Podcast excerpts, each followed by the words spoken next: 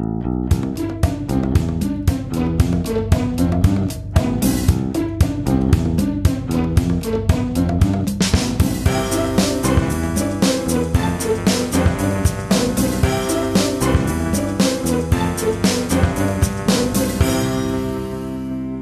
Es ist der 25. März 2021. Hier ist der Sendegarten.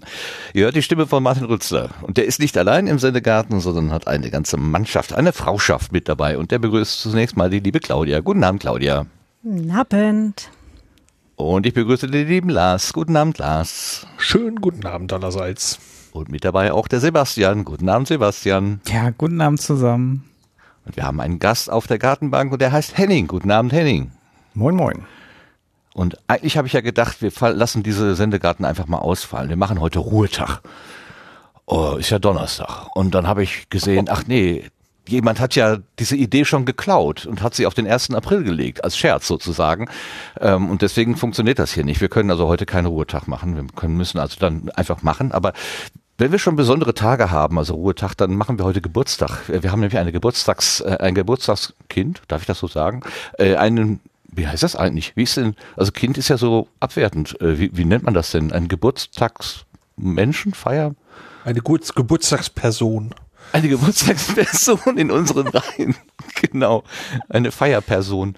Herzlichen Glückwunsch, Claudia. Dankeschön. Ich darf es ja verraten. Wir haben vorher gefragt, ne? wir sind ja Datenschützer im Zweitberuf und ähm, da haben wir natürlich vorher äh, geklärt, ob wir das auch mitteilen dürfen. Aber da diese Information auch an anderen Orten im Internet frei verfügbar ist, äh, dürfen wir das auch hier erwähnen. Herzlichen Glückwunsch also von der Gartenbank von, von aus, dem, aus dem Garten und äh, hier hast du ein Strößchen. Oh, hey. Dankeschön. Ja, ich habe schon gesagt, ne, ich bin, bin heute total gerne dabei, wenn alle hier auch äh, mindestens ein Stück Kuchen oder ein Bier bei sich haben. Ne? Also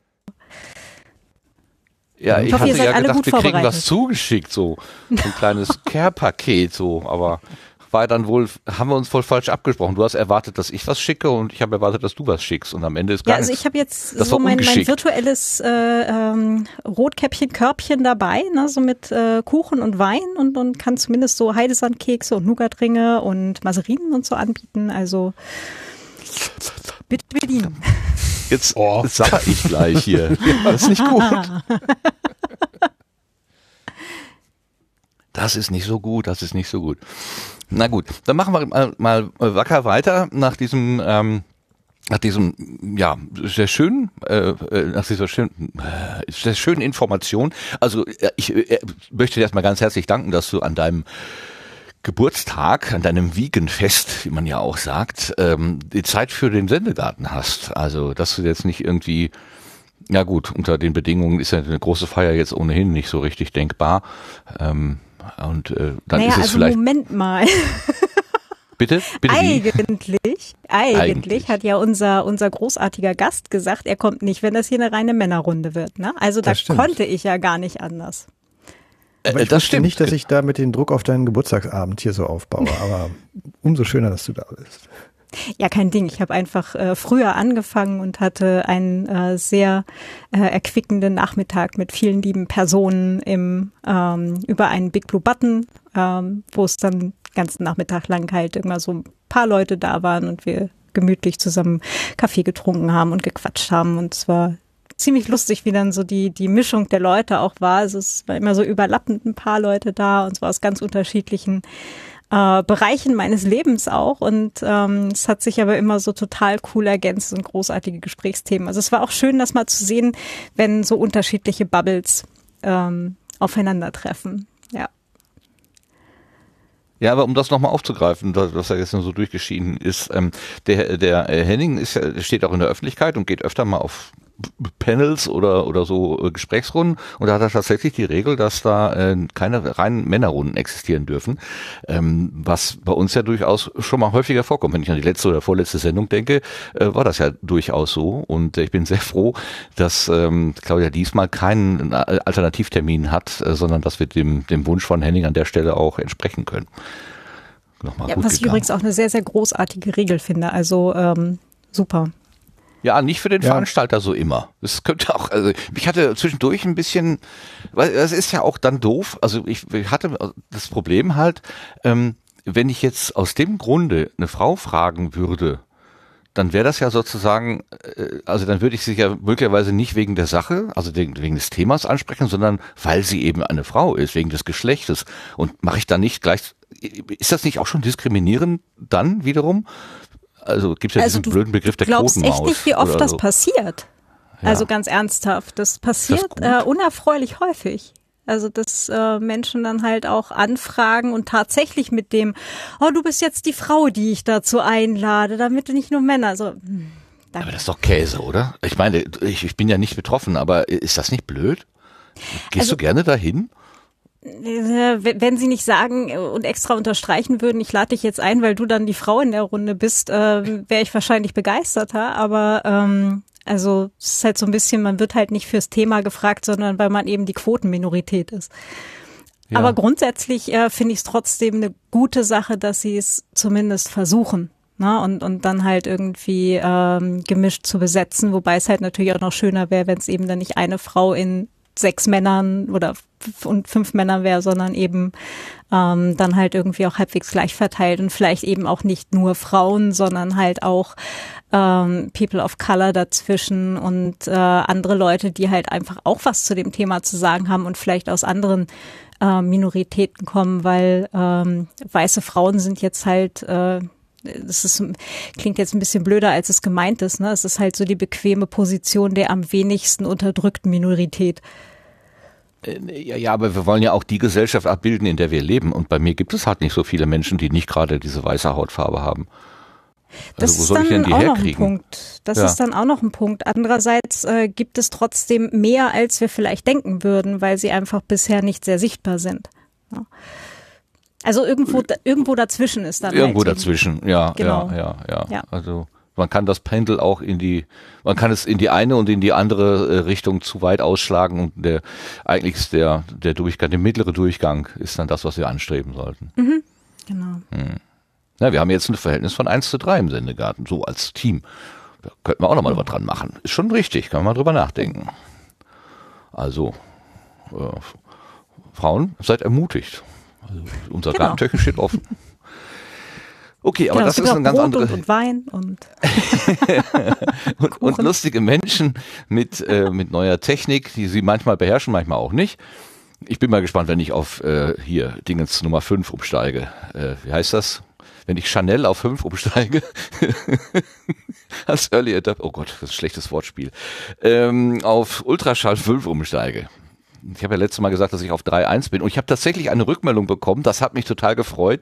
Da schrieb mir jemand, dessen Namen ich jetzt nicht verraten werde, der sagte, was, du auch nur auf 3.1? Da bin ich ja beruhigt, dass ich nicht der Einzige bin, der dem Neuheitsdrang nicht so richtig mitgeht. Das fand ich sehr nett. Das fand ich sehr beruhigend. Gut, ähm, ich habe beim letzten Mal die neue Ernte verschlammt ähm, und habe Besserung gelobt und ähm, ich habe tatsächlich etwas nachgearbeitet und würde jetzt gerne bei der neuen Ernte, nicht bei der letzten, sondern bei der vorletzten Ausgabe anfangen. Bitte die neue Ernte.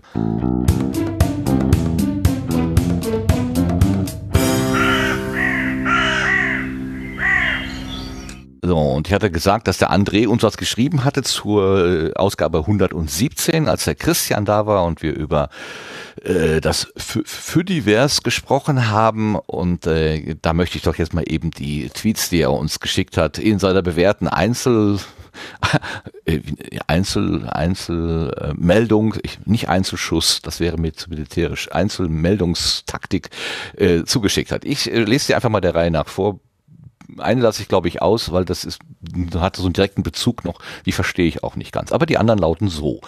Und Spirit und Opportunity sind auch deswegen so frisch in Erinnerung, weil beide zehn Jahre ihrer 90, zehn Jahre ihre, ihrer 90-Tage-Mission erlebt haben.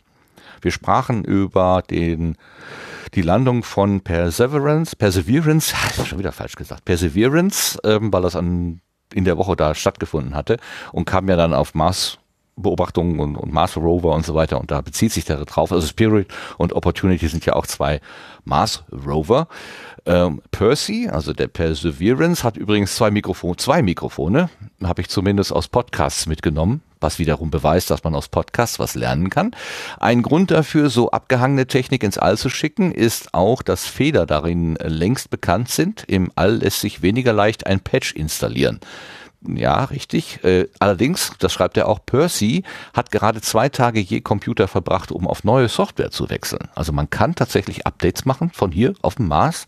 Das ist ja auch wieder, das, das platzt mein Gehirn, wenn ich mir das vorstelle, mal eben Updates zu machen. Ähm, äh, so ein ja, schalten Sie das Gerät nicht aus, Hinweis auf Percy zu schicken. Naja, gut. Ähm, dann schrieb er noch, ich bin kein Soziologe, ich kann nicht in Menschen reinschauen. Das ist ein Zitat, das sagte der Easy Living, also der Christ, äh, Christian. Und da sagt dann der, äh, der André dazu, ähm, äh, Easy Living verwechselt dabei die Radio- und die Soziologen. Radiologen sehen in Menschen rein. Schönes Wortspiel, 100 Punkte, klasse. So, den anderen lasse ich weg, das ist das persönliche Ding. Und dann kommt nochmal der Komet 47P Churi, hat seinen Namen von den zwei Personen, die ihn entdeckt haben. Ähm, Percy ist aber nicht nach einer Person benannt.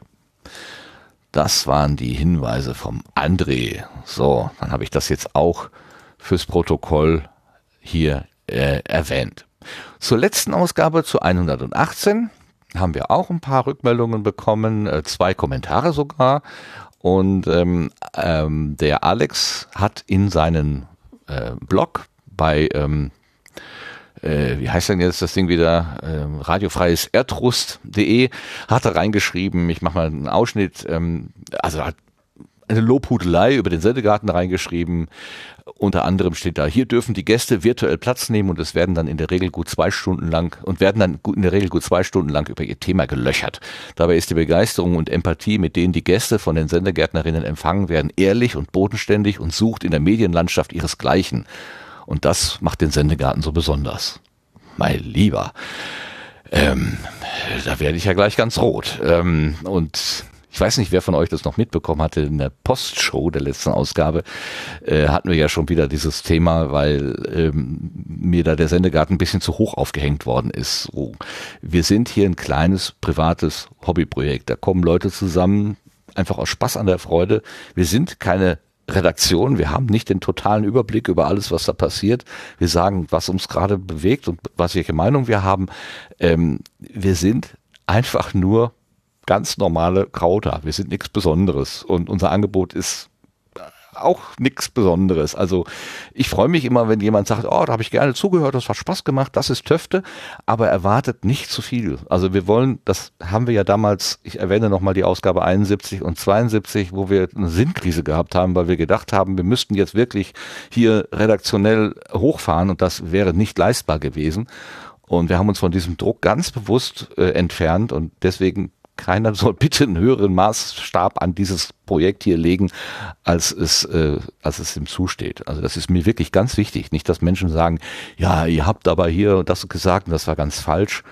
Ähm, ich habe da äh, letzthin etwas mitbekommen, ähm, da gab es eine, eine Sendung, Holger ruft an, also Holger Klein ruft an und da gab es äh, eine Diskussion über den äh, über die Podcast-Rubrik, die Sandro Schröder und, ach, wie heißt denn der von Detektor wieder gemacht haben? Markus, Entschuldigung. Markus Engert. Markus Engert gemacht haben, genau. Die haben nämlich in ihrer Kolumne äh, auch das Geschlechterproblem sozusagen voll getroffen. Die haben dort Empfehlungen abgegeben für, ich glaube, Geschichtspodcasts und sie haben keine einzige Frau erwähnt, die Geschichtspodcast macht. Und das hat die, äh, die Frauen, die auch Geschichtspodcast machen und generell überhaupt die Frauen äh, äh, ziemlich aufgebracht. Und ähm, sie haben dann Gott sei Dank nicht nur übereinander geredet, sondern sie haben dann auch miteinander geredet. Aber dieses Gespräch war ziemlich heftig, zumindest am Anfang. Und ich habe gedacht, mein Gott, ich möchte bitte nie in dieser Situation sein, in der Sandro und äh, und und äh, Christian gewesen sind. Ähm, äh, um sich so verteidigen zu müssen, weil man einfach aus Unbedachtheit irgendwas nicht gemacht hat. Äh, ja, ist nicht gut. Also Nora Hespers hat da das Wort geführt, die hat natürlich recht mit dem, was sie sagt, aber die Heftigkeit, mit der das vorgetragen wurde, das hat mir schon ein bisschen, puh, das war ein bisschen, bisschen schlimm zuzuhören. Zum Glück war nach einer Stunde dann der Dampf abgelassen und man konnte sich doch wieder ähm, gegenseitig auch wertschätzen. Aber das war am Anfang klang das gar nicht so. Hast du es zufällig gehört, Henning? Ja, ja, ich habe es gehört und fand es auch äh, eine sehr spannende Diskussion und äh, ich habe das beim Joggen gehört und ähm, ich äh, fühle mich äh, allen Personen da irgendwie auch so, ähm, ja, äh, über Internet, ja, freundschaftlich klingt ein bisschen hochtrabend, aber schon so irgendwie, ich fühle mich ihnen verbunden und äh, war dann auch ein bisschen traurig, äh, dass das da so abging. Ähm, aber ja, fand auch, dass äh, sie alle sehr be, be, ja, nachvollziehbare Punkte von ihrer Seite, von ihrer Perspektive aus hatten und ähm, ja, fand gut, dass es diese Plattform gab, um das da mal auszudiskutieren. So ging es mir auch. Ich konnte jeden, jede Position verstehen, aber eine, also eine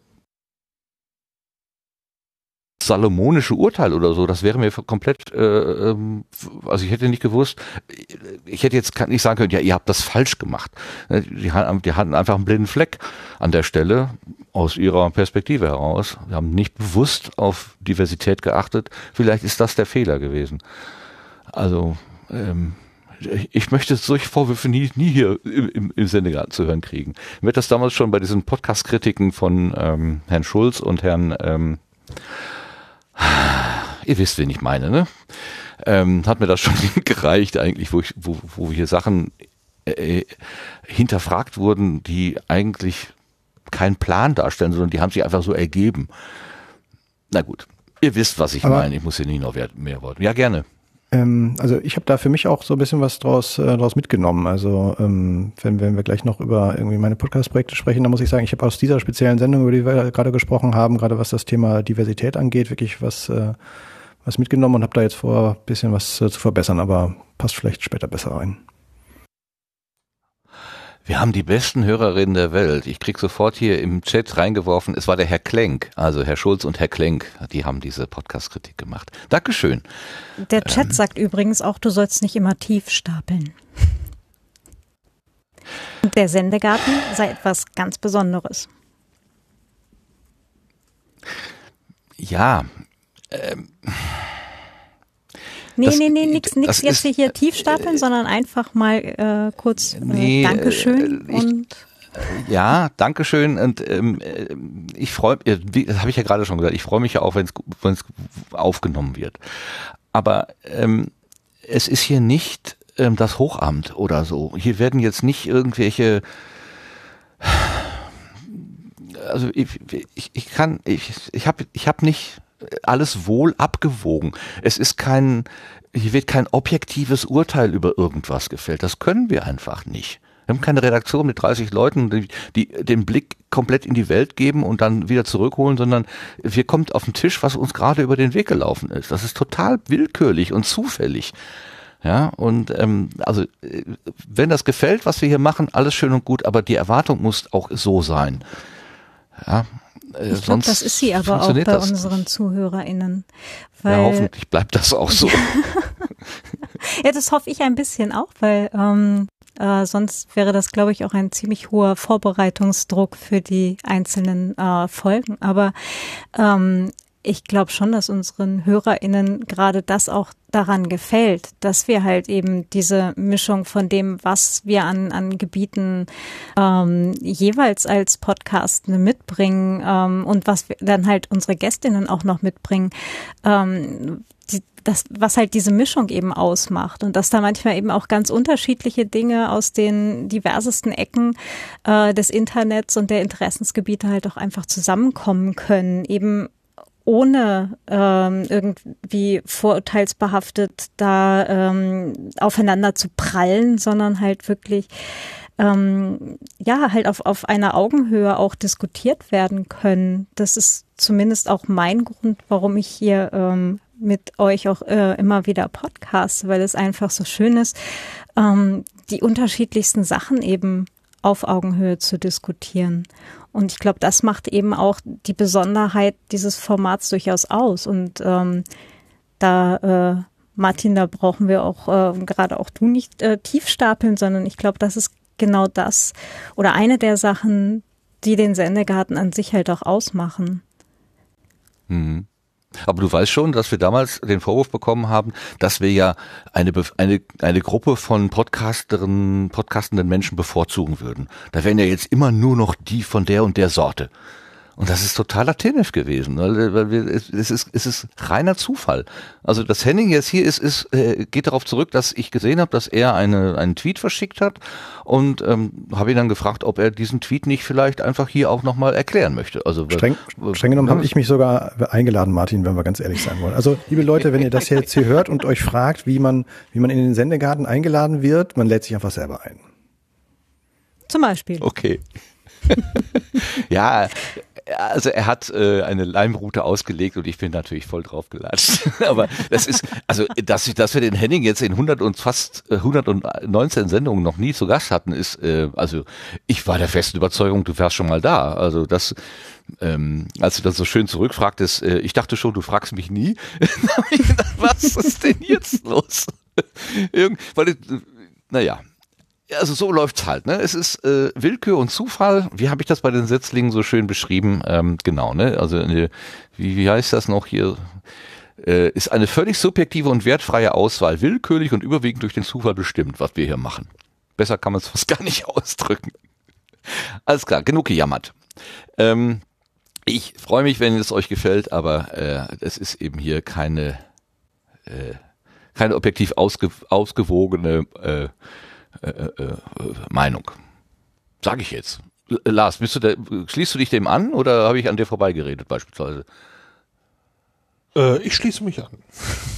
Das muss es aber ja oh, halt auch einfach nicht sein, ne? weil dafür ist es halt ein Podcast und keine kuratierte ähm, Mediensendung ähm, vom, vom öffentlich-rechtlichen, ne? die, die ein entsprechendes, äh, eine entsprechende Auflage halt gegebenenfalls auch haben. Also. Genau. Genau. Reines Privat äh. Von Leuten, die gerne in Mikrofone reden. Oder auch schweigen, Sebastian. Aber äh, schließt du dich dem auch noch an oder hast du deine Meinung inzwischen geändert? Nee, äh, nach wie vor. Also ähm, wir haben, also ich denke auch, wir, wir machen einfach, also es, es kommt ja auch das Persönliche hier häufig äh, zu, zum Tragen, wo jetzt Fakten auch nicht, nicht so eine Rolle spielen. Ne? Ich meine, das sind einfach die Erfahrungen der Personen und äh, die kann man ja auch nicht einfach aberkennen und sagen, so ja, ähm, ne? das ähm, ist halt einfach so und ich glaube, das, das macht's halt auch aus. Ne? Ja. Jo, okay. Ja, zum Beispiel, Beispiel Setzlinge, ne, ist ja, äh, eigentlich müsste man ja dann, wenn man das wirklich ernst nimmt, regelmäßig gucken, was, was kommt denn da so neu. Und das ist wirklich der reine Zufall, was mir vor die Flinte kommt. Ähm, aber jetzt habe ich es oft genug gesagt. Jetzt habt ihr es, glaube ich, verstanden. So, ich äh, komme zurück zu den äh, Kommentaren zur letzten Ausgabe. Da hat die Silke was Schönes geschrieben, nämlich er hat uns gegrüßt. Servus aus dem Süden. Eine wunderbare Folge. Also ich erinnere, es ging um Perry Roden. Äh, zuerst dachte ich beim Durchlesen der Shownotes, ach herrje, Perry Roden. Muss aber zugeben, dass mich, dass ich mich mit diesem Thema noch nie wirklich beschäftigt habe. Klar, die Hefte sind bekannt, habe auch mal eines in der Hand gehalten, aber irgendwie hat es mich nie gereizt, mal eines zu lesen.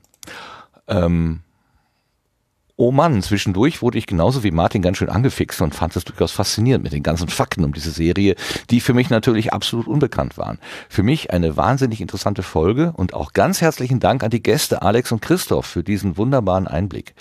Die Tipps der Bücher werde ich mir auf jeden Fall mal merken und sind ja auch wunderbar in den Shownotes hinterlegt. Auf jeden Fall geht auch mein Dank an das Sendegarten-Team, das sich zum wiederholten Mal an ein unbekanntes Thema herangewagt hat und mir diesen Arbeitsabend mit den Kopfhörern im Ohr kurzweilig gestaltet hat. Viele liebe Grüße.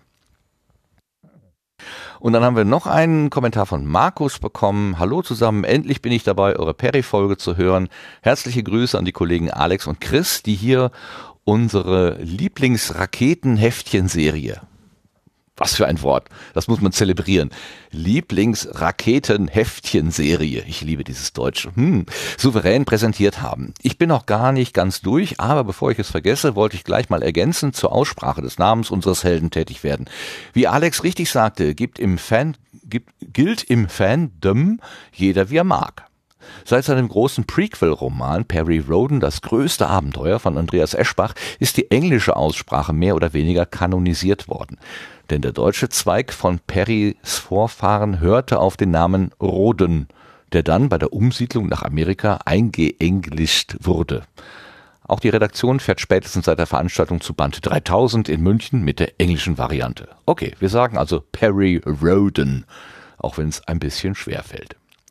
So, das waren jetzt die äh, Ernteerträge. Ganz herzlichen Dank allen, die sich hier gemeldet haben und auch denen, die ich vielleicht jetzt wieder übersehen habe. Aber das ist dann wirklich ohne böse Absicht passiert. Ich bemühe mich, aber naja, wie gesagt, kleines Feierabendprojekt. Dankeschön und damit kommen wir jetzt endlich auf die Gartenbank.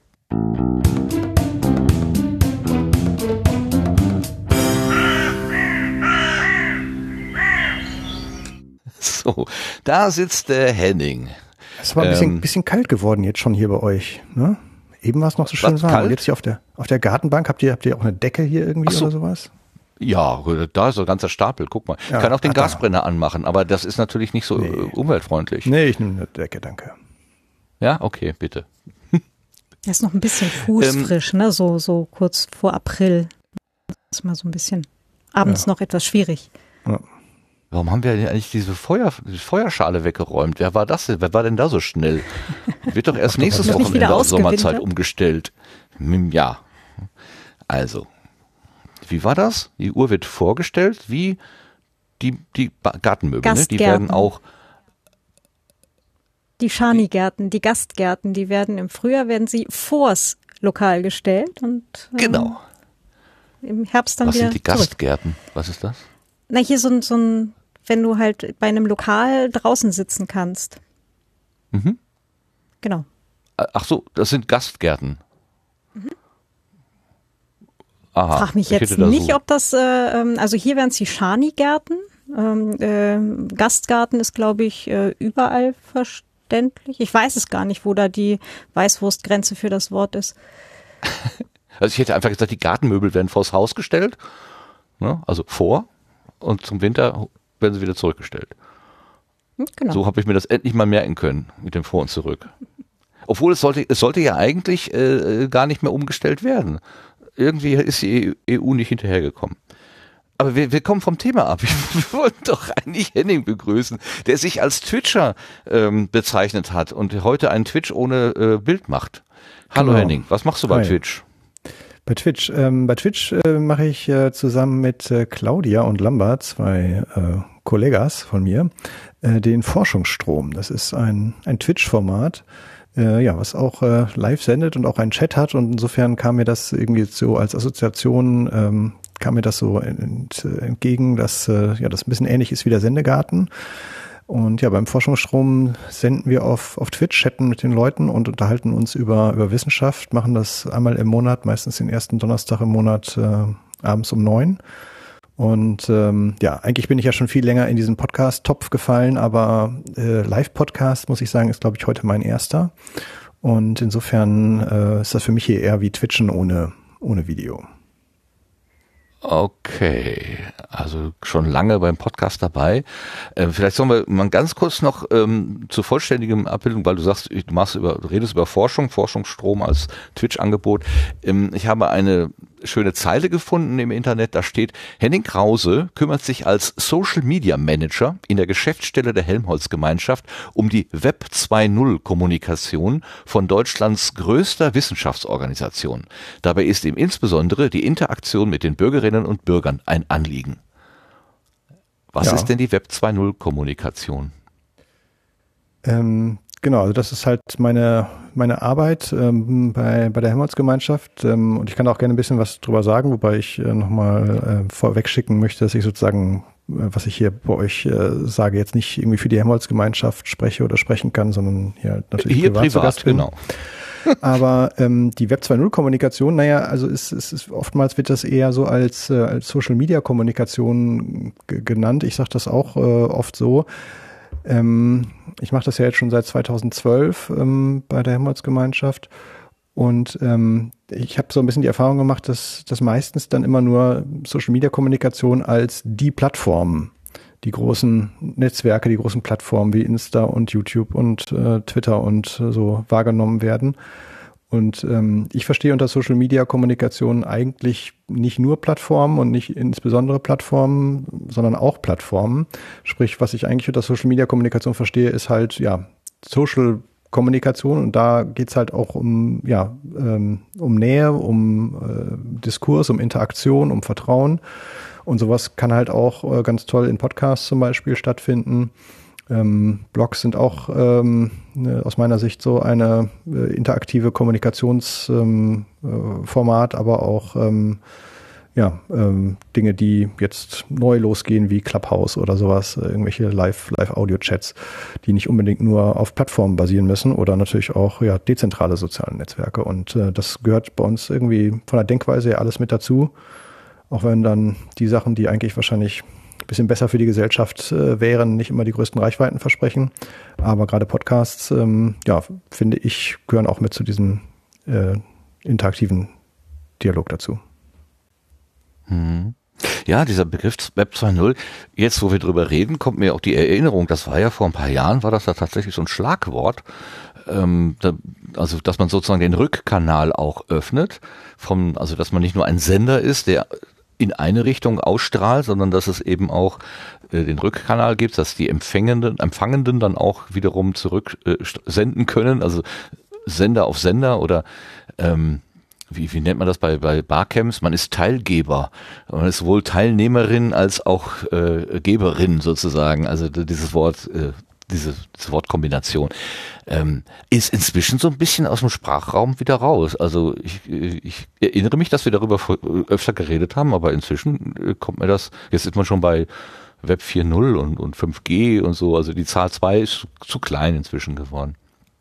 Ja, also sehe ich, sehe ich auch so. Also ich glaube, ich würde immer jetzt äh, aktuell so von ja, digital interaktiver Wissenschaftskommunikation sprechen, um das zu beschreiben, was ich mache.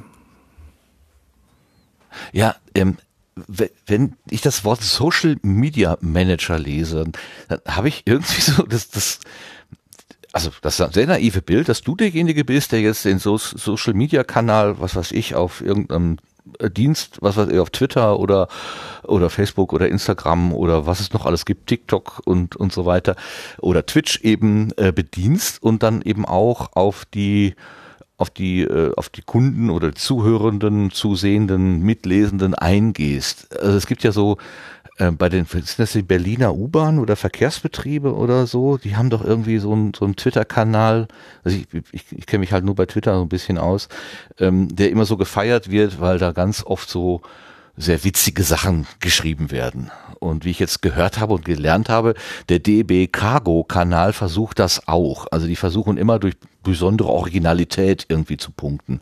Ähm, das heißt, du musst aber eigentlich immer so ein bisschen die Augen offen halten, ständig äh, aufmerksam sein. M musst du sowas auch machen? Und wenn ja, wie macht man das? Genau, also das, ähm, das gehört natürlich auf jeden Fall mit, äh, mit dazu. Also das, ähm, du hast irgendwie, ja, Social Media Manager klingt, ähm, klingt ein bisschen hochgestochen. Man könnte auch Social Media Redakteur sagen.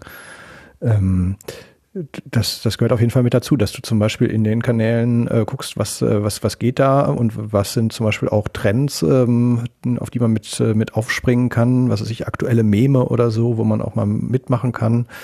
Ähm, ja, dann den Diskurs mit den Leuten zu suchen, ähm, vielleicht auch in Dialoge reinzuspringen, in dem man vielleicht vorher gar nicht äh, äh, Teil war. Ähm, diese ja, Markenkommunikation in dem Sinne, dass, dass man jetzt äh, versucht, möglichst witzig oder möglichst originell zu sein oder so, haben wir jetzt ehrlich gesagt bisher noch nicht ähm, ausprobiert. Ich glaube auch ehrlich gesagt, bei der BVG steckt da, stecken da auch nicht nur die Leute drin, die bei der BVG als Social Media Redakteure bezahlt werden, sondern da steckt auch dann eine ganze Menge an Budget für Agenturen mit drin, würde ich mal denken. Ähm, ich habe da keine Einblicke, aber das sieht für mich von außen so aus.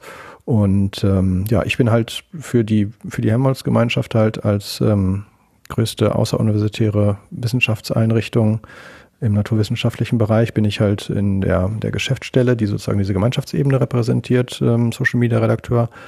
Und dann gibt's aber noch ganz viele äh, Leute, die in den Kommunikationsabteilungen der einzelnen Helmholtz-Zentren arbeiten, wie zum Beispiel die Deutsches Krebsforschungszentrum oder jetzt äh, in den letzten Monaten sehr aktiv und sehr stark wahrgenommen das Helmholtz-Zentrum für Infektionsforschung in Braunschweig. Und da sind dann auch äh, RedakteurInnen für, für Social Media, ähm, mit denen ich mich dann vernetze und äh, das sind sozusagen meine Kolleginnen und Kollegen, die dezentral über ganz Deutschland verteilt sind. Mhm. Macht ihr dann so auch so Kampagnenplanung, dass ihr sagt so, also jetzt im Moment ist natürlich das das Thema Infektion, Virologie und und all diese Geschichten natürlich sehr augenfällig, aber im Normalbetrieb, sagen wir mal so, macht ihr dann auch so äh, was was ich das zweite Halbjahr 2022, äh, das ist halt äh, was was ich das Jahr der Strahlen oder das Halbjahr der Strahlen wir machen da über Strahlenkunde irgendwie Themenfelder auf. Setzt ihr auch wirklich so so, so, Wolken ins, in, in Kraft oder äh, lasst es auch eher passieren und, und folgt dann der Zeit der Entwicklung?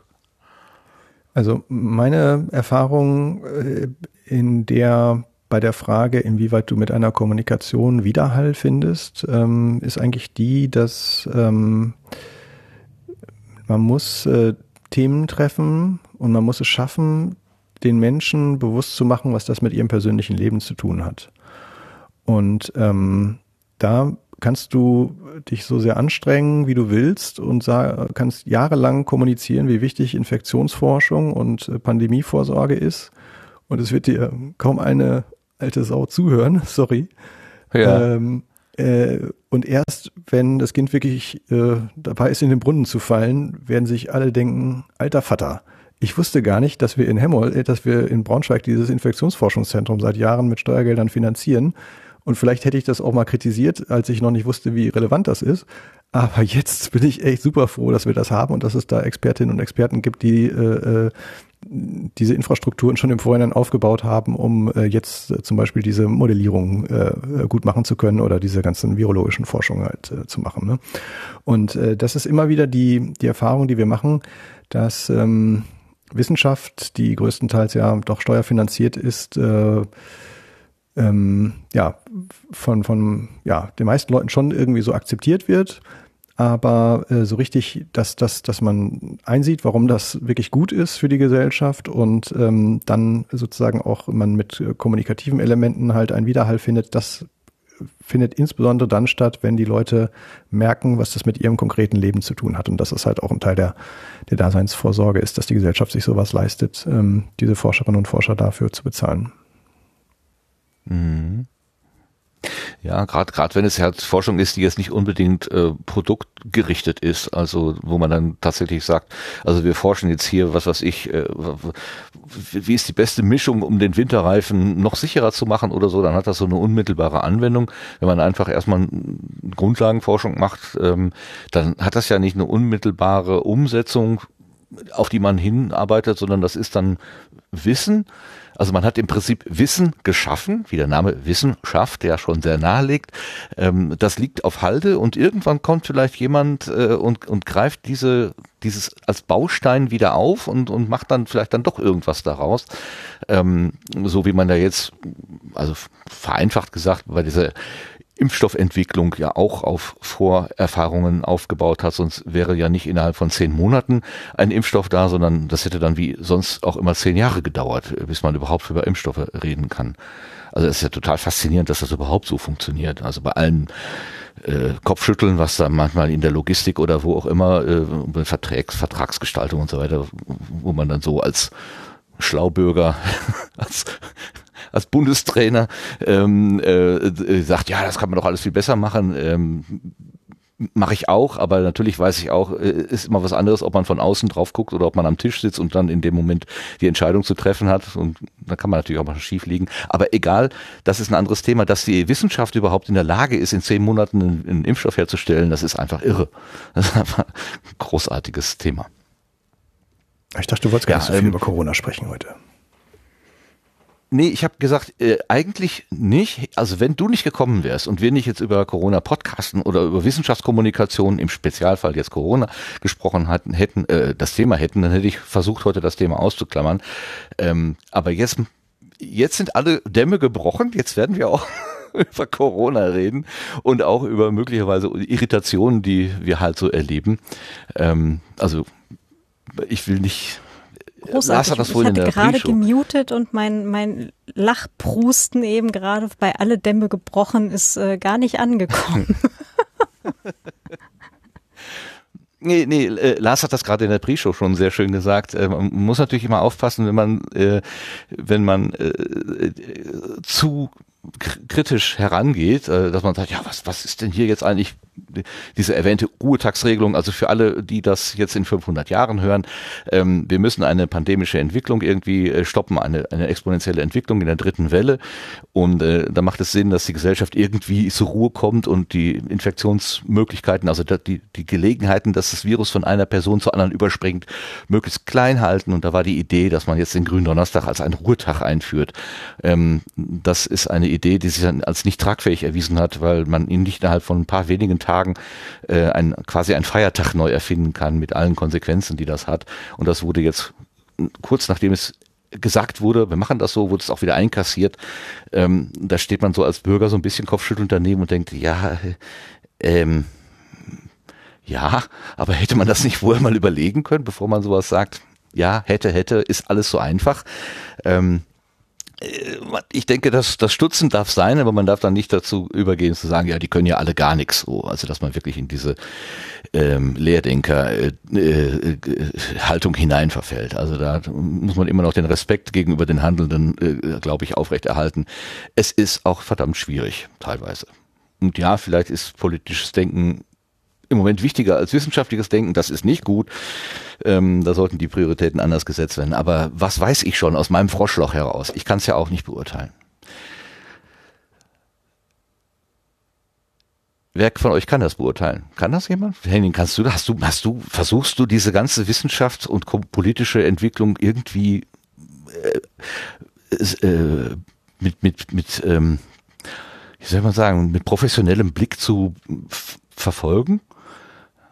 Oder gelingt dir das ja, auch ich, nicht Gut, mehr? die Wissenschaftskommunikation ist ja mein, mein, mein Berufsfeld und äh, ist äh, wäre natürlich äh, Quatsch zu, zu sagen, ich, ich würde jetzt irgendwie äh, Corona als Thema ausblenden, sondern natürlich, wir, äh, wir kommunizieren auch äh, natürlich ähm, über Corona, aber ich glaube, du sprachst ja jetzt hauptsächlich eher über das, was die was die Gesellschaft und die Politik und was die Menschen draus machen. Und ja, das äh, ich nehme das wahr und habe da meine Meinung zu, aber ich glaube, don't get me started. Äh, Lass es uns wirklich okay, es reicht ja nicht immer rum, rumjammere. Okay, dann, dann, dann machen wir das. Don't äh, äh, get me started. Machen wir doch mal äh, noch, ein- noch ein kleines bisschen Aufklärung. Äh, Du bist Social Media Manager der Helmholtz Gemeinschaft Deutscher Forschungszentren. Was genau ist das denn eigentlich? Äh, was, welche, welche Forschungszentren sind denn warum eigentlich bei der Helmholtz Gemeinschaft ähm, gebündelt? Also ähm, genau, wenn man so mit der mit der Welt der Wissenschaft nicht so viel äh, zu tun hat. Ähm, in Deutschland ist es halt ja so aufgeteilt, dass es einerseits die Universitäten gibt, die halt äh, ja so unter Länderhoheit und Finanzierung laufen. Und äh, dann gibt es halt noch ein paar außeruniversitäre Wissenschaftseinrichtungen. Also wir sprechen jetzt halt größtenteils über Naturwissenschaften, ähm, die halt äh, da äh, aktiv sind. Und da gibt es vier große außeruniversitäre Wissenschaftseinrichtungen, die auch entsprechend der ja, Profile, die du eben schon ein bisschen angesagt hast, äh, Martin, äh, auch ähm, ja, ähm, ausgerichtet sind. Es gibt zum Beispiel die Fraunhofer Gesellschaft, äh, die wird allgemein als sehr anwendungsnahe Forschungsorganisation äh, wahrgenommen. Es gibt ähm, die Max-Planck-Gesellschaft, die halt ja sehr viele äh, Grundlagenforschung machen und äh, ja, die halt dann größtenteils irgendwie, sage ich mal, da so mit äh, äh, Kreide und Papier oder im Computer programmierend äh, irgendwie aktiv sind und ja, ganz viele Grundlagenforschung machen. Und dann gibt es äh, die, die Helmholtz-Gemeinschaft, äh, die ursprünglich mal gegründet worden ist als eine Gemeinschaft von Forschungszentren, die Großgeräte äh, betrieben haben, zum Beispiel Teilchenbeschleuniger, Forschungsschiffe oder auch Satelliten. Und dementsprechend sind bei uns halt ähm, ja diese äh, alten Großforschungsinstitutionen äh, Institutionen, äh, Mitglied. Also die Helmholtz-Gemeinschaft besteht aus 18 ähm, von diesen außeruniversitären äh, Forschungszentren. Manche heißen auch Helmholtz-Zentrum für zum Beispiel Infektionsforschung, haben wir eben schon gesagt. Es gibt aber auch äh, andere. Ich habe zum Beispiel früher beim DLR, Deutsches Zentrum für Luft- und Raumfahrt, äh, gearbeitet. Da kenne ich auch den Lars noch. Äh, ja. Und ähm, dann gibt es das ähm, Krebsforschungszentrum, also medizinische Forschung ist bei uns. Wir machen ähm, Energieforschung, wir machen äh, Verkehrsforschung, wir machen äh, ja, Grundlagenphysik, Teilchenbeschleuniger haben wir zum Beispiel äh, an vielen äh, Einrichtungen. Und ja, dann gibt es noch Informationsforschung, äh, Erde und Umwelt ist ein wichtiges Thema, also zum Beispiel das Umweltforschungszentrum in, in Leipzig. aber auch Klimaforschung mit dem Alfred-Wegener-Institut zum Beispiel, die Forschungsschiffe betreiben und die Norma drei Stationen in der Antarktis betreiben. Und ja, das ist halt so das, das Portfolio, was wir so machen. Und dann als vierte außeruniversitäre Wissenschaftsorganisation gibt es noch so die Leibniz-Gemeinschaft. Ähm, da sind auch ja ganz spannende äh, Forschungszentren dabei, die zum Beispiel auch eher so Richtung Wirtschaftswissenschaften gehen, aber auch Forschungsmuseen wie Senckenberg in Frankfurt und so weiter. Und ja, das ist so diese Forschungslandschaft und ähm, die Idee ist halt zum Beispiel, dass ja nicht jede Uni kann sich einen Teilchenbeschleuniger in den Keller stellen oder ein eigenes Antarktis-Forschungseisbrecher leisten. Und ähm, wir bieten dann halt unsere Forschungsinfrastrukturen, wie das so schön heißt, dann halt auch an, wo sich Forscherinnen und Forscher aus äh, ja, zum Beispiel von Universitäten bewerben können, um Messzeit auf dem Satelliten oder Teilnahme an einer äh, Expedition auf dem, auf dem Forschungsschiff. Und ähm, ja, dann gibt es eine wissenschaftliche Begutachtung und dann werden die ausgewählt, können mitmachen und ähm, dann werden da die wissenschaftlichen Erkenntnisse produziert ähm, womit man dich ja immer schön ärgern konnte in der Vergangenheit, ist, wenn man Helmholtz Gesellschaft gesagt hat. Also dann kommt immer sofort der, äh, die, die Korrektur, nein, nein, es ist eine Gesellschaft, äh, ach, eine Gemeinschaft. So ähm, heißt es, dass die einzelnen Institutionen eigentlich juristisch selbstständig sind und sich nur ähm, unter so einem, unter so einer Art Kooperation zusammenfinden, oder ist das, äh, sind die tatsächlich zentral organisiert?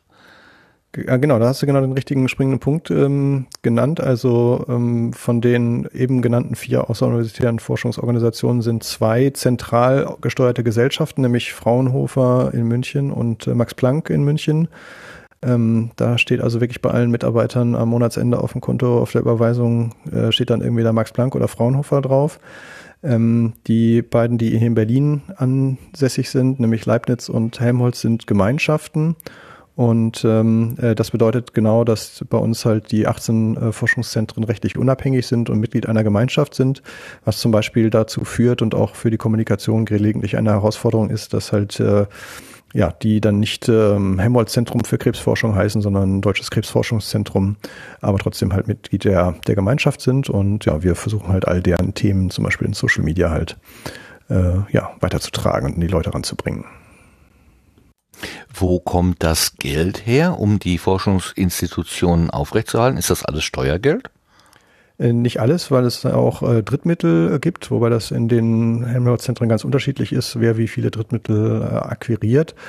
Ähm, und der, der allergrößte Teil kommt, kommt vom, vom Staat und dabei von 90 Prozent vom Bund und 10 Prozent von den jeweiligen Sitzländern, von den Bundesländern. Also so ein bisschen wie bei den Universitäten halt auch, ähm, dass der Staat sagt, das leisten wir uns. Also das ist wichtig für die Gesellschaft, dass wir an der Stelle äh, Kapazität haben, um Forschungsfragen nachgehen zu können.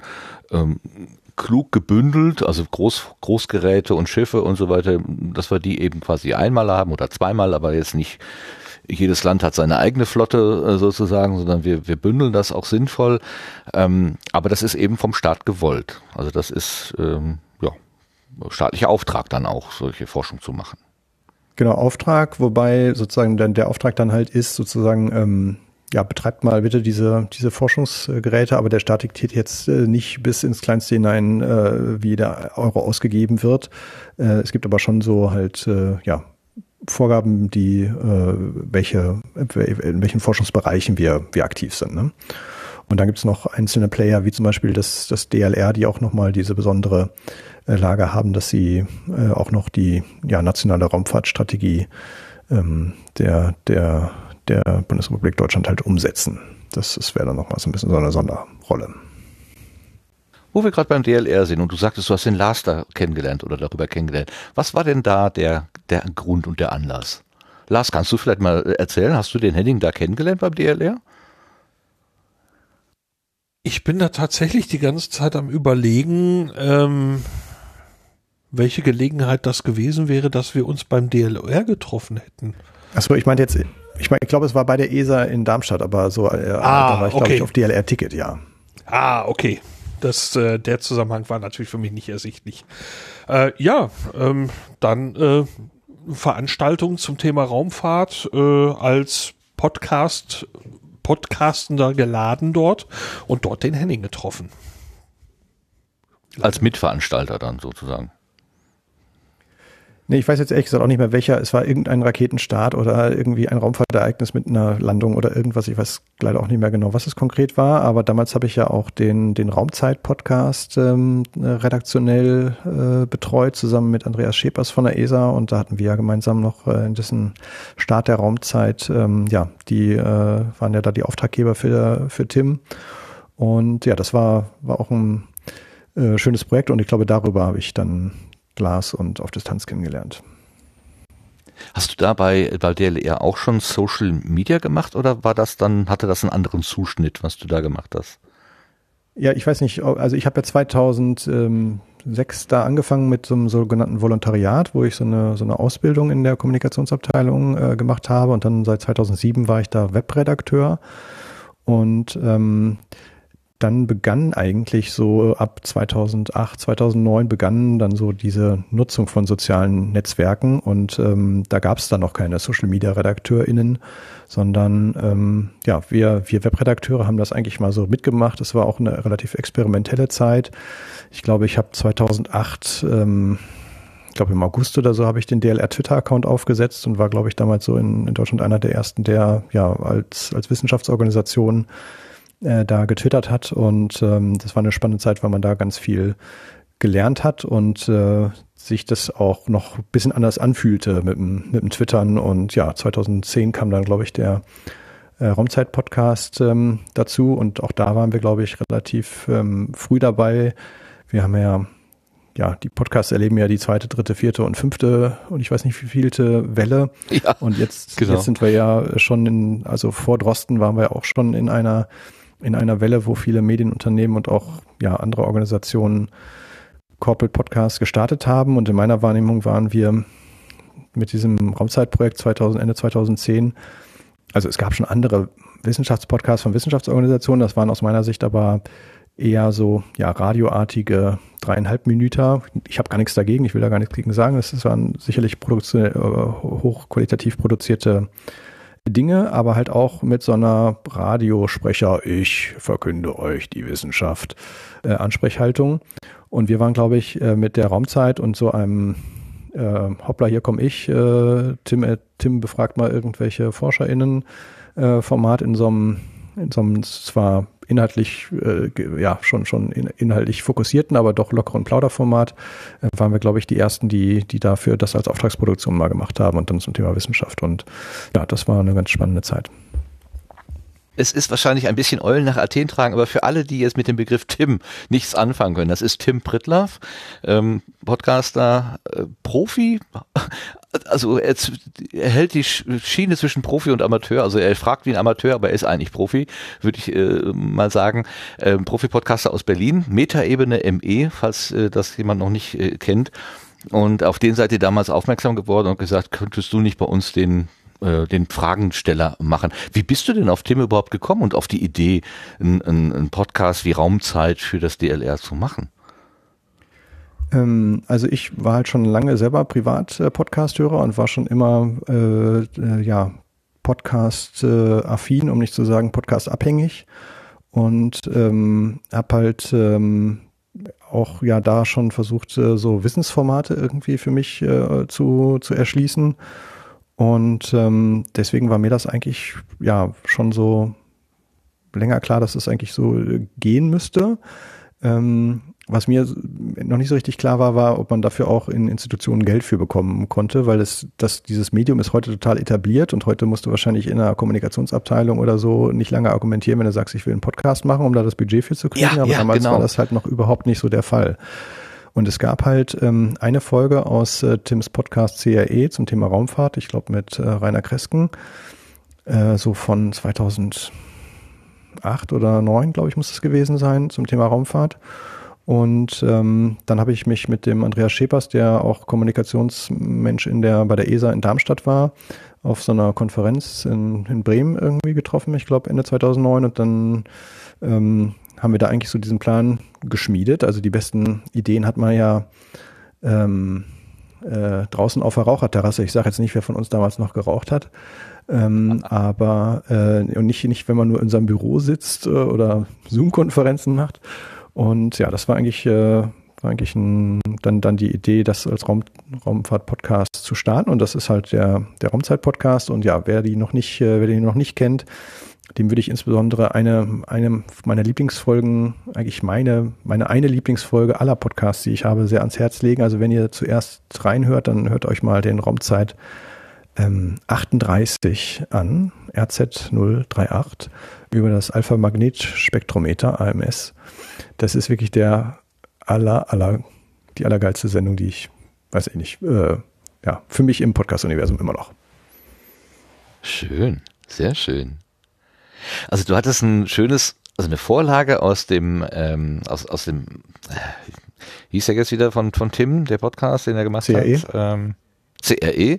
Äh, das ist auch so ein Frage-Antwort-Format, ähm, was Tim Brittlaff eigentlich so auf eigene Kappe gemacht hat ähm, wo er selber so ein bisschen die Themen gesucht und gefunden hat und eigentlich immer auch sehr interessante Gesprächspartnerinnen und Gesprächspartner gefunden hat, weiß der Himmel, wie ihm das gelungen ist, aber er hat ein Händchen dafür.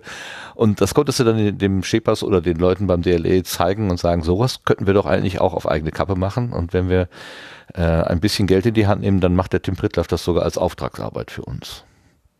Genau. Mhm. Und das nicht nur in so einer äh, ja, äh, Radio-Ansprechhaltung, sondern in so einem ja wirklich natürlichen Gespräch. Und das ja. Also man muss ja das ganz war damals sagen, ja komplett neu, richtig. Das ist, es ist total witzig. Das sind zehn Jahre jetzt ungefähr.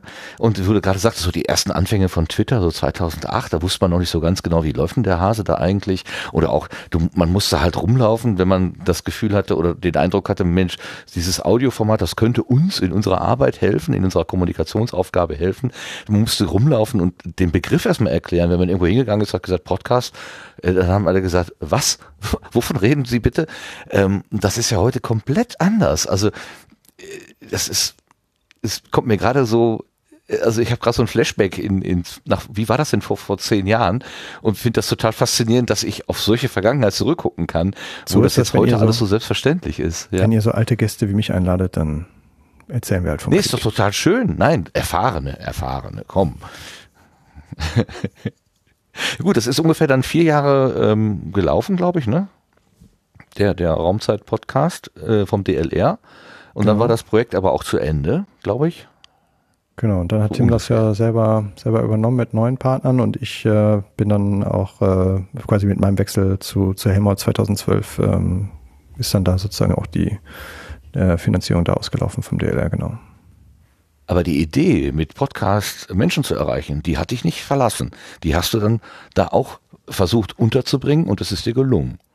Was ist ja, passiert? Ich habe das, hab das schon in meinem Vorstellungsgespräch bei Helmholtz gesagt, dass ich äh, mir immer Wissenschaftspodcasts, die mit R anfangen, ausdenke. Und äh, dann haben wir da den Resonator gestartet.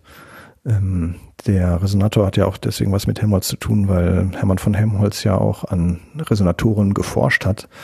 Und wenn ich jetzt äh, als Social Media Manager, wie man das so machen muss, immer sein, sein Themenmonitoring mache, dann äh, suche ich immer nach Helmholtz und Resonator und dann ergibt sich äh, äh, leider nicht nur Fundstücke auf unseren Podcast, sondern äh, es gibt ganz viele Autoschrauber, die versuchen an ihren Auspuff möglichst laute Resonatoren einzubauen und dann gibt es auch den, den Helmholtz-Resonator. Super. Naja. Nee, genau, das aber dann haben wir haben wir eigentlich, haben wir dann äh, da äh, eine ganz ähnliche Idee ähm, gehabt. Also auch haben wir gedacht, wir machen auch ein Gesprächsformat, aber dann halt nicht nur mit ähm, ja, Forscherinnen und Forschern aus einer Institution oder aus zwei, wie es beim DLR und ESA waren, sondern dann halt aus den ähm, 18 oder damals waren es glaube ich sogar noch weniger Helmholtz-Zentren. Und dann haben wir 2013 mit äh, dem Holger angefangen, da auch äh, auf Reise zu gehen. Und äh, ja, der Resonator hat jetzt eine kleine äh, äh, einen kleinen Winterschlaf, Winterpause gemacht, aber geht auch demnächst weiter wieder.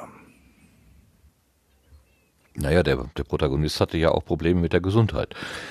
Also das, da kann man ja wahrscheinlich äh, offen drüber reden, weil Holger Kleines ja äh, nicht verheimlicht hat. Ihn hatte ja das Coronavirus auch erwischt. Vermutlich lässt, ja, ist dann auch schlecht podcasten, wenn man schon vorher nicht so gesund ist bisschen Pause gemacht. Also wir haben ja jetzt schon irgendwie äh, ja ziemlich viele ziemlich viele Sendungen ähm, gemacht, aber wir haben uns auch noch mal überlegt, äh, wie wir so podcast-technisch weitermachen wollen und äh, haben dann auch gemerkt, also so wie wir 2013 ähm, angefangen haben, Podcast zu machen, ist jetzt nicht auch nicht unbedingt nur so der der Trend irgendwie, wie, wie jetzt äh, alle jetzt 2020 oder 2021 podcasten. Also dann ist, äh, Aha. gab ja auch immer wieder Kannst du schon, kannst du ein bisschen aus dem Nähkästchen plaudern oder ist das noch ähm, unter Verschluss? Nee, Was soll sich ändern? ähm, wir haben zumindest mal überlegt, ob sich nicht auch mal was grundsätzlich ändern, ändern soll und so, ne? Und kann. Und Ja. haben ähm, uns auch Gedanken gemacht, sozusagen, was es gibt, was gibt es an so Storytelling-Formaten und äh, was, ich meine, es gibt ja auch wirklich, also ich bin, ich liebe Gesprächspodcasts und die haben ihre, ihre Hörerschaft und ich glaube auch, dass es bei Wissenschaft gut funktioniert.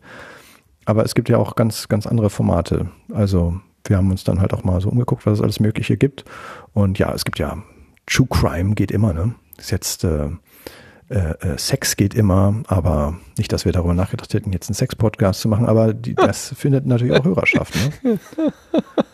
Und Entschuldigung, ähm, ich muss gerade lachen. Also, aber, äh, also ein Sex-Podcast mit Holger Klein stelle ich mir sehr, sehr unterhaltsam vor. Der, der kann ja, der, wenn ich mir noch an die alten NSFW-Folgen zurückdenke, wenn es immer ein bisschen schlüpfrig wurde, dann hat er ja also diese wunderbare Lache rausgeholt. Großartig. Ach, das sind gute alte Zeiten. Ja, ich werde gerade etwas rührselig. Aber Tja, ich kann mir das da- gut vorstellen mit dem Holger. Wobei es, ja, wobei es ja in Haus 1 tatsächlich äh, einen Podcast um Sexthemen für Jugendliche halt dann auch gibt. Also ähm, so weit weg ist es jetzt noch nicht. frag mal Agi, glaube Nee, ich. nee. Ne? Mhm, genau, ich glaube auch. Ja. Aber haben die jetzt nicht die letzte Folge gehabt? War da nicht? Ich glaube, die haben aufgehört, oder?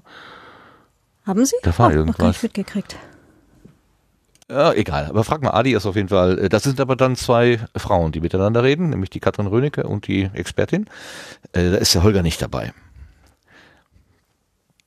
Ich meine jetzt Naja, speziell, wenn Holger über äh, Ich wollte dieses Thema auch gar nicht zu sehr vertiefen, weil es irgendwie Schade. inhaltlich für uns keine, keine wirkliche Option war. Aber rein, ich meine nur so rein vom Format. Also zum Beispiel, was, was ich eine super tolle Produktion äh, fand, irgendwie, ich weiß nicht, vorletztes Jahr oder so, ist dieses äh, 180 Grad Geschichten gegen den Hass, die ja so aus dem Ja. NDR im äh, Kontext entstanden Ja. ist. Und ich fand das deswegen eine tolle Produktion, weil halt, ja, es geht halt irgendwie um die, die zersplitterte Gesellschaft und äh, ähm, äh, ähm, die, die Gesellschaft, die sich äh, in, in zwei Lager aufteilt und äh, irgendwie nicht mehr zusammenkommt in der Mitte. Und dann werden aber halt in diesen einzelnen Folgen, Geschichten gegen den Hass, ähm, ja, werden, werden einzelne exemplarische Geschichten erzählt, äh, wo dann halt Leute zusammenkommen. Und was ich, eine Folge war da irgendwie über den Bürgerkonvent in, ich glaube, was war das, Irland oder so, wo es um die, äh, um die Homo-Ehe ging und ob äh, ja, äh, homosexuelle Paare heiraten dürfen oder nicht. Und dann gab es so einen Bürgerkonvent und dann äh, ja, gab es da jemand, eine, eine Person, die, die anscheinend äh, zu, zunächst keinen Kontakt mit, mit Homosexuellen haben wollte und dann wurden aber in einem Bürgerkonvent die Leute an, an Tischen zusammengewürfelt und dann hatten auf einmal die miteinander zu tun und sind dann irgendwie Freunde geworden und äh, dann sind da irgendwie Vorurteile abgebaut worden. Und äh, ich fand einerseits dieses, das hat jetzt erstmal nichts mit naturwissenschaftlicher Forschung zu tun, aber ich sage das deswegen, weil ich diese Ge Erzählart sehr ähm, ja, schön fand, dass du halt eine ähm, ja, einen Journalisten hast, der halt eine, eine, ein Thema recherchiert hat, auch wirklich vor Ort war, O-Töne eingefangen hat und eigentlich schon seine Story schon fertig hat. Und dann aber vom, von der Produktionsart es halt so gemacht wird, dass der dann halt äh, sich mit einer Kollegin, mit einer Kollegin im Studio trifft und die Kollegin, die kennt vielleicht die Überschrift, aber noch nicht das Thema und noch erst recht nicht die O-Töne und wie dann irgendwie eine Geschichte weitergeht.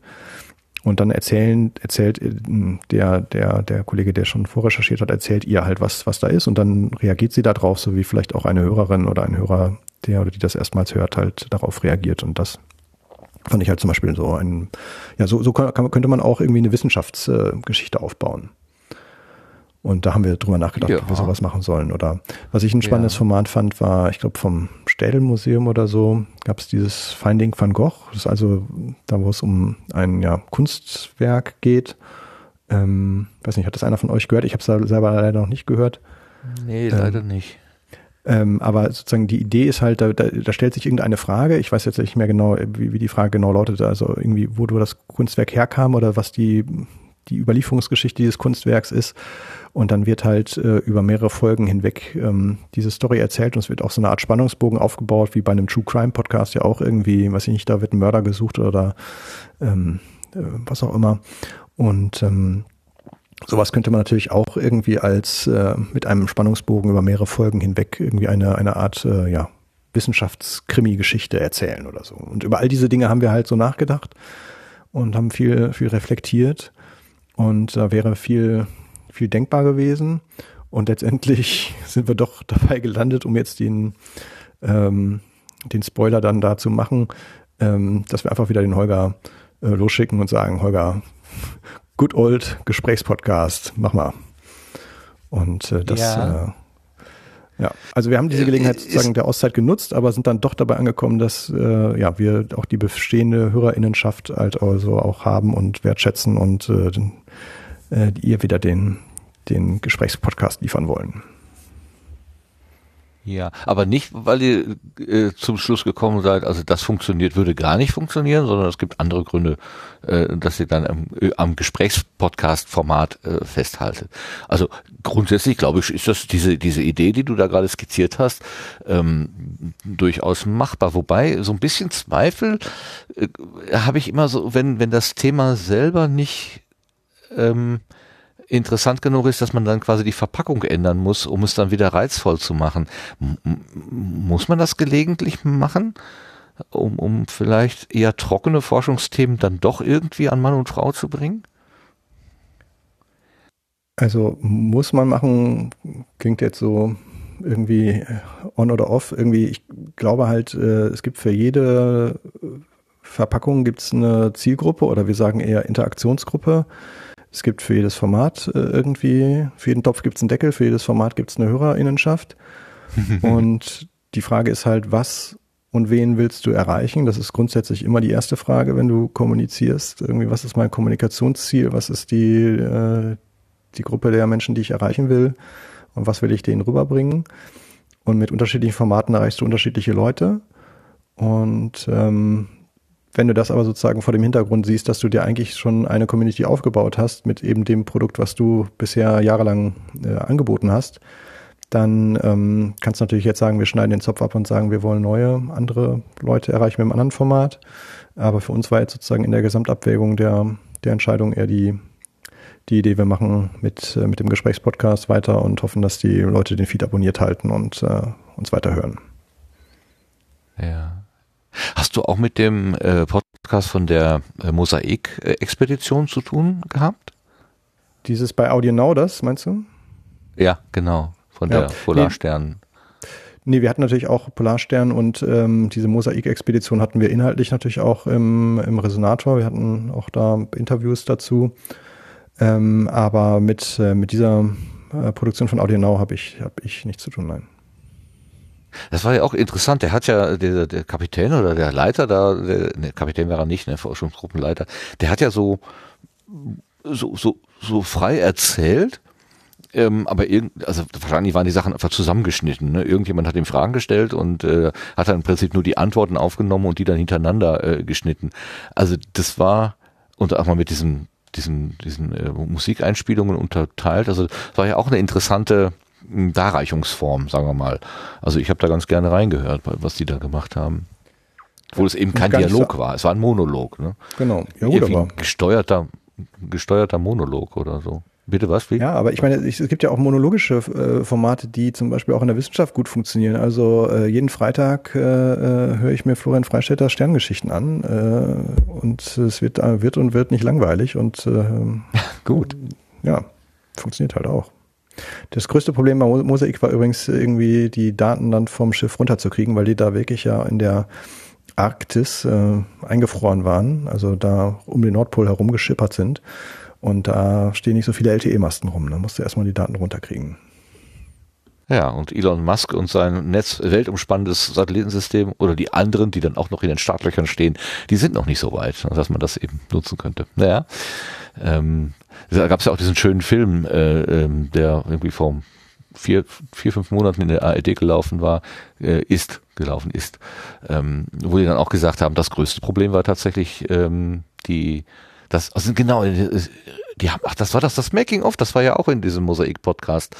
Ähm, wo die dann gesagt haben, äh, wir hatten den, den Veröffentlichungstermin sozusagen, aber wir hatten die Festplatten mit den Daten noch gar nicht, weil auch durch Corona und so gab es Verzögerungen und dann, das ist alles auf dem allerletzten Drücker passiert und äh, da musste ich echt den Hut ziehen, dass sie das alles noch so hingekriegt haben und doch so eine schöne Doku daraus gebaut haben. Herr Töfte. Richtig gut.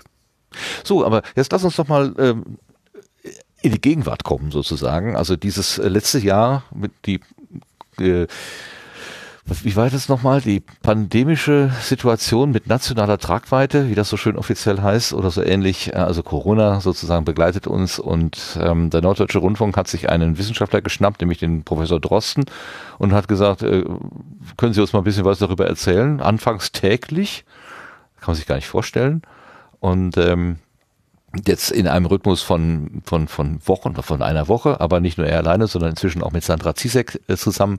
Und das ist also der, äh, der Corona-Podcast für mich aus meiner Perspektive. Ähm, dann gibt's noch den Herrn Kekulé vom N äh, MDR, ähm, der hat auch angefangen zu podcasten. Dann gibt's den äh, Doc Esser klärt auf, Corona Campo, äh, Corona Podcast von vom Westdeutschen Rundfunk und wer weiß, welche Rundfunke noch äh, solche Podcasts machen. Also Corona und Podcast ist ja jetzt irgendwie so ein Wortpaar. Ich glaube, da, das lässt sich gar nicht mehr anders denken miteinander. Wie siehst du das aus deiner Perspektive, wenn du da drauf guckst? Mit als Podcast-Experte und auch als Wissenschaftskommunikationsexperte. Was ähm, siehst du ähm. da? Siehst du erfolgreiche Kommunikation? Siehst du, wie nanntest du das gerade, Zielgruppen, Interaktionsgruppen ja. gut getroffen oder ist das alles schräg? Wie, was ist so dein Eindruck?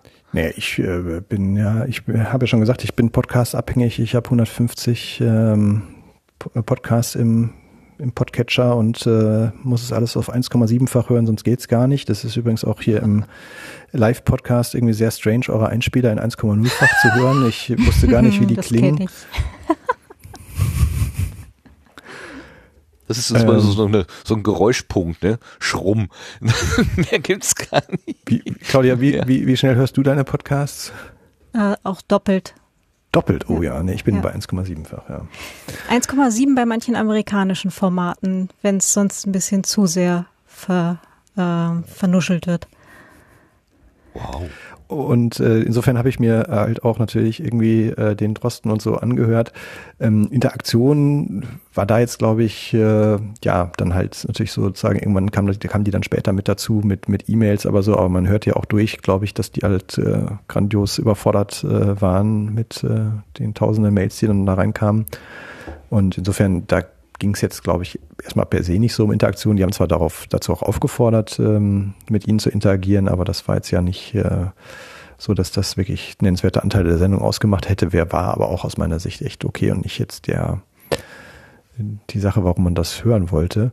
Ich glaube, dass einfach da die Erfahrung, die wir alle schon vor zehn oder acht oder fünf Jahren oder so gemacht haben, hat jetzt ein nennenswerter Teil der Bevölkerung gemacht mit Prosten und das war so der Serial-Moment für, für Deutschland.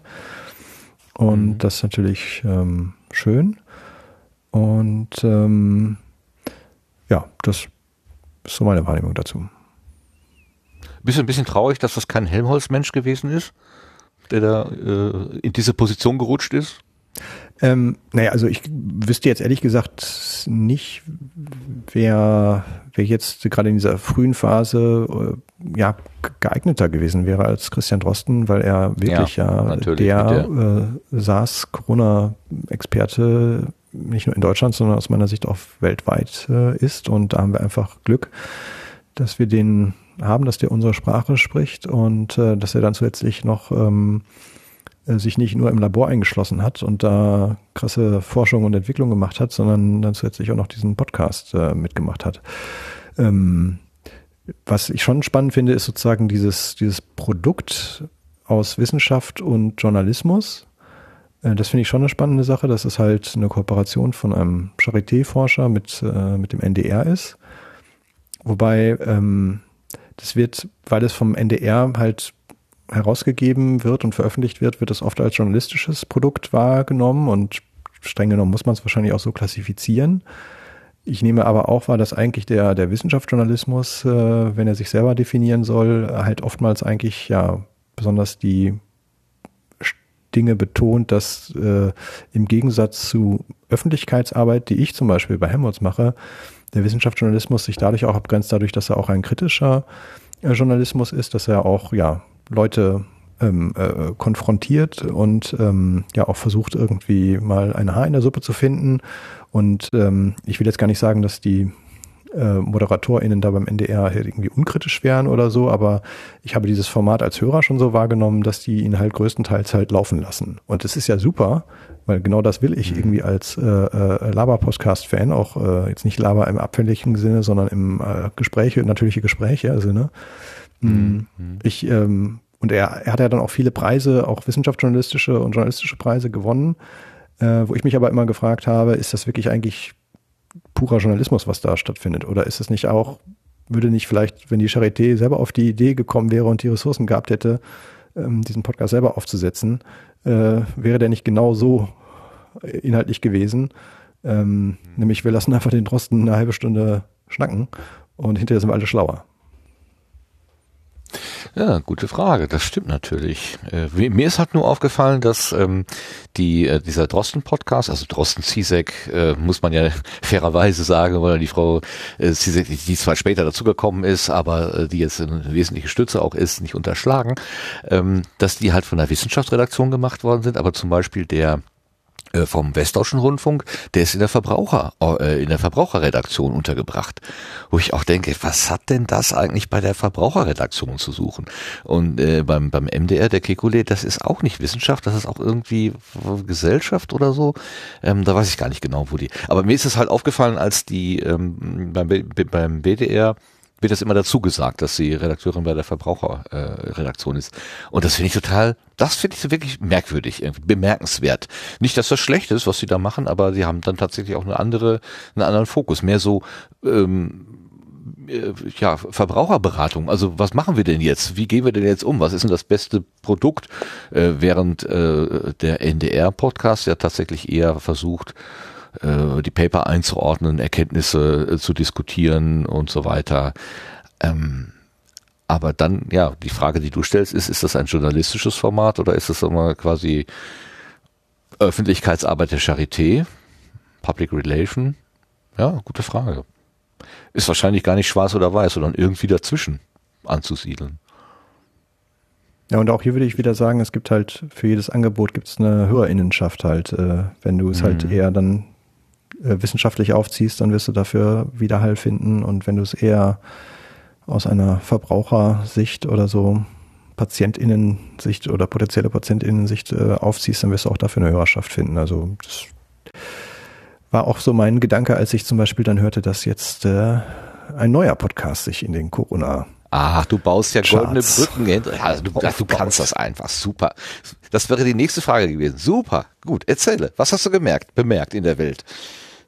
Ja, also es, es begab sich zu irgendeinem Freitag, dass äh, ich irgendwie in meinem äh, Twitter ein, ein, äh, ein Tweet sah, sah äh, äh, Peak Wissenschaftskommunikation ähm, und dann ein Bild drunter, dass jetzt Herr Streeck auch podcastet. Und äh, ähm, ja, also ich muss noch mal sagen, ich äh, spreche hier nicht für meine Organisation, sondern rein für mich, äh, für die ich arbeite, sondern rein für mich privat. Und äh, ich habe so ein bisschen privat meine Probleme mit dem, wie Herr Streeck äh, äh, agiert hat in dieser ganzen äh, Pandemie. Mhm. Und ähm, die Riff-Reporter haben dazu auch mal äh, ein Stück äh, aufgeschrieben, die, der das sehr gut darstellt. Und da dieser Kritik kann ich mich eigentlich sehr umfänglich anschließen. Äh, gleichzeitig ist er halt äh, ja Professor und ähm, eine Stimme in der in der Wissenschaft und ähm, ja, hat dann äh, mit äh, RTL und äh, Katja Burkhardt äh, als Moderatorin halt äh, dann jetzt auch äh, einen, einen Podcast gestartet. Hotspot heißt der. Und ähm, ja, weil ich immer sehr früh wach bin äh, und der dann samstags morgens um sechs in meinen Podcatcher reinfiel, habe ich mir den dann mal, bevor die Kinder auf waren, äh, angehört. Und dann habe ich äh, äh, gedacht, ja, man, man, muss ja auch manchmal so ein bisschen Vorurteile überwinden und ähm, mhm. ähm, da mal absichtlich reingehört. und dann dachte ich so, es gibt ja manchmal, schreiben so Leute so einen Twitter-Thread und sagen so, ich habe mir XY durchgelesen, damit ihr das nicht machen müsst. Und da habe ich gedacht, ja. so, ja, das ist, glaube ich, jetzt hier mal so, wo ich mal so einen Thread schreiben kann, weil ich den schon am Samstag früh kurz nach dem Erscheinen irgendwie mal durchgehört habe. Und äh, ähm, dann dachte ich aber drauf, drauf es, es, es, es muss eigentlich nicht ein, ein, ein Verriss äh, werden, den ich da schreibe, sondern ähm, es gibt Dinge, die ich da irgendwie komisch dran finde. Also ja, es ist natürlich von ähm, die Katja Burkhardt ist ja RTL-Moderatorin, so wie ich das verstehe, und ähm, ähm, moderiert diesen Podcast halt wahrscheinlich auch für eine Interaktionsgruppe, für eine Zuhörerschaftsgruppe, äh, die, die ja vielleicht auch sozusagen Schnittmengen mit, äh, mit der RTL-Zuschauerschaft hat oder so. Jedenfalls vermute ich, dass deswegen RTL diesen Podcast auch so ähm, aufgesetzt hat und dass die Fragen auch so ein bisschen boulevardeske sind, würde ich sozusagen sagen, als jemand, der äh, sich eher sonst in Podcasts was über die Paper hören will, die da ver veröffentlicht worden sind. Und da kann man sich einerseits drüber lustig machen, andererseits ähm, finde ich aber auch, dass man das sein lassen kann, ähm, weil wir, glaube ich, alle in der, jetzt gerade in einer Situation in der Pandemie sind, wo wir alle nicht besser davonkommen, wenn wir diese Herdenimmunität nicht möglichst schnell hergestellt haben. Das heißt, das, aus meiner Sicht ist es ein ganz großes Ziel für unsere Gesellschaft, diese Herdenimmunität möglichst schnell herzustellen. Dazu müssen sich äh, ähm, nicht nur wir äh, NDR Corona Update CSEC HörerInnen impfen lassen, sondern wirklich möglichst alle. Und dazu ist es auch gut, wenn Leute, die vielleicht ja zum ersten Mal jetzt einen Podcast hören, weil sie vielleicht Herrn Streeck gut finden, ähm, dann auch impfen lassen. Und unter diesem Aspekt her muss ich wirklich sagen, dass äh, man viel kritisieren kann an dem, was, was Herr Streeck da auch in dem Podcast gesagt hat und manches seltsam finden kann. Aber was er doch geschafft hat, ist irgendwie Werbung für den AstraZeneca-Impfstoff zu machen. Und äh, der kann, glaube ich, jede Werbung gebrauchen im Moment. Danke für diesen ersten Eindruck. Ich habe tatsächlich äh, auch nach einigem Zögern habe ich mir das äh, auf die Ohren getan. Ähm, ich habe die ganze Entwicklung Herrn Streeck nur so aus der Entfernung verfolgt, aber ich habe eine Timeline mir zusammengestellt äh, auf Twitter, äh, wo er regelmäßig schlecht wegkommt. Also er ist derjenige, der die falschen Prognosen gemacht hat und er will sich ja nur in den Vordergrund äh, äh, rücken und das ist eher so der Dandy in der ganzen Szene und er kommt wirklich in dieser Timeline äh, regelmäßig richtig, richtig, richtig schlecht weg. Also ich habe da mir so eine Drosten und und und Zizek äh, Jubelgruppe irgendwie zusammengestellt und und Streeck ist eben der der Buhmann. Und ich habe dann, nachdem du gesagt hast, ja, kann man, hat aber auch seine Lebensberechtigung. okay, wenn, wenn Henning sich traut, dann traue ich mich jetzt auch mal und habe eigentlich gedacht, ähm, ich komme aus dem Kopfschütteln nicht raus und bin total überrascht worden ähm, von einem von einem ruhigen, besonnenen Menschen, der durchaus ähm, äh, sehr differenziert darstellen kann. Ähm, und er wird tatsächlich von Frau Burkhardt ähm, in so Schwarz-Weiß-Diskussionen ähm, ähm, gebracht und antwortet dann mit lauter Grautönen. Das ist total witzig, dass die beiden irgendwie noch gar nicht, also in die ersten zwei Folgen habe ich jetzt gehört, die haben so ein bisschen ein Problem, irgendwie auf einen gemeinsamen Nenner zu kommen, habe ich das Gefühl. Frau Burkhardt hätte gerne so ein bisschen die plakative Aussage, so, ähm, das ist gut, das ist schlecht und das ist äh, gefährlich und das andere ist ungefährlich oder so. Und er antwortet dann mit sowohl als auch und das muss man so und so sehen und so. Das ist schon sehr interessant, aber er kommt einfach auch als Wissenschaftler herüber und ich habe in den zwei Episoden, höre das gerade mit Interesse, dass du sagst, ja, das kann man auch äh, kritisch sehen, was er da gesagt hat. Ich habe da jetzt so viel Kritikwürdiges gar nicht wahrgenommen. Ich war total überrascht. Das Bild, was ich über ihn hatte durch meine Timeline und das, was ich da gehört habe, das passte gar nicht so richtig zusammen. Äh, kannst du habt das nachvollziehen? Den, habt ihr den auch schon? Äh, also mich würde erstmal interessieren, ob jetzt äh, Claudia oder Lars oder Sebastian den auch schon gehört haben. Tatsächlich noch nicht, nein. Ich, ich auch nicht. Ja, und ich hatte es eigentlich für vorher noch äh, auf dem Plan und das ist dann äh, aufgrund mehrerer GästInnen noch äh, dann leider hinten runtergefallen. Das heißt, ich muss mich jetzt gerade auf euer Urteil verlassen ähm, für den Moment. Ähm, genau, und kann bisher auch nur sagen, was ich halt ähm, sonst so halt drüber gelesen hatte, ähm, dass ich halt auch eher sehr ähm, ja, sehr negativ beziehungsweise doch durchaus kritikbehaftet ähm, gelesen hat bisher und alles, was ich bisher gelesen habe, hätte mich nicht dazu eingeladen, es anzuhören. Ähm, von daher ähm, finde ich es jetzt schon mal total spannend, wie äh, euer Urteil halt dazu ist, was halt ähm, zumindest differenzierter ausfällt, als äh, was man halt im Netz sonst so liest.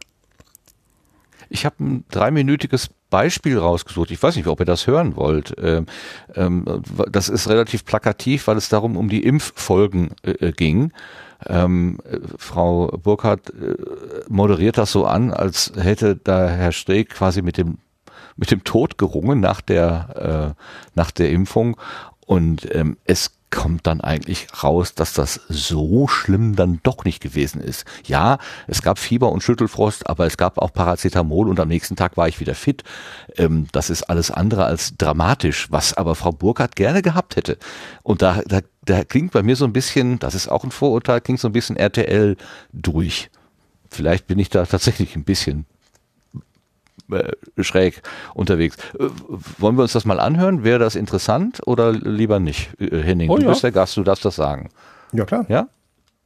Sure. Äh, Sebastian, hast du es auf der Orgel? Ja. Dann lass mal hören, bitte. So, mein Lieber.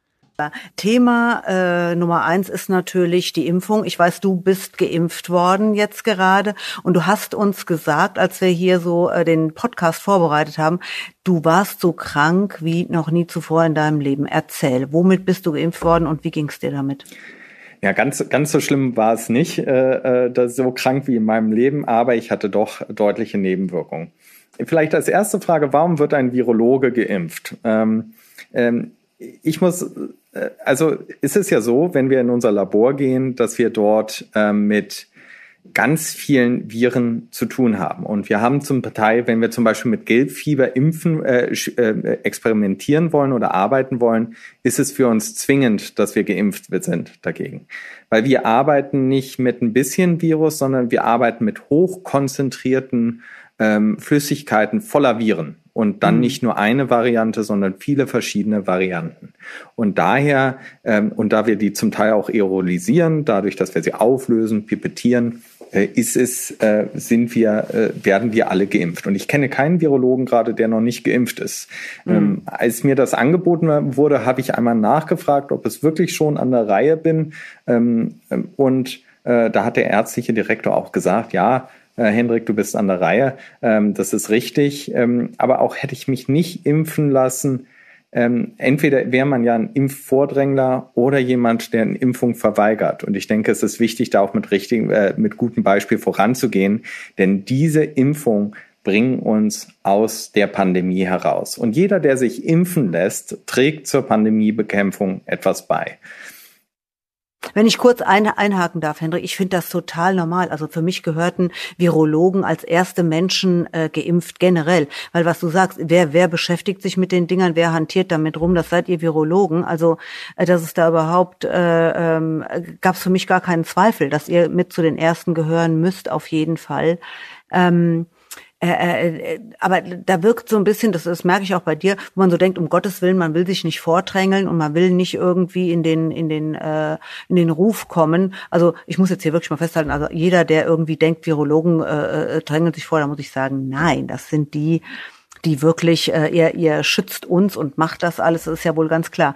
Wie ähm, konntest du dich entscheiden, welchen Impfstoff äh, du nehmen äh, kannst und ähm, wenn ja oder nein, welchen hast du genommen und warum? Nein, ich, also ich konnte mir das natürlich auch nicht aussuchen. Ähm, bei uns wurde Moderna geliefert ähm, und äh, die erste Impfung verlief in Ordnung. Also ich habe da so leichte Nebenwirkungen gehabt, ein bisschen schlapp, Kopfschmerzen am Abend. Am nächsten Tag ging es mir gut. Der Arm tat noch länger weh.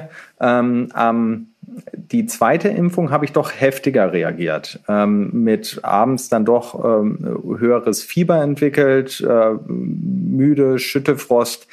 Ähm, und die ich dann eben mit, mit Paracetamol ähm, auch runtergebracht habe. Und der Tag danach ging es mir wieder blendend im mhm. Ja, soweit mal dieser Ausschnitt, den ich mitgebracht habe, weil da, es wird halt anmoderiert mit, du warst so, so krank wie noch nie in deinem Leben und es endet damit, dass er abends ein bisschen Fieber hat. Also, ich weiß nicht, aber er nennt an einem Abend Fieber, Schüttelfrost, eine Tablette und am nächsten Morgen bin ich wieder fit.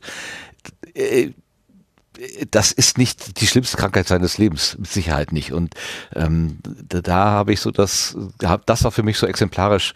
Es gibt mehrere solcher Stellen, wo äh, Frau Burkhardt auf irgendeine große Geschichte hinarbeitet und Herr Streeck dann eigentlich so sagt und die, und die Luft dann aus dem Ballon herauslässt. Das ist sehr äh, interessant und ähm, er hätte jede Möglichkeit gehabt, irgendwie auf dieser auf dieser lauten Schiene mitzufahren und macht genau das Gegenteil. Das hat mich äh, eigentlich sehr positiv von ihm äh, eingenommen. So meine persönliche Meinung da. Wie hast du diesen Ausschnitt äh, gesehen oder gehört, Henning? Nee, ich habe, äh, glaube ich, genau über diesen Ausschnitt habe ich auch zwei Tweets in dem Thread äh, geschrieben, über den wir hier eingestiegen waren. Und äh, vielleicht kann ich kurz einfach vorlesen, da steht äh, die ja, Boulevardeske. Zitiere dich mal selbst. Das ist immer gut im wissenschaftlichen die, Bereich. Wie ich schon äh, Anno Dudemas geschrieben habe. Ja, das ist so schön Nein. kurz, weißt du? Die boulevardeske und anbiedernde Fragetechnik der Moderatorin ist für Nicht-Privat-TV-GuckerInnen irritierend, aber geschenkt. Wahrscheinlich ist auch das eben zielgruppengerecht in Klammern nicht abfällig gemeint, Klammer zu. Und das ähm, würde ich auch sagen. Also ich äh, würde jetzt nicht äh, Frau Burkhardt unterstellen, dass sie, ähm, dass sie da irgendwie nur an äh, äh, an Skandalen oder so interessiert ist, sondern das ist halt die Frage, die journalistische Fragetechnik. In äh, ich ja, ich gucke dieses Format, was sie sonst moderiert, nicht. Ich glaube RTL Punkt 12 oder so heißt es, glaube ich. Ähm, das ist halt wahrscheinlich Boulevardjournalismus und ähm, das sind die Leute so gewohnt, dass da so gefragt wird und ähm, da, das würde ich jetzt an sich erstmal gar nicht äh, kritisieren. Ähm, es ist äh, ja und äh, die, der zweite Teil, den ich noch geschrieben habe zu dieser Folge ist die, die äh, habe ich geschrieben, klar, die Rechtfertigungen von Streeck in dieser Folge sind strange.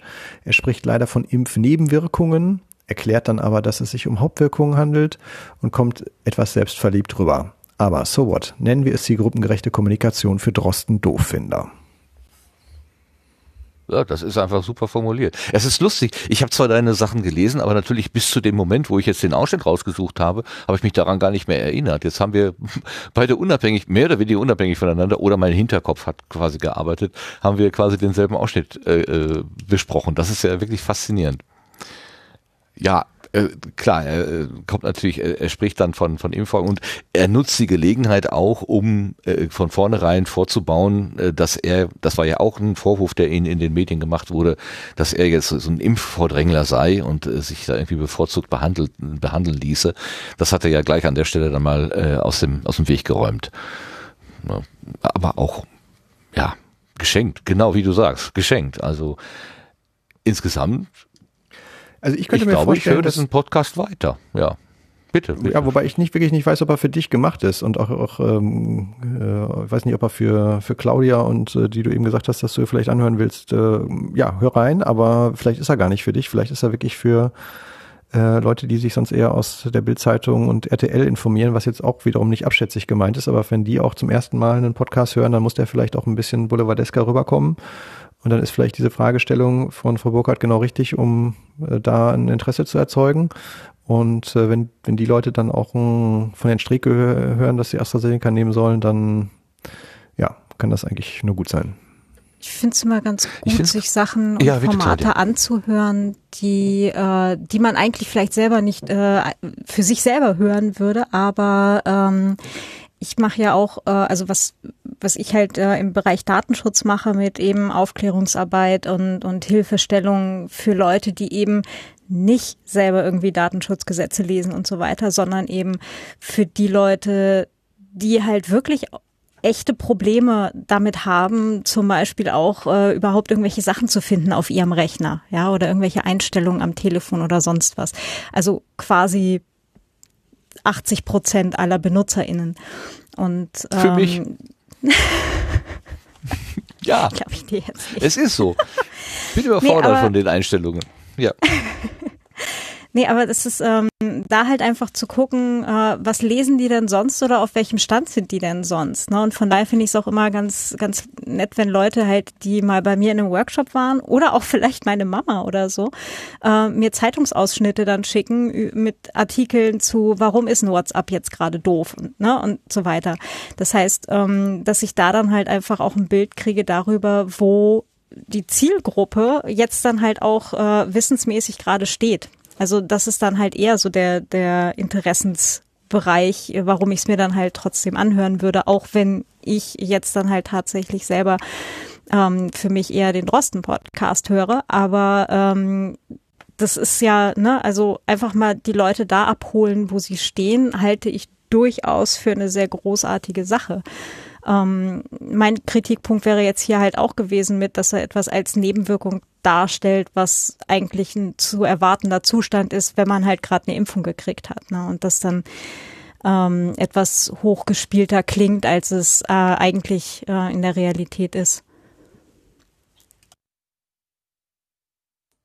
Das mit der, ähm, also quasi über den Sound gucken, also wie, wie sehen das oder hören das oder nehmen das andere Menschen denn eigentlich wahr, außerhalb meiner unmittelbaren Blase, das hat mich eigentlich äh, ziemlich angeregt. Also ich weiß schon, dass ich da äh, also nur einen Ausschnitt der der der der Gesellschaft bisher so äh, kenne, mehr oder weniger. Und äh, ich, ich also beim ersten Hören habe ich gedacht, mein Gott, ist das platt. Und da prallen ja wirklich zwei Welten aufeinander. Er ist ein Wissenschaftler, der, der sich natürlich in seiner Peergruppe auch behaupten muss, irgendwie vielleicht liegt er auch oft genug falsch, aber dann kriegt er auch Sänge. Äh, das ist ja, das geht ja auch nicht ohne weiteres so durch. Ähm, und äh, Frau Burkhardt kommt da mit diesen, ich sag's mal platt, mit diesen Wirtshausparolen, mit diesen Stammtischparolen, die ich aber auch tatsächlich auf der Straße, auch im Kollegenkreis teilweise höre.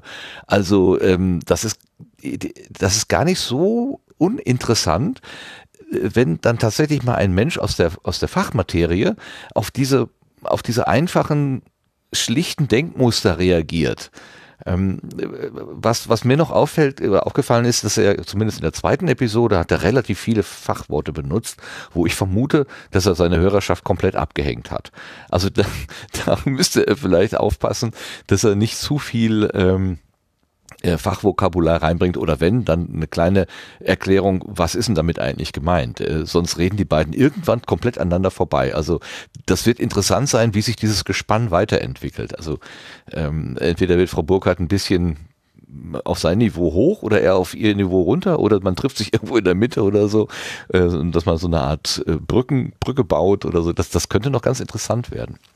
Aber ähm, ich hatte ja, auch bitte. bei der zweiten Folge ähm, den, den Eindruck, dass äh, er, er, er, weiß nicht, ob das jetzt sein erster, erster Podcast oder die ersten zwei Podcast-Sendungen waren, dass er so die Erfahrung gemacht hat, dass es Zahlen in Podcasts rüberzubringen wirklich komplett schwer ist. Also ja. äh, allein wenn du nur zwei Zahlen nennst und dann irgendwie äh, sollen die Leute vergleichen, ja gut, welche jetzt größer ist, kriegt man meistens noch hin, aber in welchem Verhältnis die zueinander stehen. Äh, also er hat da sehr viele Zahlenkolonnen äh, ja, vorgelesen und das, weiß ich nicht, die Erfahrung haben wahrscheinlich alle, die Podcasten schon mal gemacht, dass das, äh, man, man hat das selber wahrscheinlich dann ausgedruckt vor sich liegen und vielleicht auch im Textmarker markiert und dann kommt einem das total logisch vor, was man da gerade erzählt.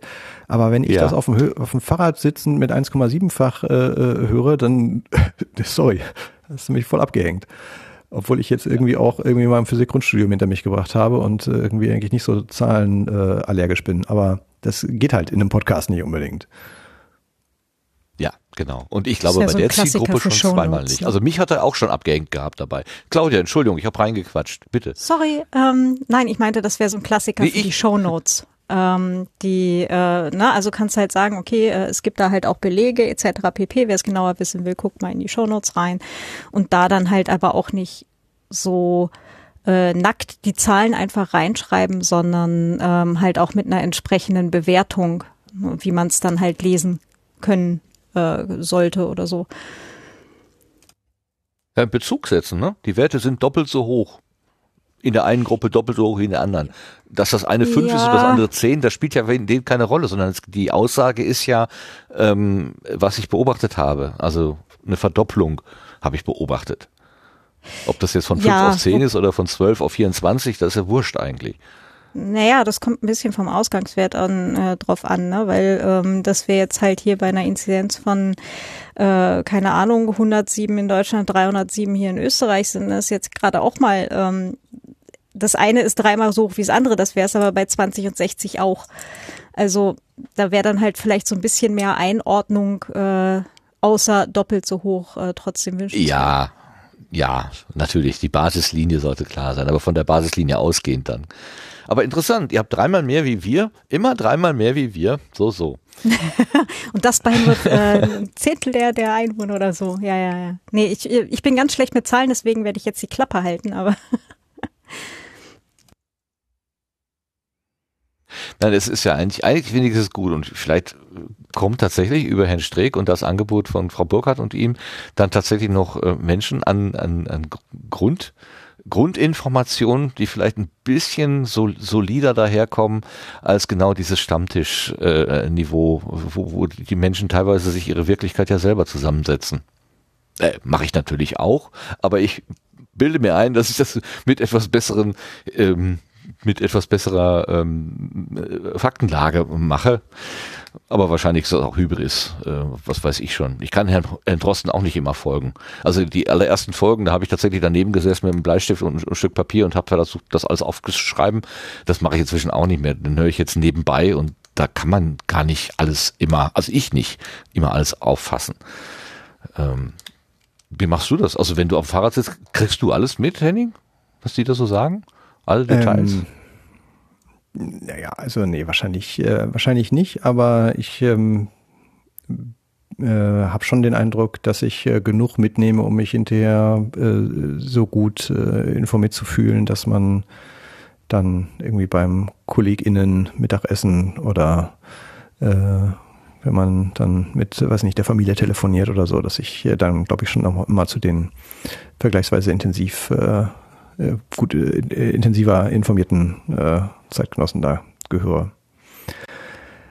Aber was ich jetzt nämlich in meinem Thread hier gerade noch sehe, ist, dass ich dann nämlich noch ein paar andere ähm, Corona-Podcasts empfohlen habe. Und das wollte ich natürlich hier, auch wenn wir noch nicht bei den Blütenschätzen sind, äh, mir nochmal rausnehmen, hier nochmal ähm, äh, ein, zwei Corona-Podcasts zu droppen, wenn ich das darf. Mache mach ich einfach, ich frage Aber selbstverständlich, ja klar. Herzlich ähm, willkommen, sowas. Also die Metaebene haben wir eben schon erwähnt, das kennen wahrscheinlich auch alle. Corona Weekly ist natürlich irgendwie hörenswert.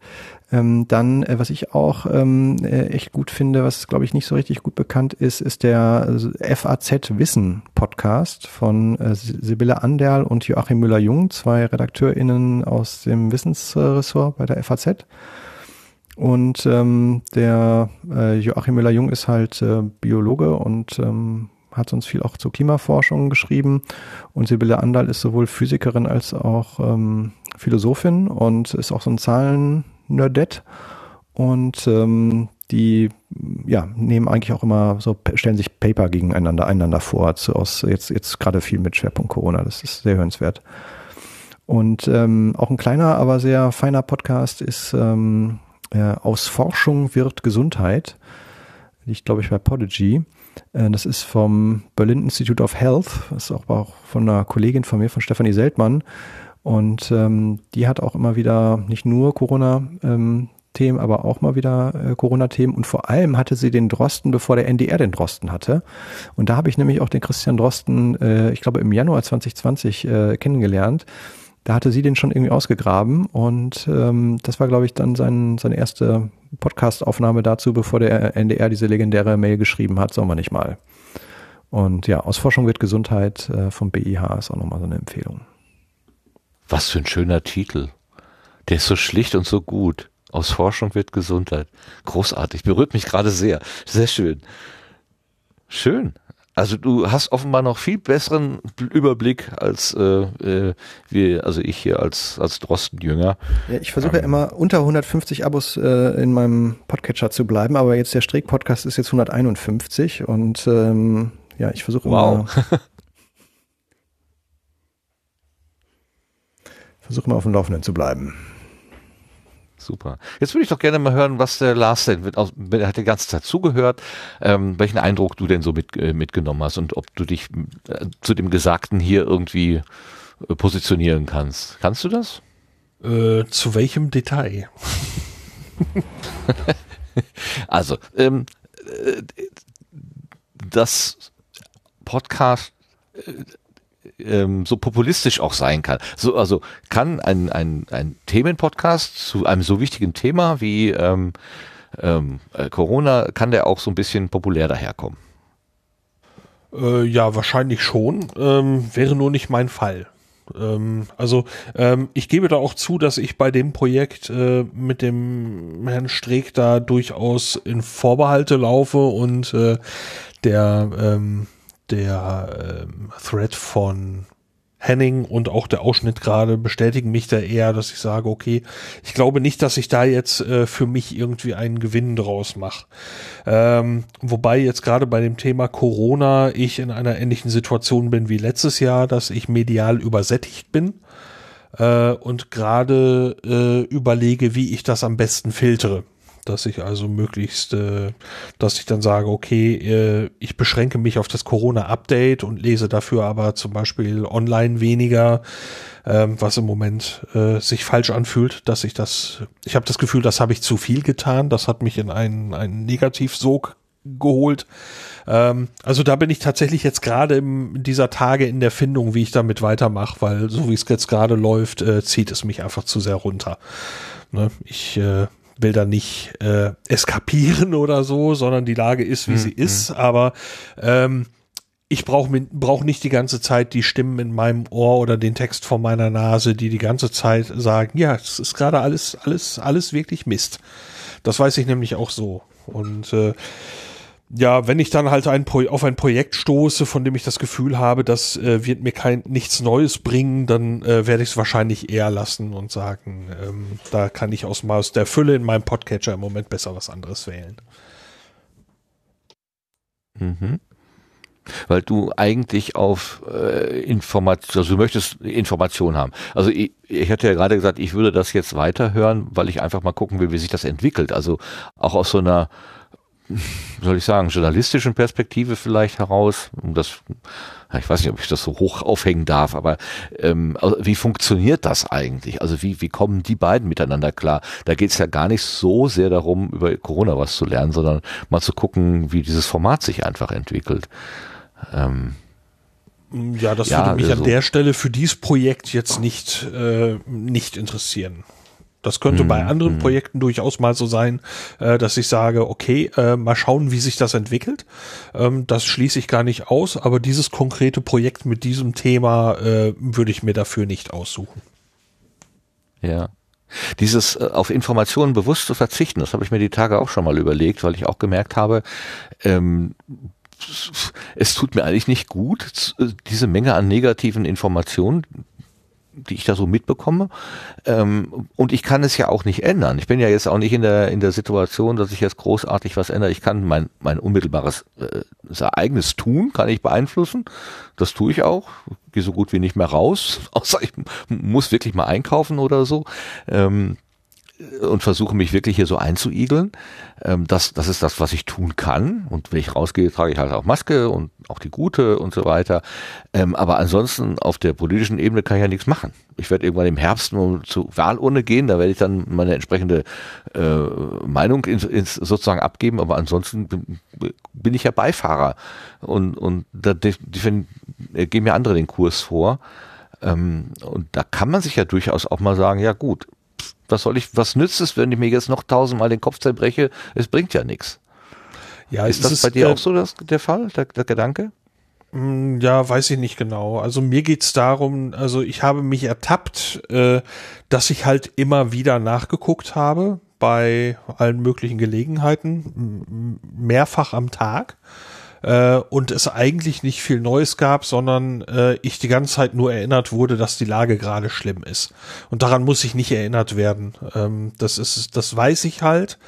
Ähm, ja. Und dieses, dieses in wenigen Stunden Abstand immer wieder gucken, äh, das war, äh, tut, tut mir, mir persönlich offenbar nicht gut. Das heißt nicht, mhm. dass ich gar nicht gucke, sondern ich bin jetzt äh, äh, so die letzten zwei Tage habe ich das gemacht, dass ich gesagt habe, okay, ähm, ich werde jetzt also nicht diese Nachrichtenwebseiten, die ich immer frequentiere, äh, x-mal am Tag aufrufen, sondern morgens beim Frühstück, wie in alten Zeiten in Anführungszeichen. Und äh, ja habe zwischendurch mich mehrfach ertappt, äh, dass ich gewohnheitsmäßig äh, irgendwie im Begriff war, woanders wieder anzusteuern. Das habe ich ja. die letzten Tage eben unterbunden.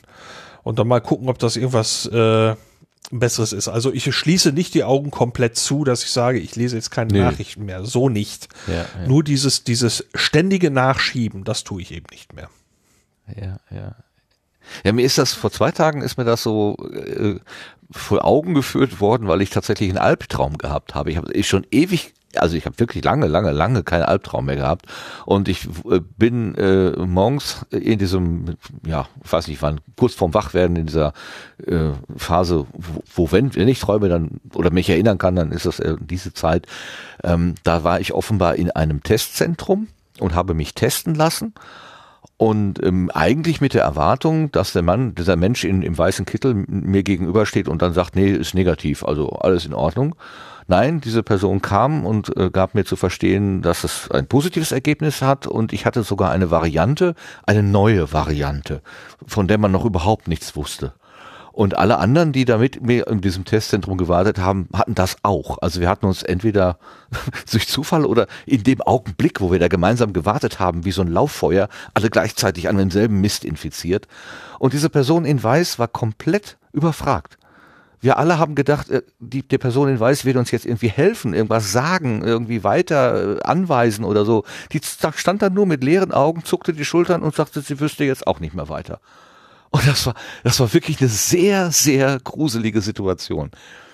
Das einzig Gute war, und da, danach bin ich dann wach geworden, weil ich gemerkt habe, es muss ein Traum sein. Es kam eine weitere Person, wollte sich testen lassen und die wurde dann weggeschickt, weil diese Teststation war nur für Android-User. Apple-User wurden woanders getestet.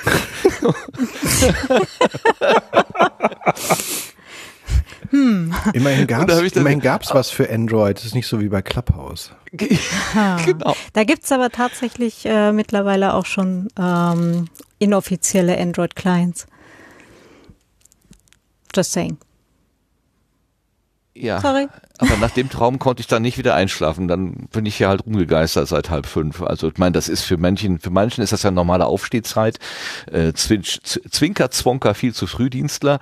Ähm, aber ähm, für mich war das eben ungewöhnlich und ähm, ich war aufgrund von anderen dienstlichen Sorgen den Nacht davor auch unruhig geschlafen und dann habe ich gedacht, irgendwie, äh, wenn es anfängt mit dem Nachtschlaf zu rauben, dann wird es wirklich langsam Zeit, ähm, sowas wie Informationsverzicht äh, zu üben. Aber ich kann nicht. Ich hänge an dieser, hänge an dieser, an dieser äh, News-Linie wie, wie ein Süchtiger. Das ist äh, schlimm. Und ich musste auch gestern diese Pressekonferenz von Merkel, wo sie dann gesagt hat, ja, das war alles ein Fehler und wir müssen das direkt zurücknehmen und sich dann bei uns als Bürgerinnen und Bürger entschuldigt hat, äh, da muss das, muss ich tatsächlich live, äh, also hier über Phoenix äh, verfolgen obwohl ich ja eigentlich im Homeoffice andere Sachen zu tun habe, aber ich kam da einfach nicht weg. Ich war wie so ein Junkie. Ähm, das ist alles nicht gut. Also ich merke das selber, aber ich komme da gerade nicht so richtig raus. Hm. Also ich naja. höre das tatsächlich so wie Lars. Also ich bin, ähm, ich schaue halt äh, irgendwann mittags einmal hart rein, also so nachdem ich so die erste Runde Arbeit mal hinter mir habe, ähm, weil äh, morgens gleich äh, Nachrichten äh, oder überhaupt irgendwie Internet, das, das äh, packe ich nicht, danach schreibe ich hinterher nichts mehr. Ähm, und, ähm, und dann halt, ach, ja, über Nachmittag vielleicht nochmal einmal so durch die Timeline, was halt gerade irgendwie hochkocht, falls was hochkocht. Ähm, und ansonsten ähm, hören wir zum Mittag also mit, wir essen halt irgendwie erst am Nachmittag, ähm, dann ähm, die Deutschlandfunk-Interviews, da weiß ich dann auch so grob, was in der Welt los ist. Aber ähm, ansonsten halte ich mich momentan ziemlich von, von Newsseiten und allem raus.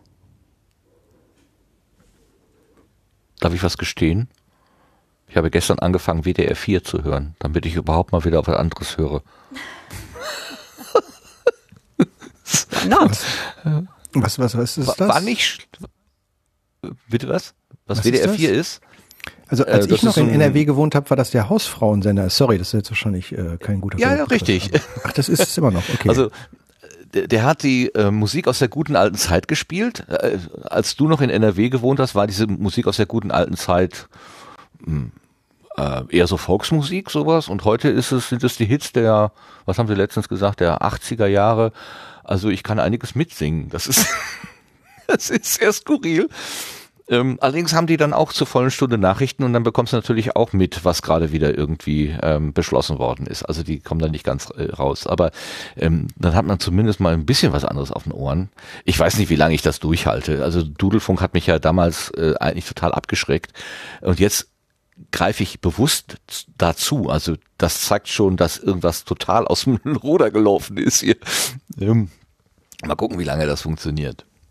Oder Ja, das ist halt der, der das ist, ja, kann ich nicht beim Arbeiten. Also da, da ich kann vielleicht so ein bisschen Musik im Hintergrund äh, trallern lassen, aber das ist, wenn, wenn ich, wenn ich was lese und gleichzeitig wird neben mir gesprochen, dann wird meine Aufmerksamkeit immer zum gesprochenen Wort gehen. Also ich habe zwar schlechte Ohren, aber gegenüber den, äh, äh, den Augen haben die immer noch die, die Magie, meine Aufmerksamkeit dahin zu ziehen. Ich kann schlecht weghören. Ich kann ich kann Buchstaben angucken, ohne deren Sinn wahrzunehmen. Das kann ich. Aber äh, ich kann, wenn das was gesprochen wird, ist das immer mein erster Eingangskanal. Das äh, kriege ich immer als erstes mit. Ich kann auch keine Musik auch? mit Text ähm, hören zum Arbeiten. Also zum, zum Schreiben schon gar nicht. Also äh, auch relativ egal, ob ich die Sprache spreche oder nicht. Wenn ich die Sprache spreche und auch noch das Lied kenne, dann ist ganz vorbei, aber ähm, äh, Ja, da nee, muss man also, gelegentlich mitsingen. Ja. ja, ja, ja, genau, genau. Also wenn ich Musik höre, dann tatsächlich auch ganz, ähm, ganz aufmerksam. Das ist wirklich eine Tätigkeit für sich. Also dieses WDR4-Angebot ist auf jeden Fall auf Leichtigkeit ausgerichtet, auf, auf, auf Fröhlichkeit, auf locker äh, sein. Das ist so diese, ähm, ja, auch diese Moderation zwischendurch. Da wird dann zwar schon mal irgendwie über die neuesten Verordnungen gesprochen oder so, aber dann trotzdem mit einer gewissen, mit einer gewissen Leichtigkeit, mit, äh, mit einer vielleicht sogar vorgespielten Leichtigkeit, aber im Moment nehme ich diese Leichtigkeit einfach gerne an, weil ich sie selber nicht mehr habe. Ich bin, irgendwie überhaupt nicht mehr leicht. Also das Lachen ist zynisch, was ich habe und das ist überhaupt gar nicht gut. Also äh, das, das, das, das ist genau diese Spirale, glaube ich, von der Lars äh, berichtet hat. Das zieht einen so nach unten und das hilft ja nichts. Also ob ich jetzt hier versaure oder nicht, es ändert ja an der Gesamtsituation nichts. Eigentlich könnte man ja auch lachend in die, äh, in die Spirale äh, nach unten gehen, aber das will man ja eigentlich auch nicht. Ne? Naja. Wie kommst du mit der ganzen Menge an Informationen klar, äh, Henning? Du steckst das einfach locker weg? Bist du so souverän? Naja, also ich glaube, dieses, äh, diese Beruf, über den wir da eben schon gesprochen haben, als Social Media Manager oder Social Media Redakteur, der ja verlangt das wirklich zum gewissen Grad, zumindest die acht Stunden, für die man bezahlt wird, irgendwie ähm, dann auch in so einem Modus zu sein, wo man damit klarkommen muss, halt relativ viel ähm, auch in kurzer Zeit aufzunehmen und zu verarbeiten. Und ähm, ich habe da für mich halt einfach einen Weg gefunden und ich glaube, dass das auch so meiner meiner, meiner Naturell irgendwie entspricht, dass das irgendwie ähm, gut geht. Und ähm, ich glaube, ich bin auch dann, ja, im Privatleben bin ich auch ein Nachrichtenjunkie und ähm, ähm, ja, konsumiere da auch halt viel über Podcasts und ähm, braucht das auch. Und ich kenne das aber natürlich auch, dass man dann mal irgendwie so in ein Loch fällt. Und ich hatte, glaube ich, so ein Loch an dem Tag, als dann vor anderthalb Wochen irgendwie diese Aussetzung von AstraZeneca irgendwie mal verkündet worden ist. Aber gut, wir wollen nicht schon Ja. wieder das Corona-Thema ableiten. Ähm, aber Doch, wir haben ja Schleusen geöffnet. nee, ähm, Nee, also das war, das war genau, das war auch so ein ganz- Tag, ganz gut genau. Da kam ich auch überhaupt nicht mit klar. Wo dann alle immer gesagt haben, ja, aber Thrombosen, das ist doch bei der Antibabypille auch und das sind ja wahnsinnig Nee, Martin, und so weiter. Martin, Martin, und erst am Martin, das- nächsten ah, Tag, Nee, nicht abgleiten, nicht abgleiten. Nee. okay, don't get us started. Ja. Ne? Lass uns lieber noch ein bisschen über Podcasts reden. Wir reden auch nicht darüber, dass Herr Laschet heute gesagt hat, dass sie ja darauf gehofft haben, dass mit dem Sommer Lass die, Infektionszahlen runtergehen. In der dritten Welle. Podcasts reden, Martin. Ja, ähm, äh, wir lassen uns über Podcasts reden. Hm, Mm. Ich hätte ja noch, noch, ein, noch ein Thema mitgebracht, wenn ihr noch könnt. Ich kann noch. Und ihr? Immer. Also ich ähm, wollte, wollte eigentlich zwei Themen sogar ähm, noch gerne mit, mit euch äh, ah, besprechen. kleiner Finger, ganze Hand. Mhm, Ne? Okay. Ähm, Ja. Das eine ist, ich habe schon gerade gesagt, wir machen mit dem Resonator weiter und da wollte ich mal einfach mal eure Meinung zu einer Frage einholen, die mich, die sich mir ähm, gerade stellt. Und zwar ist ähm, der Resonator ja irgendwie selbst gehostet und ähm, äh, freier Feed überall abonnierbar, wo es Internet gibt und die Leute kein zensiertes Internet haben und in jedem Podcatcher dieser, äh, dieser Digitalwelt zu empfangen. Und ähm, ja, ich habe natürlich auch diese Entwicklung mit den Plattformen in den letzten Jahren irgendwie stark beobachtet und auch mit ein bisschen Sorge beobachtet, weil ich schon auf dem Standpunkt stehe, dass ähm, die ja, sozialen Verwerfungen, die wir in unserer Gesellschaft äh, und auch in Amerika und so weiter beobachten, ähm, auch damit zu tun haben, dass äh, ja gerade soziale Netzwerke und insbesondere Plattformen äh, da viel äh, negative Auswirkungen gehabt haben. Und ich diese freie Welt der Podcasts immer als sehr wertvoll, ein sehr wertvolles Ökosystem wahrgenommen habe. Und ähm, ich es für auch unsere Verantwortung, ehrlich gesagt, äh, lange Zeit gehalten habe und bis jetzt immer noch auf diesem Standpunkt stehe, dass wir, die wir Podcasts anbieten, eigentlich auch dafür ein bisschen verantwortlich sind. So nach dem Motto, Dear Podcasters, please don't build another Facebook. Also, dass, äh, dass man die Podcasts halt wirklich ohne Maschine in the Middle, ohne Dienst in the Middle irgendwie empfangen kann, der einem als Intermediär dann irgendwie die, die HörerInnen zuführt oder auch abdrehen kann, wenn, wenn, wenn dieser Intermediär das will. Und ähm, aus dieser Überlegung heraus gibt es ähm, den, den Resonator-Podcast als ja, von einer Wissenschaftsorganisation kostenlos angebotenen, unter freier Lizenz äh, verfügbaren und äh, auf Wikipedia hochladbaren und ich weiß nicht was, äh, sehr freies Format gibt es bisher nicht in Plattformen, insbesondere nicht auf Spotify. Und ähm, ich höre ja auch im Sendergarten, dass ihr immer wieder in den letzten Jahren diese, ähm, diese Diskussionen geführt habt, so nach dem Motto, wenn man junge Leute mal fragt, wo ist denn dein Podcast? Äh, wo suchen die das? Die suchen das in ihrer Spotify-App. Und dann sagen sie, nee, Resonator gibt's nicht im Podcast. Und ähm, ich habe viele Jahre damit zugebracht, dann ganz freundlich diese Diskussionen zu führen ähm, und denen zu erklären, was daran gut ist, dass der nicht in Spotify ist und ich, die haben mich alle nicht verstanden. Und äh, die Wahrnehmung, die ich ähm, schon so habe und die, glaube ich, viele Leute in den letzten Jahren dann auch äh, irgendwie so äh, bekommen haben, ist, dass man diesen Kampf, äh, so wie ich das sehe, nicht, nicht gewinnen kann. Trotzdem sehe ich es auch so, dass man äh, wirklich aus diesem, also wenn man seinen Podcast darin anbietet, dann unterstützt man aus meiner Sicht auch so ein bisschen halt das, äh, ja, das, äh, das Gra- Grabschaufeln des, des freien Podcast-Universums. Und für mich ist einfach die Frage, die ich von euch gerne beantwortet haben wollte, ist, äh, es gibt so, da einen, ja, einen es gibt da einen, einen, einen, freien, einen freien Podcast, äh, die, der von einer Wissenschaftsorganisation angeboten wird. Ähm, findet ihr das gut, wenn der, um seine Wissenschaftsinhalte an mehr Leute ranzubringen, äh, auf Spotify geht? Oder sagt ihr, dann ist der Henning endgültig auf der dunklen Seite angekommen? Fragen wir doch mal den Sebastian. Der kennt sich ja aus mit Veröffentlichungen. Mit Spotify. ähm, ähm, hm, äh, gute Frage. Also undurch würde ich jetzt nicht sagen. Ich meine, das machen ja einige, die äh, das auch unter genau diesem Argument tun, ähm, dass man halt diejenigen dort besser erreicht, die man so sonst nicht erreichen würde. Ähm, oder aus monetären Gründen. Wobei, weiß ich gar nicht, hat sich da viel geändert, dass das monetär mittlerweile lukrativ ist. Das ist mir zumindest jetzt noch nie untergekommen. Aber gehen wir mal jetzt äh, von diesem äh, Aspekt aus, dass man halt äh, eine andere Zielgruppe erreichen kann, eine vermutlich jüngere Zielgruppe. Ich weiß nicht, hast du da Daten zu? Ähm, Gibt es wahrscheinlich schon, oder? Ähm, was was wäre da so die Zielgruppe? Wahrscheinlich schon jüngere Menschen, oder? Mein, also ich habe da keine keine Daten zu, aber ich würde es auch vermuten, dass man dass man die da erreichen kann. Wobei ich dann auch mich natürlich frage, mit welchem Format würde man die gut erreichen? Ne? Hm. Schwierig. Also also ich höre jetzt, also ich mache, ich selber mache jetzt keine Entscheidung fest. Der Podcast ist bei Spotify. Ähm, gut, dann höre ich ihn nicht. Also also wenn er nur ausschließlich dort ist. Ähm, weil ich kein Spotify habe. Ähm, relativ einfach.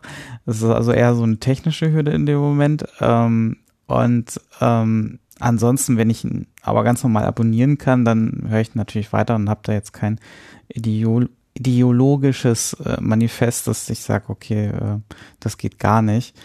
Ähm,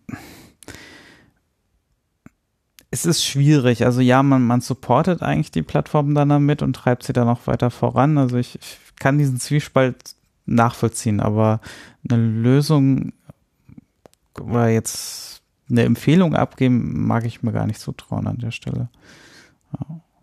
Aber denkst du, Henning, du hast ja gesagt, Henning geht da nicht zur schwarzen Seite über, ne? Oder? Nein, also von meiner Sichtweise nicht. Also das, äh, ich glaube, so, so wird das jetzt auch keiner ähm, also ich kann jetzt nicht für alle sprechen, aber ich würde das nicht so sehen. Mhm. Also mit der Lars, Einschränkung, wenn es so, nur Claudia, noch auf äh, ja, Spotify genau, wäre. Hm, genau. genau. Das. Ja. Also äh, nee, Lars gerne zuerst dann. Hm. Sorry. Nein, nee, Claudia, mach ruhig weiter. Ach, der Sebastian hatte ja gerade nochmal angesetzt. Nee, ich wollte da, da nur nochmal beipflichten. Also klar, wenn das, ähm, wenn man es frei abonnieren kann, dann, ähm, dann ist es, äh, ja, dann, dann sehe ich da auch, habe ich da auch ja. keine Bedenken. Ja. Das, das soll natürlich bleiben, klar. Hm. Also wo, wo ich halt ein bisschen Schwierigkeiten habe, ich habe jetzt auch schon so ein, so ein paar Workshops halt zu, zu Podcasten äh, gegeben, halt so für AutorInnen, ähm, die dann halt gar nicht wissen, dass es was anderes als Spotify gibt und von sich aus ankommen, ja, und dann mache ich meinen Podcast und den packe ich auf Spotify und das ist ja eh alles gut. Ähm, wo ich dann halt auch immer versuche, äh, Aufklärungsarbeit zu leisten, dass äh, das Internet viel, viel größer ist als äh, einzelne Plattformen. Ähm, und ähm, dass äh, da einfach auch ähm, sie sich um ja bestimmte Hörerschaften letztendlich auch selbst ähm, beschneiden. Ähm, ist halt die Frage, ob es in der umgekehrten Richtung halt dann eigentlich nicht genauso gilt. Ähm, ich hatte tatsächlich meine meine Podcasts mal auf Spotify. Ich habe sie alle da wieder rausgezogen. Ähm, eben gerade wegen dieses Arguments, dass diese ähm, diese Geschäftsmodelle ähm, dass ich mich nicht sehr wohl damit fühle, das halt auch noch ähm, ja zu befeuern. Hm. Habe jetzt aber gerade über das letzte Jahr halt mit äh, Corona festgestellt, dass viele Leute auch bei mir halt so im Umfeld ausschließlich Spotify haben und auch nicht wissen oder mitkriegen, dass es da mehr gibt. Und nicht nur jüngere Leute, sondern halt auch so mit 50er bis 60er. Und ähm, muss sagen, es hat mich tatsächlich ein bisschen nachdenklich gemacht, weil es halt schon so, ja, halt so eine, so eine zweischneidige Sache ist. Und ähm, ansonsten sehe ich es halt, äh, wie, wie Sebastian gerade halt auch mit dem solange ein Podcast halt auch außerhalb erreichbar ist, wenn es Sinn ergibt, dass man die Zielgruppe auch auf Spotify erreichen will. Da habe ich jetzt zum Beispiel für meinen Datenschutz-Podcast auch echt darüber nachgedacht. Ähm, gibt es wahrscheinlich durchaus Sinn.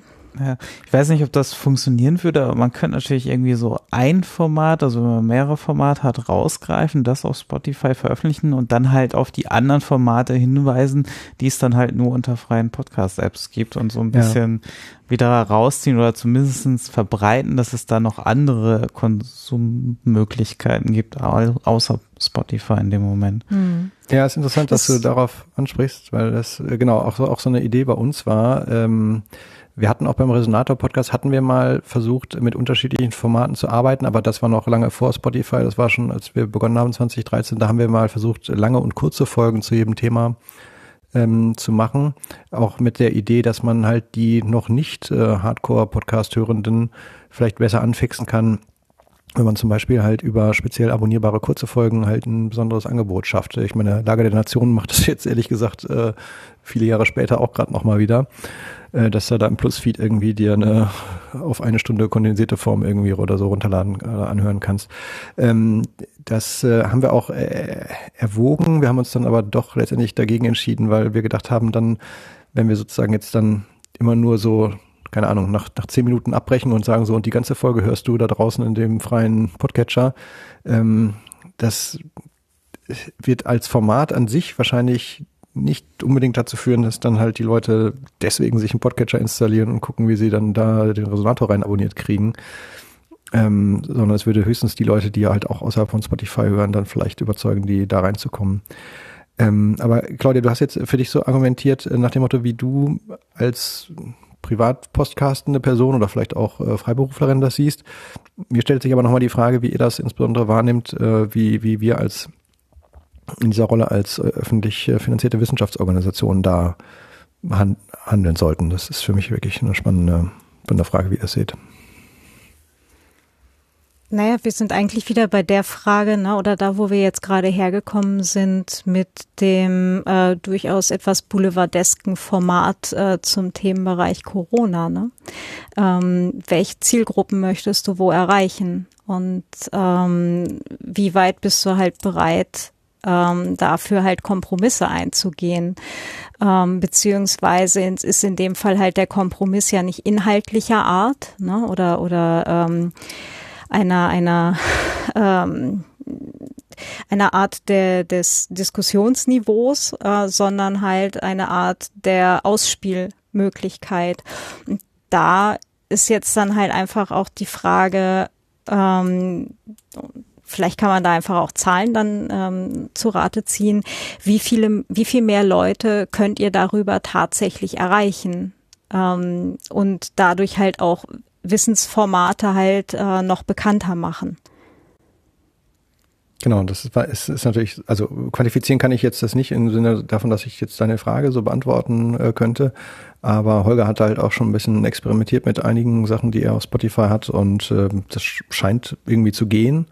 Und gerade wenn man halt über ja diese ja, Fake News oder äh, ja Verschwörungsmythen oder so äh, redet, äh, die sich gerade in geschlossenen Plattformen, gut, ich kenne jetzt bei Spotify, kann ich wirklich nichts zu sagen, aber die sich sonst ja in geschlossenen Plattformen gerne verbreiten, da will man vielleicht auch als Wissenschaftsorganisation halt einfach nur da sein und sagen, so Kinders hier, da ist unser Content so und dann bitte, da habt ihr was, das äh, ernsthafte Inhalte sind. Hm. Lars, hast du auch eine Meinung? Ja, aber ich kann sie nicht ganz konkret äh, auf diese Frage runterdampfen. Ähm, ich kann es aus meiner Perspektive bei, zumindest erzählen, ähm, weil ich halt für meinen Podcast immer wieder gefragt werde und auch in der Vergangenheit schon sehr oft gefragt wurde und äh, das insbesondere ähm, von einer einer etwas jüngeren Klientel, die also von dieser offenen Szene und einer Software, die man Podcatcher nennt, äh, auch wenn das nun x verschiedene Programme sein können, ähm, äh, überhaupt noch nie was gehört haben und wenn du denen dann sagst, ja, bist du denn bei Spotify und äh, du sagst, nee, aber du kannst dann dies und das und das und das und dann erzählt, gibt man denen so ein abgedampftes Tutorial im Prinzip, äh, äh, die schalten sofort ab. Das äh, habe ich schon sehr oft gemerkt. Also es ist an der Stelle die Frage, bist du bei Spotify, äh, soll eben nicht mit einer politischen Diskussion äh, beantwortet werden. Das hilft nichts weiter. Ähm, das heißt, das ist so ein, so ein immerwährender Kampf eigentlich in mir drin, dass ich sage, ja, ähm, der Zweck dieser Podcast ist ja, wir wollen eigentlich gehört werden. Wir möchten das, was wir dort erzählen, also zum Beispiel bei diesen Wissens- und Wissenschaftspodcasts, wir wollen ja, wollen ja Wissen unter die Leute bringen.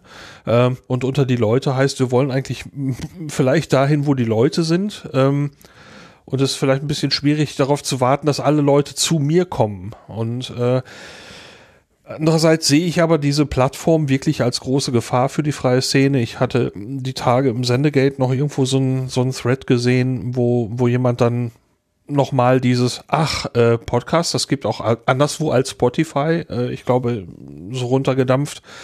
Ähm, da, da, da merkt man schon diese Gefahr, dass, dass das auf diese Plattform nur noch auf diese Plattform gemünzt ist, nur noch so wahrgenommen wird.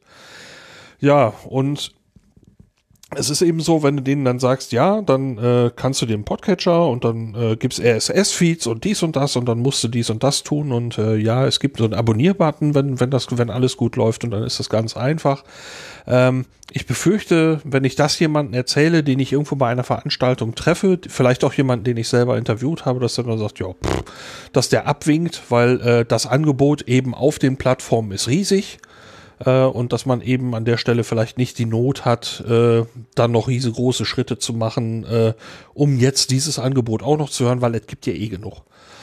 Ähm, keine Ahnung. Also ich bin da vollkommen unentschlossen und äh, es vergeht keine Woche, wo ich mir nicht mindestens zweimal die Frage stelle, ähm, sollte ich das öffnen oder nicht? Und äh, es gibt ja dann auch die Idee, dass man dann eben sagt, okay, in den Episoden, die man veröffentlicht, äh, erwähnt man das immer wieder. Ne? Dass äh, wenn, wenn Menschen diese Episode dann eben bei Spotify zum Beispiel hören, dass die eben an der Stelle hören, es gibt, man kann es auch ohne Spotify hören, du brauchst nur dies und das zu tun oder äh, schau mal hier. Das ist noch so eine Sache, die bei mir noch herumspukt und unentschieden ist, aber ich fühle mich eigentlich nicht wohl dabei, zum Beispiel zu Spotify zu gehen. Mhm. Das gleiche gilt ja auch für ähm, andere geschlossene Plattformen. Ne? Also jetzt ähm, ja, äh, Spotify durch ein die ganze Zeit, ja, ja, Spotify nur ja, exemplarisch. Ne? Ja, wobei äh, Spotify im Konkreten ähm, jetzt ja durch die durch den Kauf von Anchor vor zwei Jahren, drei Jahren, zwei Jahren ähm, halt auch ein, ein US-Tochterunternehmen gekriegt hat und damit halt auch voll unter den Cloud Act fällt. Das heißt, ähm, alle UserInnen-Daten, die halt bei Spotify irgendwie vorliegen, auch wenn es selber halt ein schwedisches Unternehmen ist, also auf jeden Fall europäisches, ähm, liegen halt trotzdem für US-Behörden und alle Behörden der Länder, die mit den USA nach Cloud Act kooperieren, offen. Ne? Das ist dann halt auch so eine Sache mit, muss man dann halt schon irgendwie wollen. Ne? Andererseits steht halt dagegen, Leute halt erreichen. Ne? Und das ist jetzt gerade für Wissensformate oder auch Wissenschaftsformate wahrscheinlich dringender und wichtiger als jetzt für, für einen Autorinnen-Podcast über kreatives Schreiben oder Bücher schreiben oder Self-Publishing, was ich halt sonst so habe. Na, ne? also da, da ist das dann für eure Formate interessanter und wahrscheinlich bei mir für den Datenschutz-Podcast vielleicht auch insofern, dass die Leute, die halt auf solchen Plattformen sind, das vielleicht auch noch brauchen könnten, das Wissen. Ähm, aber ne, es steht halt eben das eine gegen das andere. Muss man, ja. muss man halt einfach dann entscheiden. Bevor, bevor ich, äh, ich befürchte, ich könnte da falsch verstanden worden sein oder so. Es ging mir jetzt nicht darum, das an irgendwelchen Formaten festzumachen oder so, sondern nur, ähm, exemplarisch eben für das, was ich so jetzt gerade bei Henning wahrgenommen habe und eben für das, was ich selber tue. Ne? Das äh, geht mir nicht darum zu sagen, ja, für, für einige Podcasts ist ja eh egal oder so, so auf keinen Fall. so, und da sind mhm. wir jetzt, Lars, und haben da letzten fünf Jahre gegen gekämpft und jetzt knicken wir so langsam ein und jetzt sind wir die Dummen, weil wir nicht äh, äh, wie die anderen vor fünf Jahren schon umgeschwenkt sind und da schon fünf Jahre Reichweite und äh, Hörerschaft aufgebaut haben. Ach, die ja. Dummen. Ihr hattet doch ja. gute Gründe, es nicht zu tun. Jein. Ja, es ist, ist halt auch eine Frage von, von Haltung und Standing. Genau, ja, es fühlt genau, sich jetzt nicht falsch. Es, ja. es, es, fühlt sich auf der Seite persönlich und äh, zu meiner Meinung eben nicht falsch an. Äh, die Frage ist, ob das, was ich mit dem Podcast eigentlich erreichen möchte, eben, dass er gehört wird, dass, dass das, was ich dort vermitteln möchte, eben unters Volk kommt. Ähm, ob ich an der Stelle gegen das eigene Projekt arbeite, ähm, wenn ich das nicht tue, aber gegen eine freie Szene arbeite, wenn ich es tue. Das äh, ist wirklich sehr schwierig. Aber du arbeitest doch nicht gegen die Szene. Das ist doch nur eine weitere, ein weiterer Kanal. Also ich sehe das inzwischen ganz unentspannt. Äh, Quatsch. Unaufgeregt und entspannt, so rum. Ähm, nee, ich nicht. Ich, ich nicht. Äh, ich würde keine Produzentin schräg angucken, weil sie sagt, ich veröffentliche halt auf, auf Spotify. Nein, ich das, fände es das schön, wenn die Möglichkeit, ich, ich fände es schön, wenn die Möglichkeit erhalten bleibt, dass es auch noch auf alternativen Wegen äh, ausgespielt wird. Also dass man jetzt nicht diesem Silo sich anschließen muss. Ähm, aber ähm, das kann ja äh, im, im Prinzip jede Produzentin eben für sich selbst entscheiden. Und ich finde, die Überlegung zu sagen, wir gehen dahin, wo die Menschen sind und die Menschen sind halt neuerdings irgendwie auf diesem Kanal zu erreichen, dann gehe ich halt dahin. Du aus dem aus dem aus dem inneren ähm, Interesse mehr Hörer für dich zu bekommen, fürs Thema zu begeistern. Äh, Henning sogar mit dem Auftrag Öffentlichkeit herzustellen, also Öffentlichkeitsarbeit herzustellen. Also äh, eigentlich Ja, aus dieser professionellen Perspektive, aus der professionellen Perspektive ähm, äh, stellt sich die Frage eigentlich ja fast gar nicht. Naja, ich, ich, ich kann dir schon nochmal ähm, äh, auch so eine Wahrnehmung äh, oder auch eine Anspruchshaltung, die, äh, die mir gegenüber auch gerne, äh, gerne mal formuliert wird, auch schon nochmal so weitergeben. Also ja, ich habe ja schon gesagt, wir machen auch Blogs und äh, wir machen auch äh, Mastodon, haben wir zumindest mal ausprobiert. Aber wir sind halt auch zum Beispiel, wir haben auch noch, immer noch eine Facebook-Seite. Und ähm, als äh, 2018, glaube ich, ist so richtig ähm, der, der, der, der Shitstorm so richtig losging mit, ähm, mit ja, Rückblick auf die Trump-Wahl und äh, diesen Manipulationen, die es da ähm, äh, gegeben hat durch, ähm, äh, wie ist noch diese Analytics-Firma da. Ähm, da, da sind uns Cambridge, gegenüber zum Cambridge, Beispiel, ne? Cambridge Analytica, ja genau. Ähm, da sind uns gegenüber schon auch so äh, Vorhaltungen gemacht worden, ja, ihr seid ja auch da und deswegen ähm, äh, unterstützt ihr das? Und wieso müsst ihr als, ähm, als öffentlich finanzierte äh, Wissenschaftseinrichtung äh, eigentlich ähm, äh, Facebook unterstützen? Und das, äh, da wurde uns dann sozusagen gegenüber gesagt, es gibt halt auch manche Leute, die nur deswegen auf Facebook sind, weil wir als, äh, als Wissenschaftsorganisation auf Facebook sind. Ähm, wo ich äh, so ein bisschen so dieses Gefühl, was du eben, Martin, bezüglich des Sendegartens geäußert hast, äh, auch so ein bisschen hatte, so, ja, ich bin aber wirklich eine kleine Leuchte mit irgendwie meinen 5000 Fans hier auf Facebook, wohingegen Bayern München 50.000 Fans auf Facebook hat. Und äh, Bayern München gegenüber würde ich dieses Argument wirklich ziehen und sagen, ja, wenn ihr auf Facebook, äh, äh, ihr, ihr zieht Leute auf Facebook, aber nicht ich mit meiner Größenordnung. Ähm, andererseits, wenn wenn man es ganz katholisch sieht, ähm, äh, und man sagt, Facebook hat die pure Existenz von Facebook hat negative Auswirkungen auf die Gesellschaft, dann stellt sich schon die Frage, wieso wir als Wissenschaftsorganisation dort eine Repräsentanz haben, nur weil wir halt auch das Interesse daran haben, äh, die Öffentlichkeit zu erreichen. Naja, da beißt sich halt die Katze ein bisschen in den Schwanz. Ne? Also ähm, es gibt ja auch, ähm, wie ich jetzt von Kolleginnen weiß, ähm, Verlagsverträge. Ne? Also wenn eine, wenn eine Autorin bei einem Verlag, großen Verlagshaus, äh, Verträge unterschreibt, gibt es auch welche, in denen drin steht, dass die Autorin, der Autor verpflichtet ist, eine Facebook-Fanseite zu unterhalten. Ja, und um halt eine entsprechende Öffentlichkeit, haha, in, in Klammern angefügt, ähm, zu erreichen. Ne? Also äh, das heißt, wir haben es hier mit einem Phänomen zu tun, ähm, das grundsätzlich durch den oder eine, eine, eine relevante Anzahl von Playern innerhalb unserer Gesellschaft ähm, eine Relevanz zugemessen wird. Und da ist jetzt die Frage, wie kommen wir da raus oder wollen wir als Gesellschaft da rauskommen, ähm, dass diese geschlossenen Plattformen existieren? Und äh, wenn ja, wie schaffen wir das gemeinsam? Und da ist nämlich dann, glaube ich, auch der, der springende Punkt des Gemeinsamen, weil es ja uns als Gesellschaft angeht. Und dann ist eben die Frage, ob nicht ähm, gerade ihr als Wissenschaftsformate eine entsprechende Rolle darin spielt, das eben mit zu gestalten. Die Frage oder die anschließende Frage ist dann natürlich, wie das am allerbesten Nein. funktioniert, indem man nicht mitmacht oder indem man halt mitmacht und sagt, übrigens, es gibt einen draußen. Bin, bin ich anderer Meinung. Ich glaube nicht, dass eine Wissenschaftsorganisation an der Stelle ähm, die Gesellschaft formen sollte. Die sollen Wissenschaft machen.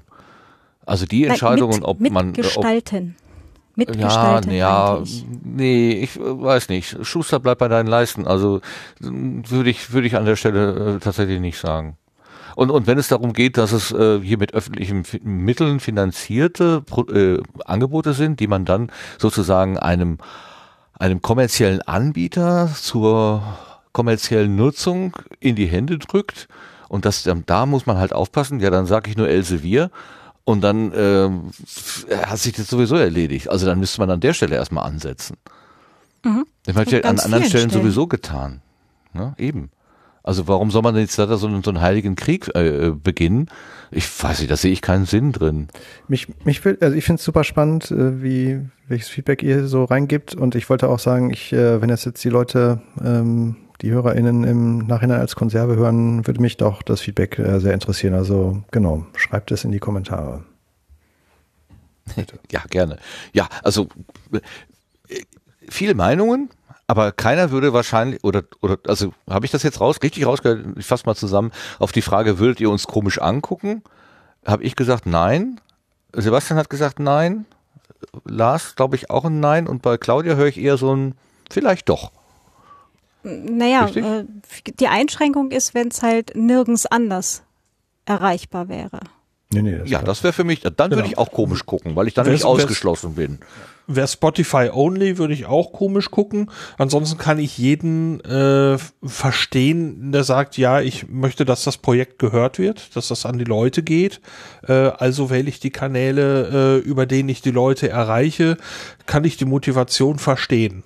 Ne, das ist äh, ähm, ich sehe nur für mich selber äh, eben die Gefahr, wenn das eben alle tun, dass eben diese Gleichsetzung passiert. Ich habe gerade den Sendegate, äh, das Sende, den Sendegate-Post nochmal rausgesucht.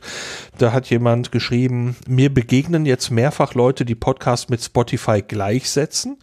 Während das in Projekt nur angedeutet ist, habe ich jetzt woanders, kann den Podcast nicht finden, Meldungen bekommen. Gemeint war aber, ist nicht hm. in Spotify. Und das ist die, ja, äh, die, die Gefahr und meiner Meinung nach ist das eben ein, ein Effekt, der durch Teilnahme vieler Projekte eben immer weiter verstärkt wird, weil äh, irgendwann finden halt Leute, die sich vorher mit dem Podcast, Medium Podcast nicht groß befasst haben, ähm, aber Spotify halt sonst meinetwegen vielleicht für Musik oder irgendwas hatten oder vielleicht auch schon für, für ein konkretes Podcast-Format, ey, da musst du mal reinhören, ähm, da angefangen haben und dann eben weitergeguckt haben. Ja, und wenn die dann sagen, hier auf Distanz oder was weiß ich, den finde ich nicht, äh, wie kann denn das sein? Dass, dass, dass an der Stelle die Scheuklappen so dicht sind. Das ist die, die Gefahr, die ich da sehe. Ja, an anderen Stellen muss man sagen, haben wir den Kampf schon lange aufgegeben. Also wenn wir über Videos im Netz reden und jemand empfiehlt dir mal ein, ein Video, Lars, ähm, dann wo würdest du das suchen? Ne? Also ähm, äh, ja, ja gut, nicht, es, es gibt eine Plattform, wo ich zentral anfange, das ist YouTube, das äh, ist, ist ganz klar. Allerdings, äh, wenn ich es dort tatsächlich nicht finde, gibt es noch zwei weitere, die ich dann abgrase. Das, genau, aber äh, du würdest auch in Plattformen suchen. Du würdest dann zu Vimeo gehen und ich weiß nicht, wo noch hin, aber ähm, äh, ich weiß nicht, ich kann mich noch daran erinnern, wo wir eben bei den äh, Opa erzählt vom Kriegsstories waren, also so 2008 ähm, haben wir äh, zum Beispiel auf der DLR-Webseite noch versucht, unsere Videos nur äh, in einem total schlimmen Flash-Format dort auf der auf dem auf der ja. Webseite zu zu haben und ähm, obwohl damals YouTube schon so langsam losging, ähm, hieß es sozusagen, nein, das machen wir nicht, weil die qualitativ hochwertigen äh, Infos gibt's halt bei uns auf dlr.de zum Thema Raumfahrt und dann müssen die Leute halt zu uns kommen und äh, diese Haltung hat man dann auch irgendwann halt aufgegeben, weil man halt irgendwie verloren hatte und äh, alle auf YouTube waren ne? und äh, ja. Aber gut, ich will nicht auch noch das äh, ich wollte das Plattformthema auch nicht in so eine Endliche treiben. Äh, ja, mir, mir lag es wirklich jetzt an diesem Feedback von euch und von den HörerInnen gerne auch noch. Äh, und ja. Ja, ein Hörer hat sich schon gemeldet. Äh, der Datacop schreibt auf dem äh, begleitenden Chat hier, zentrale Plattformen funktionieren, weil sie sehr bequem sind. Das wird automatisch zum Nachteil der dezentralen Strukturen, die nicht kapitalistisch aufgebaut sind. Das ist auch ganz absichtlich so gedacht. Facebook betont immer, dass sie ja kein Monopol sind, weil es auch Alternativen gibt, wenn man mehr Datenschutz haben möchte. Ja. Wenn es zum Monopol, also äh, ist immer die Frage, wer soll entscheiden? Ne? Also entscheidet der Anbieter, äh, also oder entscheidet der Kunde? Soll der Fisch, äh, soll der Wurm den Fisch schmecken oder dem Angler? Also wenn der wenn der Kunde sagt, ich hätte es aber gerne da und ich bin auch mit den äh, mit der äh, Drittlandübertragung meiner Metadaten bin ich äh, ist mir egal. Soll die soll die NSA doch wissen, was ich mache? Kann ja jeder für sich selber entscheiden. Ähm, dann sind ja alle im grünen Bereich eigentlich wenn es ein Monopol, das ein echtes Monopol ist und ich keine andere Möglichkeit habe, an diese gleichen Informationen zu kommen, wenn ich mich über die Helmholtz äh, warte mal, Gemeinschaft informieren möchte und ich kann das nur noch über so einen äh, Monopolisten machen, dann wird es natürlich äh, äh, komisch. Aber wenn es auch darüber geht, naja gut, aber das ist jetzt halt genau der Punkt, wo wir gerade sind mit dem, äh, in Anführungsstrichen, wäre den Anfängen, weil wir haben das Ganze ja auch schon ähm, bei Facebook halt äh, beobachtet, ne, dass es dann halt ein ganzes Teil ähm, zum Beispiel auch kleine Betriebe oder ähnliches gab, die ausschließlich nur Facebook-Seiten unterhalten haben, die keine ja, eigene Webseite ja. mehr hatten und so, ne? Weil es dann plötzlich total normal war, dass man einfach äh, auf Facebook ist, weil da sind ja eh alle in Anführungsstrichen. Ne?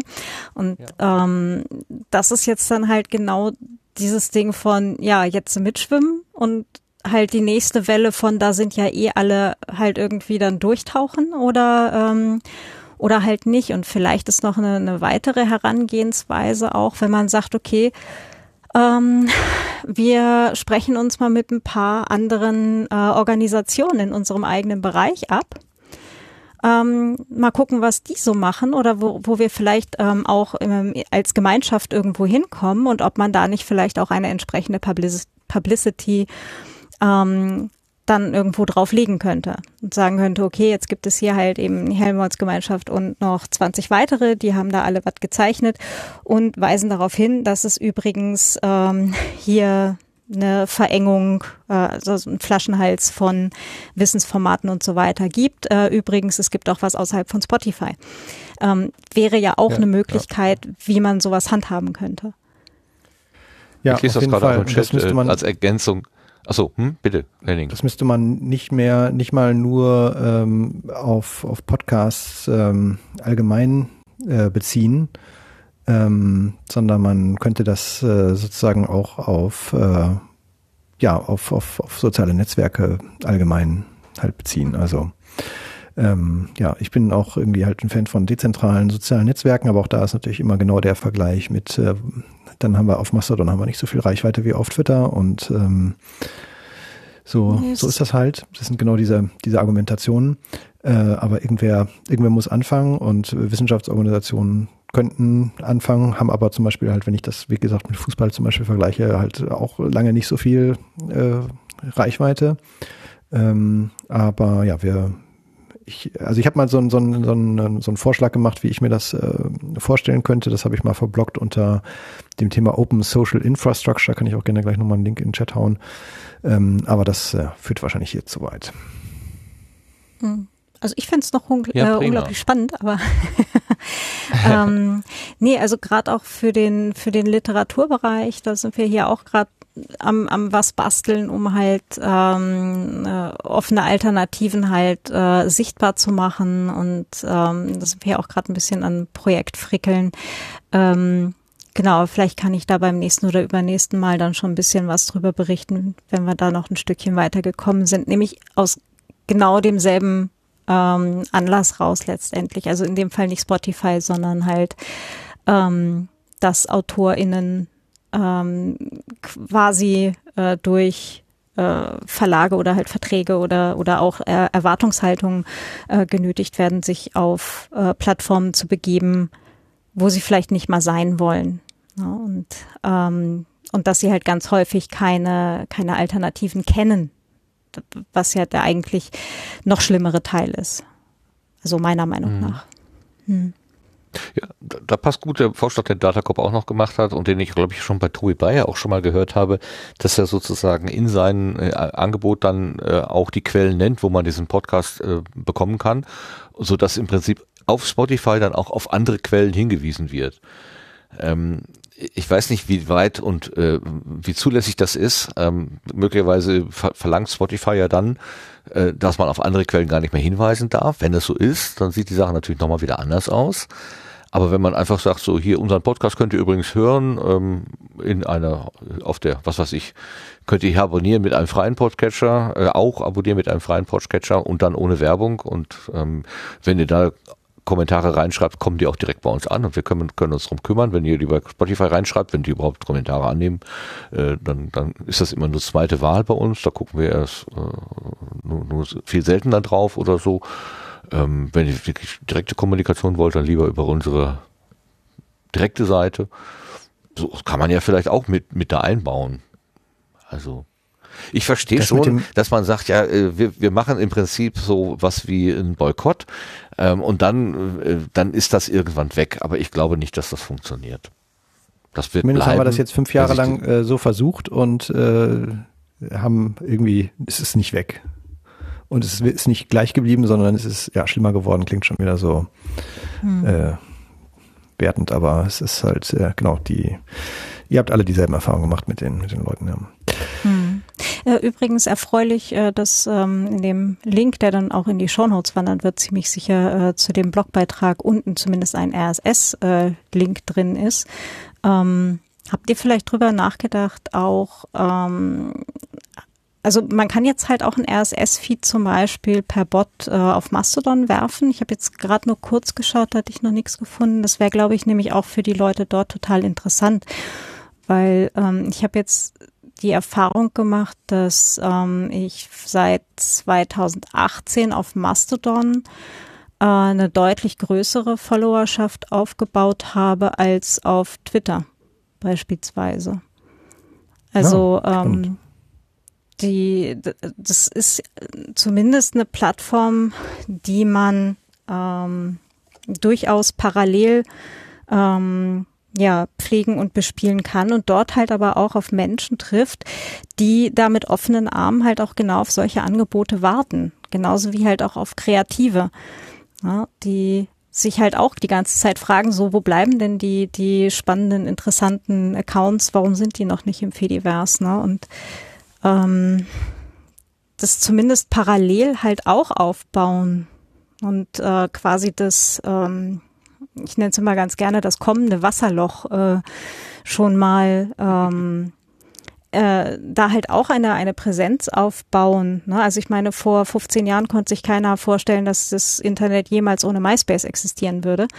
Ähm, mittlerweile sind die Leute eben vom Weiterwandern von Facebook eben rüber zu Instagram, was auch Facebook gehört, andere Punkt, aber ähm, halt nicht mehr auf der Hauptplattform. Und die jungen Leute, die sind halt nicht mal mehr, also gar nicht mehr auf Facebook, die sind halt, wenn auf Inter Instagram oder halt auf TikTok. Ne? Ähm, ist halt auch immer ganz interessant, ein bisschen zu beobachten, wo sich halt die ganz jungen Leute halt auch rumtreiben. Ne? Mhm. Ja, wir haben, wir haben auch äh, auf Mastodon ähm, ja, Gehversuche gemacht, aber wie du schon richtig ähm, jetzt äh, äh, freundlich formuliert hast, äh, sind wir dabei ein bisschen eingeschlafen. Das hat aber auch damit zu tun, dass wir als wir irgendwie im April 2017 da irgendwie mal äh, aufgeschlagen sind, äh, gab es noch nicht irgendwie diesen Chaos Social Server und dann war, bin ich bei irgendeinem so französischen ähm, Instanzbetreiber gelandet und das war auch ganz kuschelig da und hat, hat mir Spaß gemacht, da mal das äh, auszuprobieren.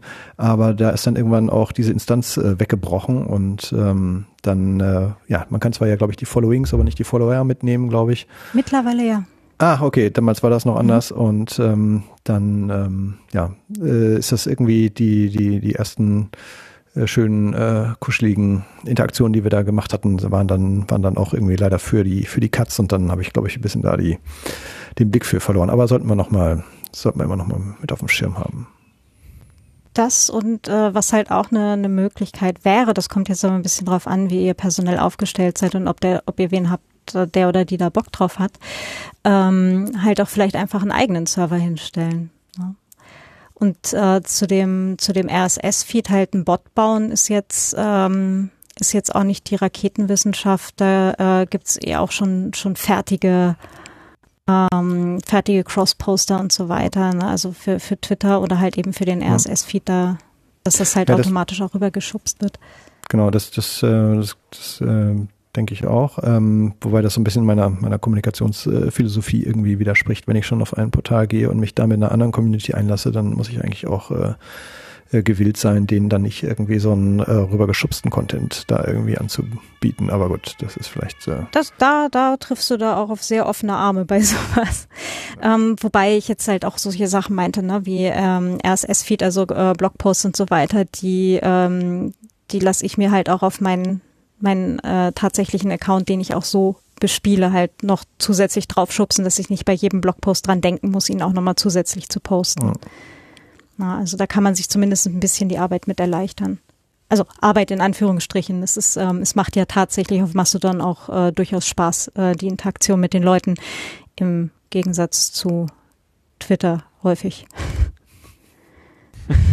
Mit Blick auf die Uhr würde ich so ganz langsam die, die Gartenbank äh, verlassen. Du hattest noch eine zweite Frage, Henning. Kriegen wir die noch unter oder ist die äh, zu groß?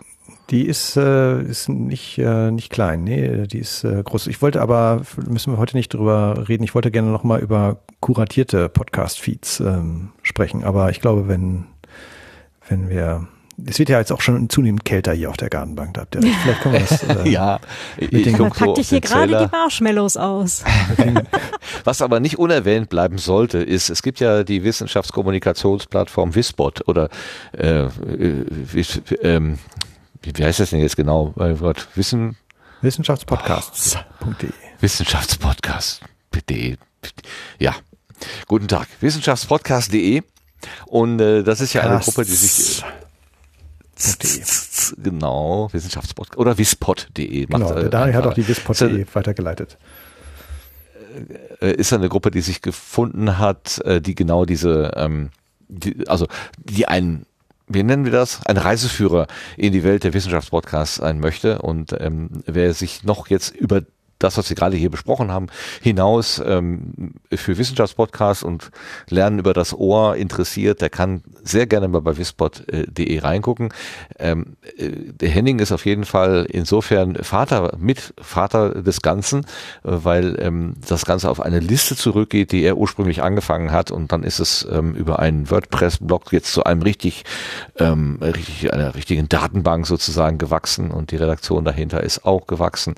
Ähm, also da hast du auch noch mit zu tun. Können wir jetzt an dieser Stelle auch nicht mehr so großartig vertiefen, weil der große Zeiger schon ganz neben dem kleinen Zeiger zu stehen beginnt langsam. Und da müssen wir ein bisschen gucken, dass wir ähm, das. Trotzdem nochmal ein herzliches Dank an das ganze Wispot-Team. Großartige Initiative und ich finde es äh, jedes Mal wieder schön in so einem flauschigen äh, Universum äh, zu sein, wo Leute sich nicht gegenseitig die HörerInnen neiden, sondern äh, sich gegenseitig die HörerInnen zuschubsen. Das ist äh, ganz großartig. Ja, das ist ähm, Sharing is Caring. Ist ja die Idee. Ne? Wir teilen auch die Hörenden miteinander sozusagen. Ja, und wenn sie weggehen, ja, dann ist das doch auch die Freiheit des Einzelnen oder der Einzelnen zu sagen, den Sendegarten habe ich mir jetzt leid gehört, jetzt gehe ich zum Henning und höre mir jetzt den Resonator-Podcast an. Ist auch okay. Genau, die sind ja nicht abgezählt, die Podcasts. Nee. Wäre noch nicht schlecht. Und die werden nicht schlecht, ja. Und äh, was, also wir haben ja nicht mehr zu bieten als unsere Attraktivität, also unser Angebot. Und wenn das eben nichts passt, dann passt das halt nicht. Was soll man denn, man kann die Leute ja nicht zum Zwangshören verpflichten, so wie Holger das seinerzeit wollte. Ähm, war, war, das nicht, er wollte mit so einem Boot auf der Spree langfahren und dann auch vom Boot aus mit großen Lautsprechern die Ufer beschallen oder so. Das ja, das, das, das, Kopf, das Kopfkino, das ich bei dieser Erzähler hatte, war wirklich sehr ausgeprägt und sehr amüsant. So krass. Genau. Ihr hört mir jetzt zu, verdammt nochmal. Sehr schön. Apropos Kopfkino muss ich eben als äh, Sendegarten-Fanboy nochmal kurz sagen, als Lars mit seinem, äh, mit diesem, wie war das, dieses Mikrofon, was so selber den Hintergrundlärm wegmutet oder die Software und als du da mit deinem Föhn angefangen hast und mit deinem Hammer gehauen hast, da habe ich joggenderweise quer auf dem Feld gelegen und habe mir den Bauch gekringelt, weil ich nicht mehr konnte. Das war super. Hat, da hat auch die Aufnahme sehr hier sehr viel Spaß gemacht. ich überlegte alle, so, womit könnte ich denn jetzt noch rumlärmen?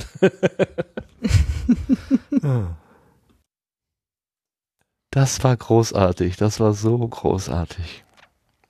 Ja, guck mal, da hast du den, den Henning vom Rad geholt. Mein Mann, Mann. Ähm, okay. Es, ein, ein Thema steht noch da. Ähm, vielleicht kann man da noch zwei, drei Minuten draufwerfen. Klimakategorie. Ja, okay auch ein Tweet von Henning vor einiger Zeit, wo er sagte, ich weiß nicht, was ich davon halten soll. Man kann sich, also es gibt ein, es gibt eine Deklaration, die man zeichnen kann, die geht noch 20 Tage. Gut, dann werfen, werfen wir da noch ein paar Minuten drauf. Okay. Henning, weißt du, wovon wir reden? Ah, ich muss den Mute-Button finden, den Unmute-Button finden. Ähm, ja, ich weiß, wovon ihr redet, aber ich habe es ehrlich gesagt äh, genau so gemeint, wie ich es vertwittert habe. Ich weiß nicht, was ich davon halten soll. Also es ist eine äh, eine, eine Initiative, die äh, halt fordert, ähm, iTunes irgendwie Apple auffordern will, eine, eine, eine iTunes-Kategorie zum Thema Klimawandel, glaube ich, äh, einzurichten und will, glaube ich, damit erreichen, dass irgendwie mehr Sichtbarkeit für, für den Klimawandel äh, irgendwie äh, erreicht wird, halt auch im Podcast-Universum. Äh, Aber ja, weiß nicht, wie seht ihr das? Ich habe da keine richtige Meinung zu. Also meine ja, Meinung ist, wären, dass hätten sie das schon längst gemacht. Bitte, Lars, Entschuldigung.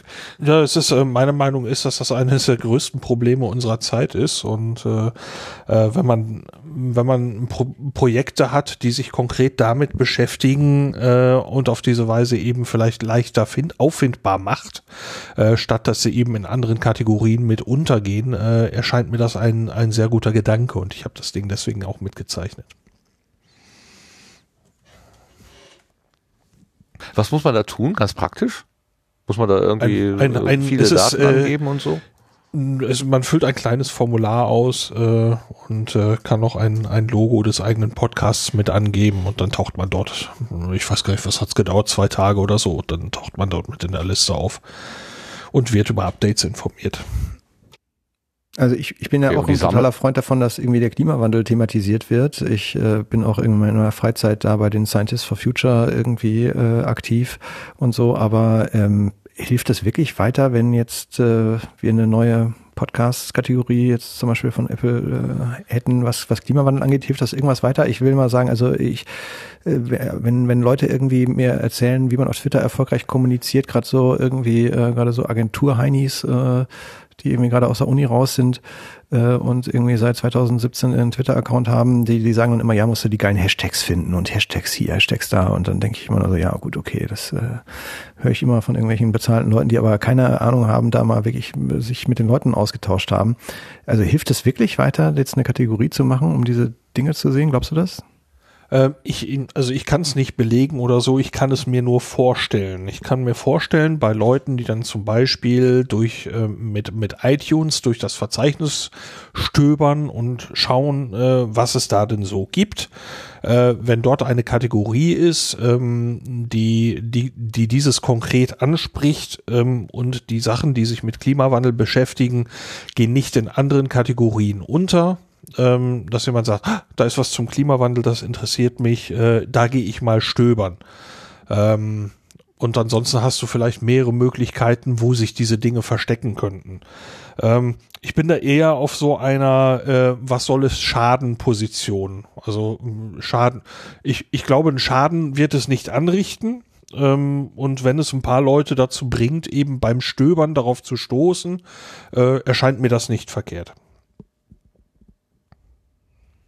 schließe ich mich so das erinnert so ein bisschen an diese Initiative Klima vor acht, wo jetzt vor ein paar Tagen ein paar Leute sich äh, zusammengeschlossen hatten, um den Vorschlag zu machen, dass die, die kostbaren Minuten vor der Tagesschau, wo die Menschen wahrscheinlich äh, schon, schon reingeschaltet haben, nicht äh, der Börse gewidmet werden, sondern Klimafragen gewidmet werden. Ähm, und dieser Vorschlag wurde dann von irgendeinem Sprecher oder Chefredakteur der ARD für völlig äh, sinnlos und so weiter abgewiesen. Also äh, damit hat man äh, anscheinend noch nicht äh, den, den, äh, das Ziel erreichen können, was man da eigentlich hatte. Aber ja, man will, also der, der Grundgedanke ist ja einfach das Thema leichter auffindbar zu machen oder, oder dass man sich darauf dran stößt.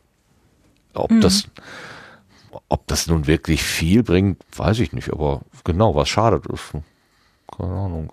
Ja, wobei ich schon, also ich äh, finde Klima vor acht super, finde ich unterstützenswert, äh, habe ich mit dem Crowdfunding mitgemacht, ist alles super.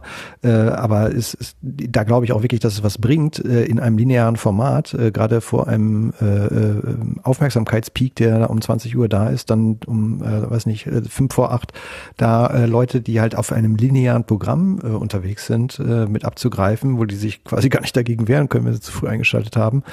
Ähm, ja. Aber das ist ja was anderes, als ob ich jetzt eine zusätzliche Kategorie Kategorie aufmache, die ich äh, händisch irgendwie äh, erstmal suchen, finden und dann äh, explorieren muss. Aber gut, ich will es auch nicht als negativ darstellen. Ich habe hab nur meine Zweifel, ob das die Mühe und den Aufwand wirklich wert ist.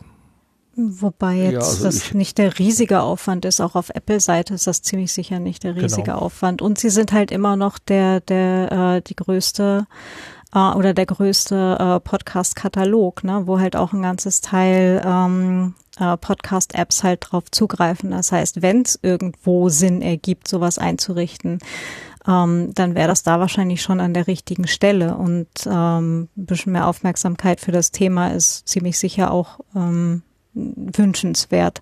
Und wenn jetzt äh, mehr Leute doch irgendwie zu Podcasts, äh, also zu Podcasts finden, sich einen Podcatcher installieren, wo wir jetzt wieder beim Thema von vorher sind, ne? Und dann mal durch de, durchs Verzeichnis gucken, was gibt's denn so alles und finden dann vielleicht die Kategorie. Ähm, wäre das eigentlich genau eben halt auch die, äh, der, in Anführungsstrichen der Zielmarkt, ne? Ja, aber das, das stimmt, da gebe ich dir vollkommen recht. Äh, aber seit wie vielen Jahren oder Jahrzehnten reden wir jetzt darüber, dass wir nicht zufrieden sind mit diesen Kategorien? Wie oft hat Apple sie angefasst und wie wahrscheinlich ist es, dass sie sie jetzt anfassen werden? Also äh, ich, sorry, vielleicht bin ich jetzt zu äh, irgendwie pessimistisch, aber ich, ich sehe das nicht kommen. Ehrlich gesagt. Ja, also ähm, wie, Andererseits wie dauert es jetzt ungefähr eine Minute, dieses Dingens auszufüllen. Also, hm. Ja, also der Aufwand für, für, für Apple dürfte relativ gering sein und äh, es ist ja jetzt kein, kein Ding, mit dem man irgendwas komplett äh, über den Haufen wirft oder ein, äh, ein nennenswerter Schaden entstehen würde, wenn es jetzt nicht so durchstartet, wie man sich das hofft. Ähm, deswegen ähm, bin ich so auf der Was soll es schaden ähm, Sache. Und wenn man es eben gar nichts versucht, ähm, dann wird eben wahrscheinlich auch nichts passieren. Also von daher war ich da jetzt recht offen, das einfach mal zu versuchen und zu gucken, was passiert. Ähm, ich sage nicht, dass das klappen wird oder so, ähm, aber was soll es schaden? Das meine ich. Kannst du noch eine URL durchgeben, dass man, wenn die Hörenden, die sich jetzt dafür interessieren, schnell irgendwo zugreifen können? Ja, das ist www www.podcastersdeclare.com in einem, also Podcasters Declare in einem Wort. Aha, Podcast mit S und dann D-E-C-L-A-R-E. -E, De Deklare. Podcasters Deklare. Declare, ja. Gut. Ist es damit gut, äh, äh, Lars, oder möchtest du ja, ja, ja, ja. noch irgendwie gut? Okay, dann versuche ich es nochmal von der Gartenbank runterzukommen. Ähm, ich glaube, wir müssen den Henning irgendwann bei Zeiten nochmal einladen. Das ist ja irgendwie, äh, da ist ja Gesprächsbedarf offenbar. Aber heute, für heute müssten wir vielleicht mal gucken, weil wir auch im Querbeet was haben. Das ist ja nicht immer der Fall. Äh, deshalb würde ich, mit, würde ich mit, mit großem Dank an dich ähm, erstmal die, die Gartenbank beenden. Ähm, es sei denn, du hast jetzt noch selber was auf dem Herzen, was du unbedingt noch loswerden willst. So, äh, ich habe nachher noch eine Botschaft oder so. Blutenschatz ist sehr gut. Ähm, ich hatte mir irgendwo eine Notiz gemacht. Ach nee, das ist eine blöde Frage. Die lasse ich weg. Okay, dann äh, gehen wir bis. Äh, du bleibst aber bei, bei uns, ja, bis zum Ende der Sendung. Oder musst du irgendwie früher jetzt weg? Bis zum bitteren Ende. Bis zum bitteren Ende. Sonst kannst du ja deinen Blütenschatz nicht unterbringen. Ja. Hätte ich dir mal zugehört. Ja, genau. Okay, dann gehen wir jetzt weiter und kommen auf die äh, auf Querbeet. Ja, Querbeet, genau.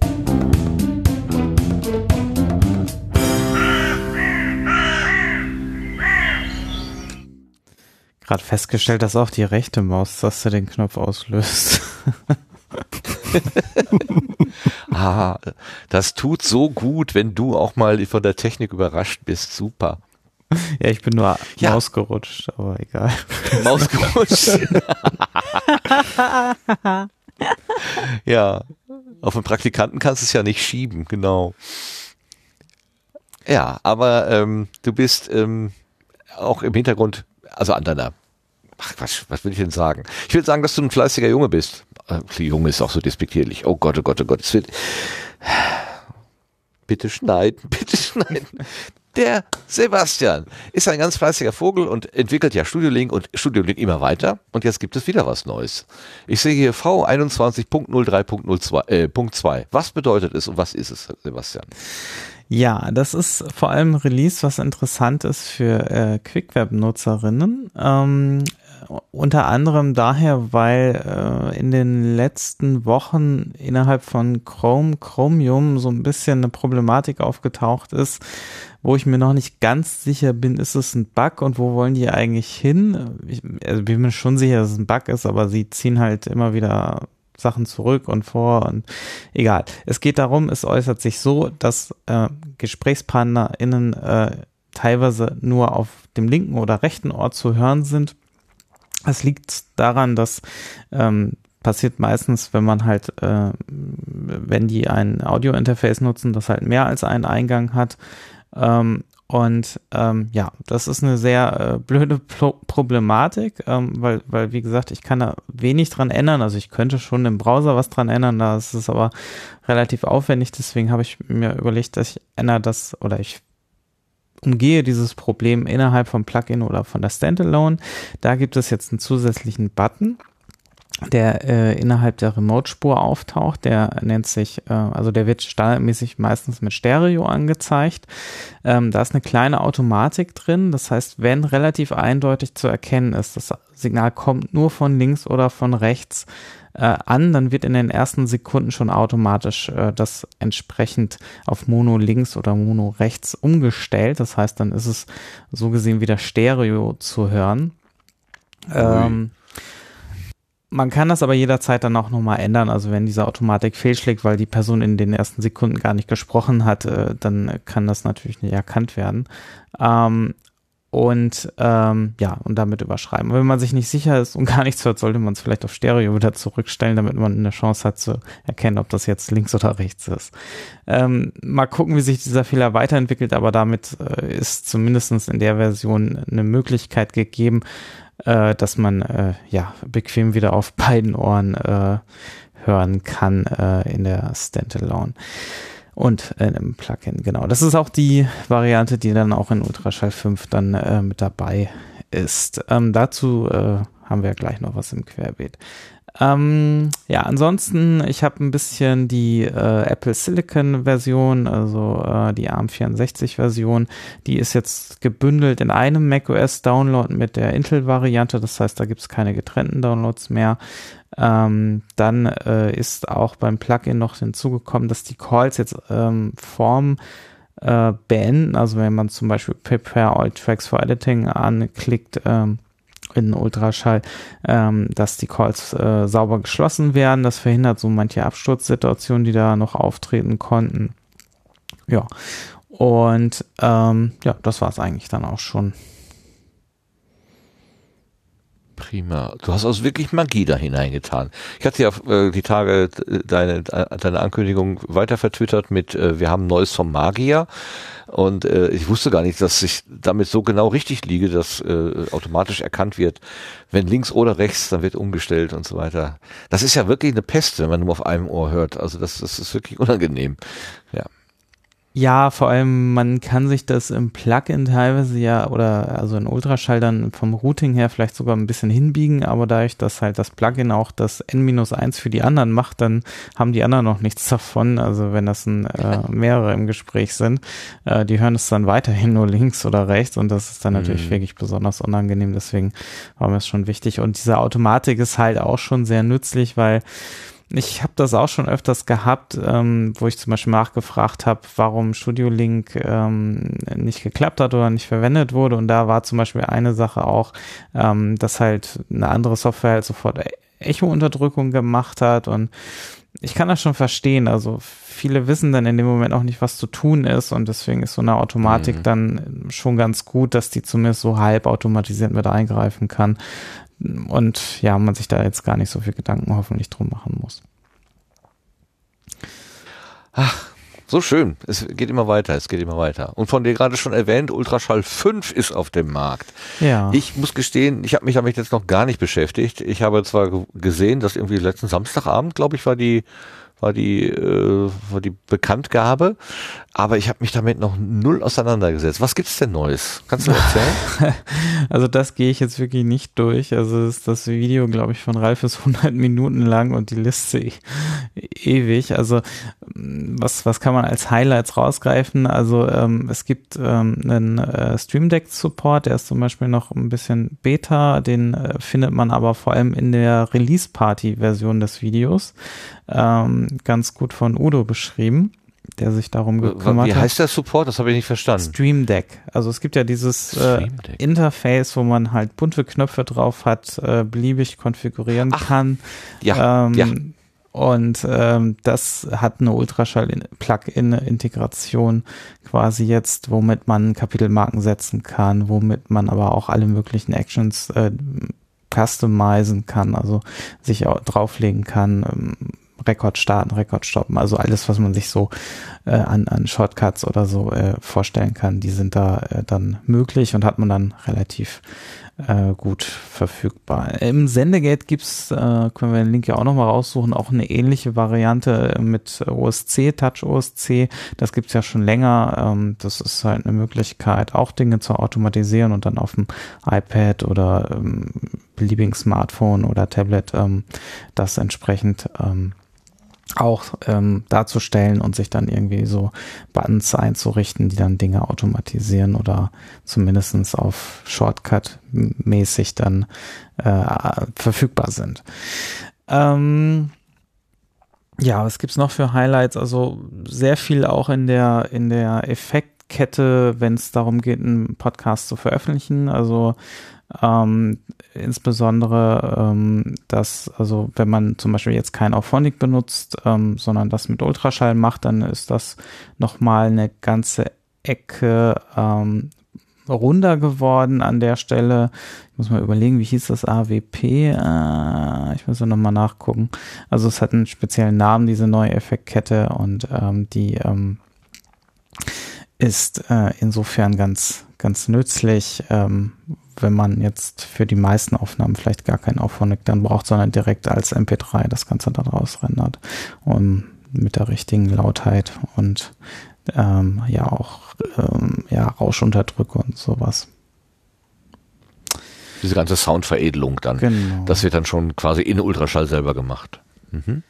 Richtig. Ja, und jede Menge Features mehr. Wie gesagt, es ist äh, eine riesige Changelog-Liste. Ähm, da kann man sich beliebige Sachen rausgreifen. Ralf hatte ja auch schon, wir hatten ja schon mal drüber gesprochen, äh, im äh, Dezember, äh, glaube ich, war das, äh, ein Video gemacht, wo er mal so die ganzen äh, Sachen angekündigt hat und ähm, da sind mhm. auch noch mal eine ganze Ecke dazu gekommen. Ja, genau. Es gibt zwei Videovarianten, die interessant sein können. Wie gesagt, einmal das Feature-Video von ihm und einmal das Release-Party-Video. Ähm, da geht auch unter anderem der Malik auch nochmal so ein bisschen auf die ähm, ganzen Feinheiten, was jetzt das neue Design angeht und was da die Überlegungen dahinter sind, äh, ein. Und ja, 100 Minuten hast du gerade gesagt, ist das Video lang? Ähm, müsste, glaube ich, sein, wenn es nicht noch anders geschnitten worden ist, das Ultraschallvideo. Das ist sehr schön, weil irgendwann war ja auch mal die Philosophie, wir machen lauter kleine Einheiten, die kurz äh, zu einzelnen äh, Aspekten und die kann man sich dann so selber ja, zusammen nach Gusto sehr viele Kapitelmarken äh, allerdings drin. Ah. AMP hieß der Effekt im Übrigen, sehe ich gerade. Also die Automated Mixing Pipeline heißt sie jetzt. Ähm, und ähm, über die ich eben sprach.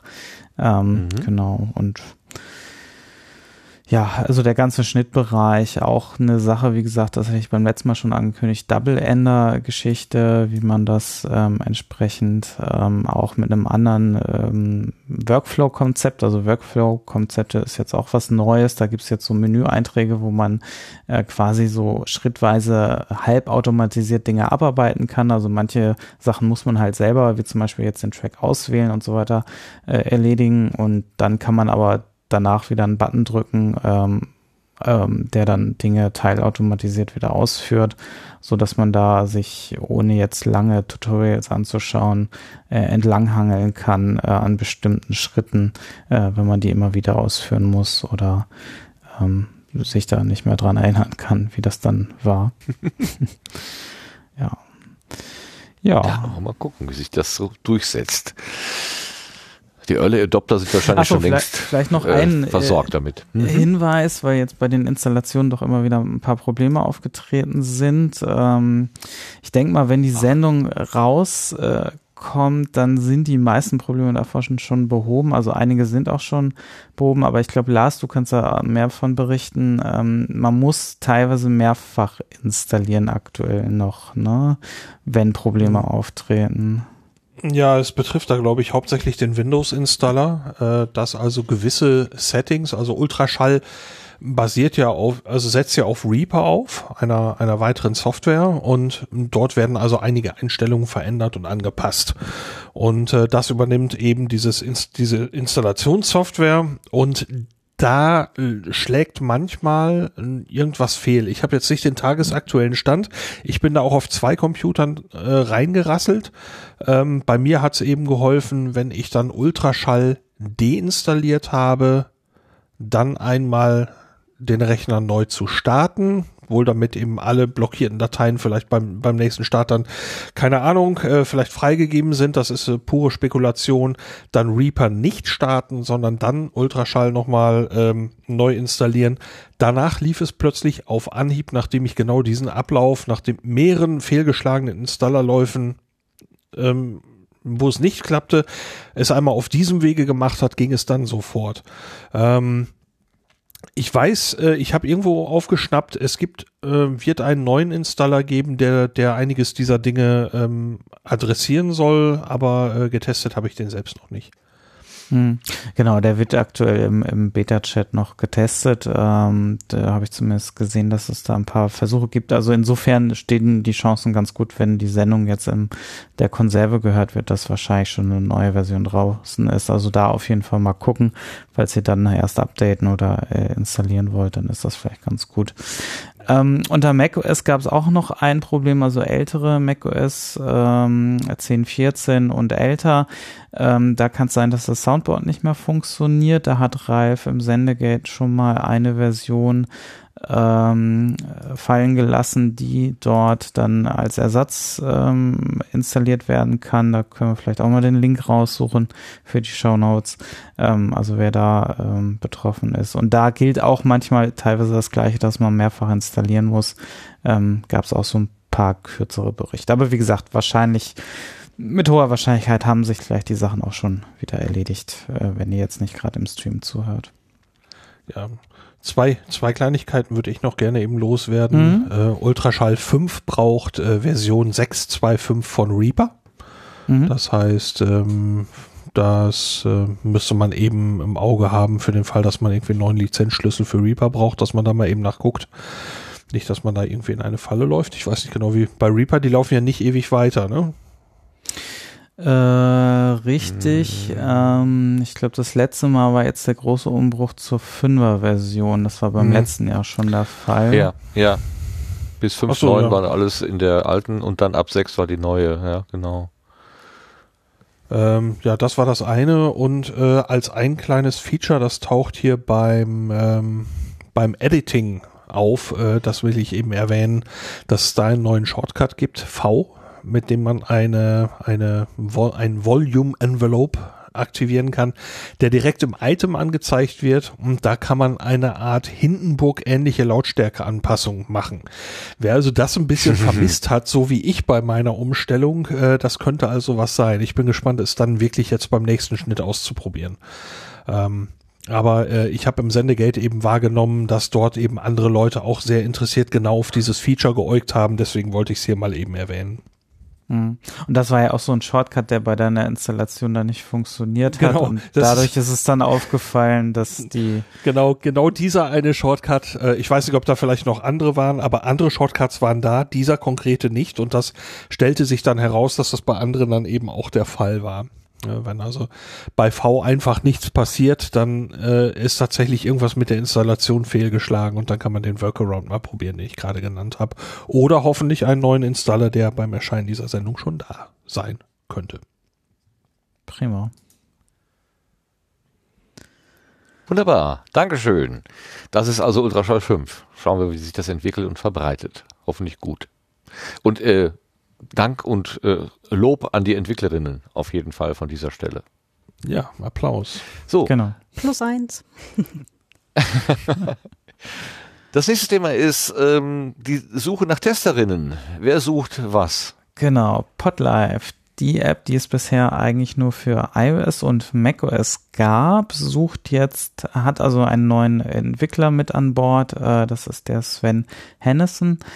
Ähm, und ähm, der hat also für Android eine äh, Variante geschraubt. Ähm, die ist jetzt noch sozusagen in, in den ersten Testzügen und äh, er entwickelte aber sehr fleißig und ich habe auch schon die erste Testvariante drauf, ähm, hatte aber auch auf Twitter und ähm, ruft auch in, glaube ich, in seinem eigenen Podcast äh, nach, nach Testerin nochmal auf. Ähm, erreichen könnt ihr ihn zum Beispiel unter support.android.podlife.io. Ähm, da also einfach hinschreiben, wenn ihr da schon mal die Variante testen wollt. Ähm, da müsst ihr ihm wahrscheinlich dann euren äh, Google-Account, E-Mail-Adresse geben, damit er dann euren äh, entsprechenden App Store freischalten kann für die App und ihr die dann auch ähm, installieren könnt äh, und dann auch immer alle äh, Updates mitbekommt zum Testen. Ähm, ja, die Basisfunktionen, Stream, Anhören und so weiter, welche Streams da sind, die sind schon ziemlich gut implementiert. Also da habe ich jetzt keine Fehler gefunden. Ähm, ja, im Prinzip, was dann halt noch fehlt und dann äh, sukzessive Einzug halten wird, sind halt diese Zusatzfunktionen, wie es auch unter iOS sind, dass man halt eine Push-Notification bekommt, wenn Stream anfängt, äh, beziehungsweise ähm, ja, Post-Show, Pre-Show und so weiter und so fort. Das heißt also für alle, die das überhaupt nicht kennen, wenn man sich diese App aufs Telefon macht, dann bekommt man eine Nachricht, wenn zum Beispiel der Sendegarten startet. Äh, egal ob 20 Uhr, 20 Uhr 15, 20 Uhr 30. Also wenn du in der, in deiner äh, Software den entsprechenden Knopf drückst, dann wird das auf den, auf den Apps äh, der Benutzerinnen angezeigt. Genau, beziehungsweise wenn man sie einfach startet, dann wird halt eine Liste angezeigt der Apps, die gerade live streamen und man kann sich dann aus äh, den bestehenden Livestreams einen aussuchen und da einfach reinhören. Mhm. Live dabei. Jetzt auch auf Android. Schön. Genau, wie ich habe das bisher immer komplett private, ausgeklammert. Eine private ja, ja. Version, also man findet sie noch nicht so im App Store dazu, dann diese E-Mail-Geschichte, dass man freigeschaltet ja, wird zum Testen. Ich habe das bisher immer komplett ausgeblendet, weil ich einfach kein Apple-Gerät habe. Äh, war mir das egal, aber dann wird es ja langsam mal interessant. Ich weiß nicht, ob ich jetzt zum Beta-Tester werde, das wahrscheinlich nicht, aber mh, hm, vielleicht, obwohl ich eigentlich kein so guter Live-Hörer bin. Egal. Für alle, die dieses interessiert, es gibt es das vielleicht auch demnächst. Und Testerinnen sind wichtig, ähm, damit das System oder beziehungsweise die, der Entwickler lernen kann, der Sven, dass er da lernen kann. Genau, also du hast halt ja gerade unter Smartphones eine äh, Vielfalt von Geräten und Android-Versionen, da kann ja immer irgendwas klemmen und dann ist es natürlich immer ganz, ganz gut da vielleicht, bevor man die dann raushaut öffentlich äh, und dann ganz viel Feedback bekommt, ähm, das dann vielleicht auch negativ ist oder dann schlechte Bewertungen im Store sind, ähm, die man dann vielleicht auch nicht mehr zurückbekommt so schnell ähm, dass man das dann vorher schon irgendwie so ein bisschen ausschließen kann. Mhm. Okay, Dankeschön. Damit schließen wir das Querbeet ab und kommen zum Blühkalender.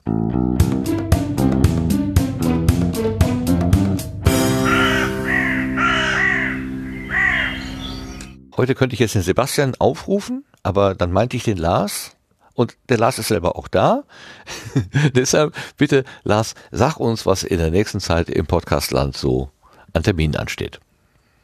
Genau. Ich habe mal wieder ein bisschen in den äh, Kalender geschaut, im Sendegate und habe die Termine der nächsten drei Monate rausgeguckt.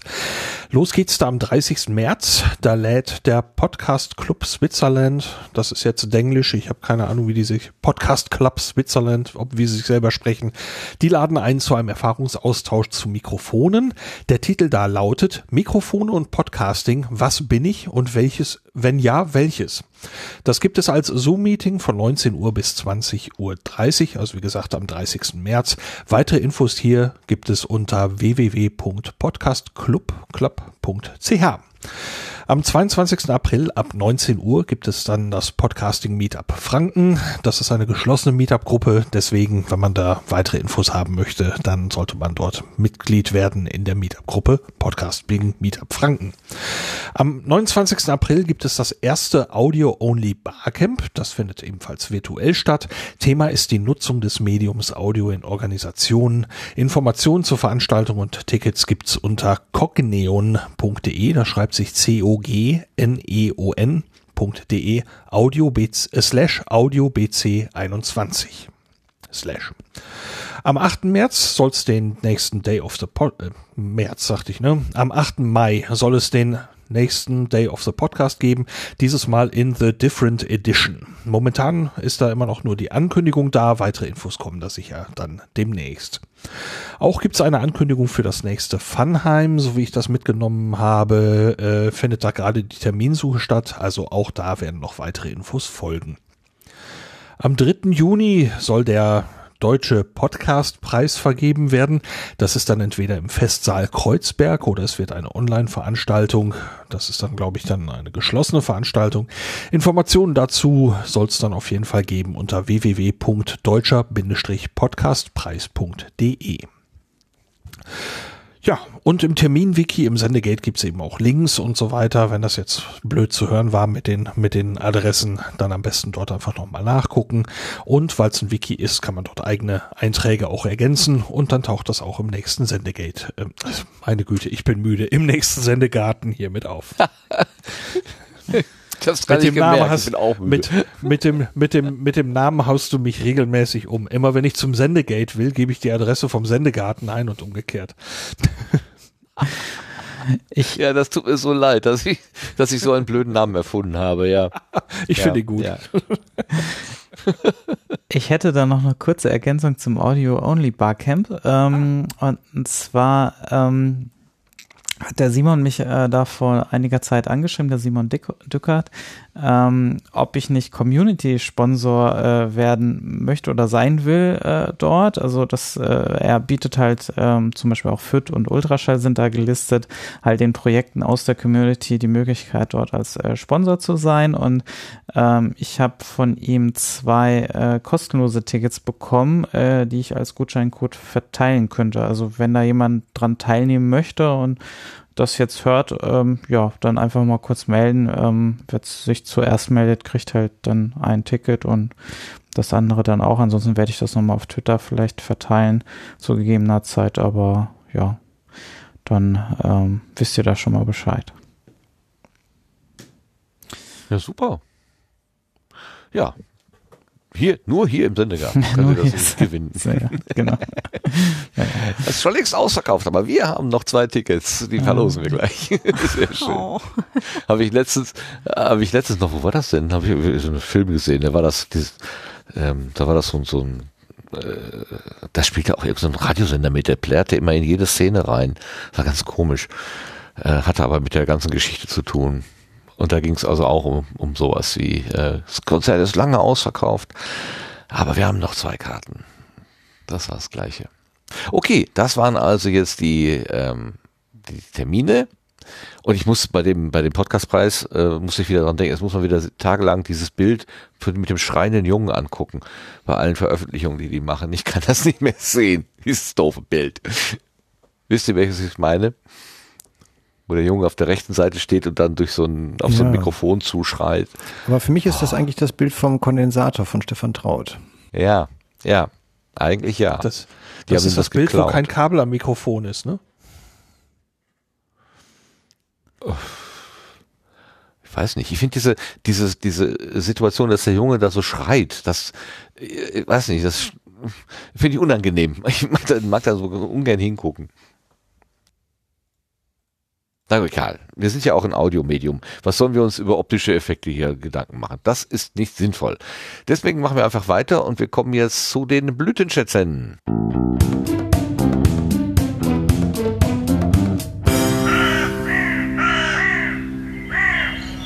Und in dieser Rubrik mache ich es mir diesmal sehr einfach. Ich habe keinen Blütenschatz. Ich habe einfach Mut zu keinem Blütenschatz. Aber wir haben ja auch noch andere Menschen hier, zum Beispiel die Claudia, die hat was mitgebracht. Claudia, was ist dein Blütenschatz? Ähm, ja, eigentlich hatte ich diesen Blütenschatz schon äh, seit äh, einer ganzen Weile und habe es dann aber tatsächlich zweimal vergessen und jetzt war ich zweimal nicht da. ähm, und zwar ist das äh, ein Projekt namens Magic Future Money. Und ähm, die haben sowohl einen Podcast als auch einen Blog und eine Ideen- und äh, Kurzgeschichtenausschreibung äh, zum Themenbereich Zukunft des Geldes. Und das äh, fand ich dann auch hochinteressant. Also in dem Podcast äh, hat sich ähm, der Mensch, dessen Namen ich jetzt mir natürlich gerade nicht gemerkt habe, es tut mir schrecklich leid, es kommt dann in die Shownotes, ähm, äh, dann halt auch mit ähm, Science-Fiction-Autoren und Zukunftsforschern, männliche Form beabsichtigt, ähm, unterhalten. Ähm, war äh, sehr interessant halt auch eben die unterschiedlichen ähm, Herangehensweisen und Blickwinkel äh, da mal zu verfolgen. Es waren auch äh, Ökonomen da und äh, Menschen, die sich halt äh, lass mich korrigieren, Männer, die sich halt mit, ähm, mit Ach so, äh, Männer sind keine Menschen. Nein, äh, aber es waren bis jetzt, ähm, also alle Folgen, die ich gehört habe, waren tatsächlich rein männlich besetzt und ähm, das fiel mir dann tatsächlich auch durchaus auf. Ähm, aber abgesehen davon äh, thematisch äh, trotzdem hochinteressant. Und ich bin auch sehr, sehr, sehr gespannt, was bei diesem, ähm, bei dieser Geschichtenausschreibung letztendlich rauskommt. Da sind dann auch so Leute wie ähm, der Frank Rieger oder die Flinchen halt in der ähm, in der Jury und da bin ich dann auch mal äh, ganz neugierig, was ähm, ja wie viele Geschichten tatsächlich dann auch eingereicht werden und Ideen und ähm, was dann halt auch später veröffentlicht wird. Also ähm, ich glaube, das ist ein neben Klima äh, ist das auch ein ganz hochinteressantes Thema, mit dem wir uns als Gesellschaft auch mal auseinandersetzen sollten und das nicht immer nur in den Händen ähm, ja von von zentralen äh, Stellen einfach lassen sollten und denken, ja, die werden sich da schon drum kümmern. Ähm, weil Geld ist halt genau das wert, worauf wir uns als Gesellschaft einigen. Ja, und ähm, Ja, da, Fiat Money. Genau. Genau, ne? Und da ist es dann halt schon mal ganz, ganz spannend, sich halt auch andere Ansätze einfach mal anzuschauen. Genau. Also äh, Magic Future Money ist äh, Podcast und Blog und Ideenwettbewerb. Man kann auch noch, also für alle, die jetzt live zuhören, und es tut mir ganz schrecklich leid, dass ich jetzt so spät bin äh, mit meinem Blütenschatz dazu, äh, man kann noch bis zum 31. März selber auch eine Kurzgeschichte mit 5000 Wörtern Länge einreichen. Genau, und falls es äh, Menschen beruhigt, meine ist auch noch nicht geschrieben, aber ich habe ganz kurz vor, eine einzureichen. genau. Wenn es die also, letzte Minute nicht gäbe, würden viele Projekte sowieso nie fertig. Das ist jetzt zu wahr, um schön zu sein, ja. Ja, aber schön. Schöner Lötenschatz. Sehr schön. Danke dafür. Der Henning hat ja gerade schon angedeutet, dass er einen mitgebracht hat. Jetzt ist da gelegen, die Gelegenheit, davon zu sprechen. Henning, was ist dein Blütenschatz? Ja, ich habe ähm, einen, einen Audio-Podcast. Ähm, das Thema ist leider nicht so schön, aber doch ähm, relevant. Es geht um eine Produktion von Bayern 2 und äh, das nennt sich äh, Rechter Terror, vier Jahrzehnte rechtsextreme Gewalt in Deutschland und ist eine Podcast-Serie, die jetzt im Februar äh, erschienen ist. Äh, fünf Teile, jeweils so 50 Minuten etwa. Und äh, ja, wie, die, wie der Titel schon sagt, geht es halt um äh, rechtsextreme Mörderinnen und Mörder, äh, die halt bei uns im Lande ihr, ihr Unwesen getrieben haben. Und ähm, das äh, fängt an mit dem Oktoberfest-Attentat, was ja nach wie vor das größte ähm, Attentat äh, in, in Deutschland irgendwie, zumindest jetzt so nach dem Zweiten Weltkrieg äh, äh, war, wo ja irgendwie richtig viele Leute gestorben sind, wenn man das sozusagen an der quantifizieren will an der Anzahl der Toten. Und äh, was ja jetzt auch dann ja einen Jahrestag hatte ja vom, vom halben Jahr und geht dann über, über das, das, also ich bin Jahrgang 76, ich habe das äh, 1980 nicht bewusst ähm, erlebt, aber äh, die zweite Folge dreht sich dann ähm, so um die 1990er Jahre Anschläge in Mölln und so weiter. Das, das weiß ich dann noch so aus meiner Medienkonsum als, äh, als Pubertierender.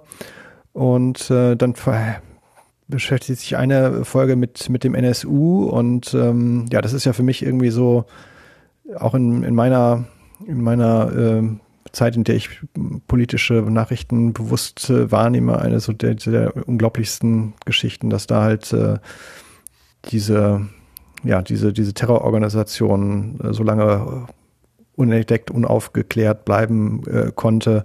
Und dieses Feature legt halt auch da die, die Finger in die Wunden, was sozusagen auch die Beteiligung der staatlichen Strukturen angeht. Ähm, was zum Beispiel Landesverfassungsschutzämter zum Beispiel in Thüringen angeht oder so, die da ja richtig äh, anscheinend Geld reingeputtert haben in sogenannte V-Personen, die aus meiner Sicht scheinbar einfach nur staatliches Geld genommen haben, um die, diese Terrastrukturen irgendwie mit, mit aufzubauen. Und ja, also es ist kein schönes Thema, es macht nicht keine gute Laune, aber es ist ein relevantes Problem, dass wir mit diesen Nazis äh, in diesem Land zusammenleben und äh, äh, die müssen wir als Gesellschaft irgendwie aus meiner Sicht bekämpfen und dazu brauchen wir erstmal die Informationen und dazu finde ich diese Serie eine gute Aufbereitung. Und ja, Nazis raus. Ja, wie sagte Claudia vorhin, plus eins. Ich bin dabei. Ja, Pod Podcast rein und bei mir wandern die Episoden gerade schon in den Podcatcher. Dankeschön. Ah, super. Super, ja, kein schönes Thema, aber wirklich wichtig, auf jeden Fall. Na, den nehme ich mir auch noch mit. aber wo du gerade sprichst, Lars, du hast doch auch einen Blütenschatz mitgebracht. Was hast du denn? Ja, ich habe den Botenstoff-Podcast mitgebracht. Das ist der Biologie-Berufe-Podcast von Peter Kohl. Und da ist kürzlich die Episode Nummer 5 erschienen. Ähm, und dieser Podcast ist so aufgebaut, dass der Peter dort mit Menschen spricht, die Biologie studiert haben und äh, dann eben schaut, ja, was machen die mit diesem Studium denn eigentlich? Und in dieser aktuellen Episode spricht er also mit einer Autorin und Trainerin über ihren Werdegang und da gibt's einige ziemlich, na, skurril ist vielleicht das falsche Wort, aber äh, ziemlich eigenartige Begebenheiten eben über die Latrinenkommunikation von Kaninchen, ähm, was äh, genau, genauso eigenartig ist, wie es klingt und eben auch Fischen, die ihrer Umgebung etwas vorflunkern, ähm, ähm, um, um denen ja, in Wirklichkeit sind sie zum Beispiel an einem bestimmten Partner interessiert, flunkern aber der Umgebung vor, dass es nicht sind. Ich glaube, so rum war das. Ähm, und davon erzählt eben die Gesprächspartnerin Madeleine sowieso, leider fällt mir jetzt gerade der Name nicht ein. Ähm, auf jeden Fall eine hörenswerte Folge und äh, Peter und äh, die Madeleine, sorry wegen des Namens, ähm, erzählen sehr, sehr locker und sehr schön in dieser Episode und äh, mir hat sie viel Spaß gemacht zu hören. Deswegen ist das Ziege, mein glaube ich. Madeleine Ziege. Ziege, ja, das passt. Die hatte auch mal, äh, war auch schon mal beim Deutschlandfunk, glaube ich, zu Gast. Ähm, ja, das müsste sie sein, ja. Das klingt witzig. Latrinenkommunikation. Sehr schön. Ja, super. Sebastian, bist du bei mir im Club oder ja, hast du auch was mitgebracht? Ich bin mutig. Äh, zu ah, okay. Wir stellen uns äh, Okay. Ja, dann ganz herzliches Dankeschön an die Blütenschätze, die hier vorgestellt worden sind, auch wenn sie zum Teil traurig sind und zum Teil aber auch ähm, lustig oder, äh, oder angenehm daherkommen. Das ist natürlich ganz wichtig. Und damit kommen wir zum Ende unserer äh, Sendegarten-Ausgabe 119, wo wir über Podcasts und äh, nein, über Podcasts in der Wissenschaftskommunikation allgemein und zu Corona im Speziellen und dann noch zu Herrn Streeks Podcast-Angebot des Neu ganz konkret gesprochen haben. Und äh, das haben wir gemacht, weil wir einen sehr kompetenten Gast dabei gehabt haben, nämlich den Henning, Henning Krause. Und dem sei an dieser Stelle ganz, ganz herzlich für diesen Besuch bedankt und nochmal entschuldigt, dass du so lange warten musstest. Ähm, ich habe das wirklich nicht auf der Rechnung gehabt. Vielen Dank, ja, dass danke, du dabei dass, warst. dass du meine Selbsteinladung angenommen hast. Aber selbstverständlich gerne. Die Aufforderung, die du vorhin äh, äh, so äh, ausgesprochen hast, können wir hier gerne wiederholen. Also äh, wir sind auch immer froh, äh, wenn sich Leute mal von sich aus äh, melden und sagen, wir hätten hier was Interessantes vorzustellen. Ich will nicht sagen, dass sofort jeder irgendwie äh, sofort auf die Gartenbank kommt, aber zumindest zu wissen, dass da Leute sind, die sich nicht scheuen, hier mal sich hinzusetzen, äh, das ist gut zu wissen. Ist auf jeden Fall schön kuschelig äh, was mich ja, auf der Bank. Ah, super, das ist gut. Was, was mich ja äh, tatsächlich äh, ein bisschen freut, ist, dass das Wort Serial nur ein einziges Mal gefallen ist. Ich hatte ja gedacht, dass das öfter passieren würde, aber nein. Äh, wir sind anscheinend über das Phänomen inzwischen auch hinaus. Wunderbar. Ja, und dann geht der Dank an, geht der Dank äh, der Teilnahme natürlich noch an alle anderen äh, äh, Sendegärtnerinnen, die hier gewesen sind. Und da fange ich heute mal bei der Claudia an, bei dem Geburtstagskind. Ich bleib einfach mal bei dem Wort Geburtstagskind, auch wenn ich dich nicht klein machen will. Ähm, Geburtstagsperson hatten wir ja vorhin gesagt, das klingt mir noch so ein bisschen fremd. Ähm, äh, Jubilarin? Nee, das klingt so nach. Ähm, das klingt dann schon wieder ziemlich alt. Ähm. ja, wenn man, also ganz so alt bin ich gar aus, nicht. so, aus, aus so Silberfolie so einen Kranz gedreht kriegt, dann ist man Jubilarin, glaube ich. Ja, Okay, ja, da ist noch ähm, ein bisschen Zeit, glaube ich. Also äh, so so ähm, äh, ganz knapp, äh, ganz knapp jünger als der Henning, ja. Ähm, also ähm, aber ganz, ganz lieben Dank. Äh, übrigens, es hat sich vorhin eine weibliche Person im äh, Chat als äh, mögliche Mitpodcastende äh, gemeldet. Ähm, ich denke mal, da werden wir vielleicht einfach mal kurz dranbleiben und vielleicht ähm, demnächst hier für mehr weibliche Stimmen sorgen. Hey, super. Hier in diesem Chat, in unserem, äh, den, den, Ja. wir, den wir so mitlaufen lassen, den, wo ich aber nur ab und zu reingucken kann. Ach, Ja, super. genau. Das ist, ja- das ist ja super. Gute Nachrichten zum Schluss. Das ist schön. Das ist sehr, sehr schön. Ähm, äh, äh, ich sehe, Sitzling machen wir dann nächstes Mal. Habe ich den übersprungen? Das habe ich übersprungen. Ja, richtig. Danke für den Hinweis. Wir haben den Setzling übersprungen und das ist auch gut so, weil wir, die Uhrzeit ist einfach zu weit fortgeschritten. Wie konnte das denn passieren? Wir haben ein bisschen wieder hingekriegt. Tatsächlich. Nö, er steht da, wo er stehen soll. Ich habe einfach vorgescrollt. Ja, guter Hinweis. Nee, habe ich unabsichtlich gemacht. Ich habe das Gefühl, mein Körper sagt mir, er möchte ins Bett.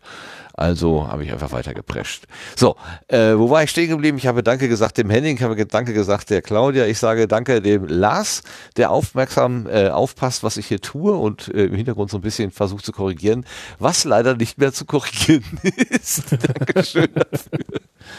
Ja, nur, dass wir den dann äh, in die Sendeplanung fürs nächste Mal eben rüberschieben. Das wäre schade, wenn der flöten geht. Äh, Ja, ja, stimmt. gemacht. Stimmt, bin ich zu spät aufmerksam geworden. Dankeschön. Ach. Copy und Paste. Der Lars heißt Copy und, und Sebastian ist Paste. War eher ein Drag und Drop. Oder eher.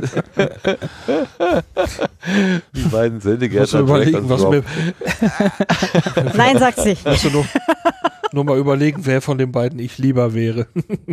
Ja, ja. Da sind Ah, wir jetzt wieder bei diesen hinziehen. Paillettenanzügen, oder? Wow. Super. Das Kreis war ganz woanders. Mit diesen Bildern verabschieden wir uns in die Nacht. Ja, genau. Ja, ja, Sie drehen gerade noch mal auf. Ich, ich wundere mich sehr. Naja, wir müssen uns noch vom, vom Sebastian verabschieden. Was? Von, von dir, von Mr. Ja. Drop. Oder Drag, was auch immer.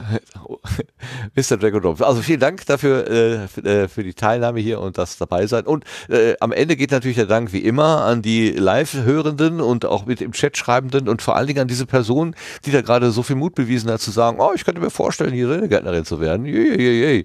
Was ich gar nicht gesehen habe. Danke nochmal für den Hinweis.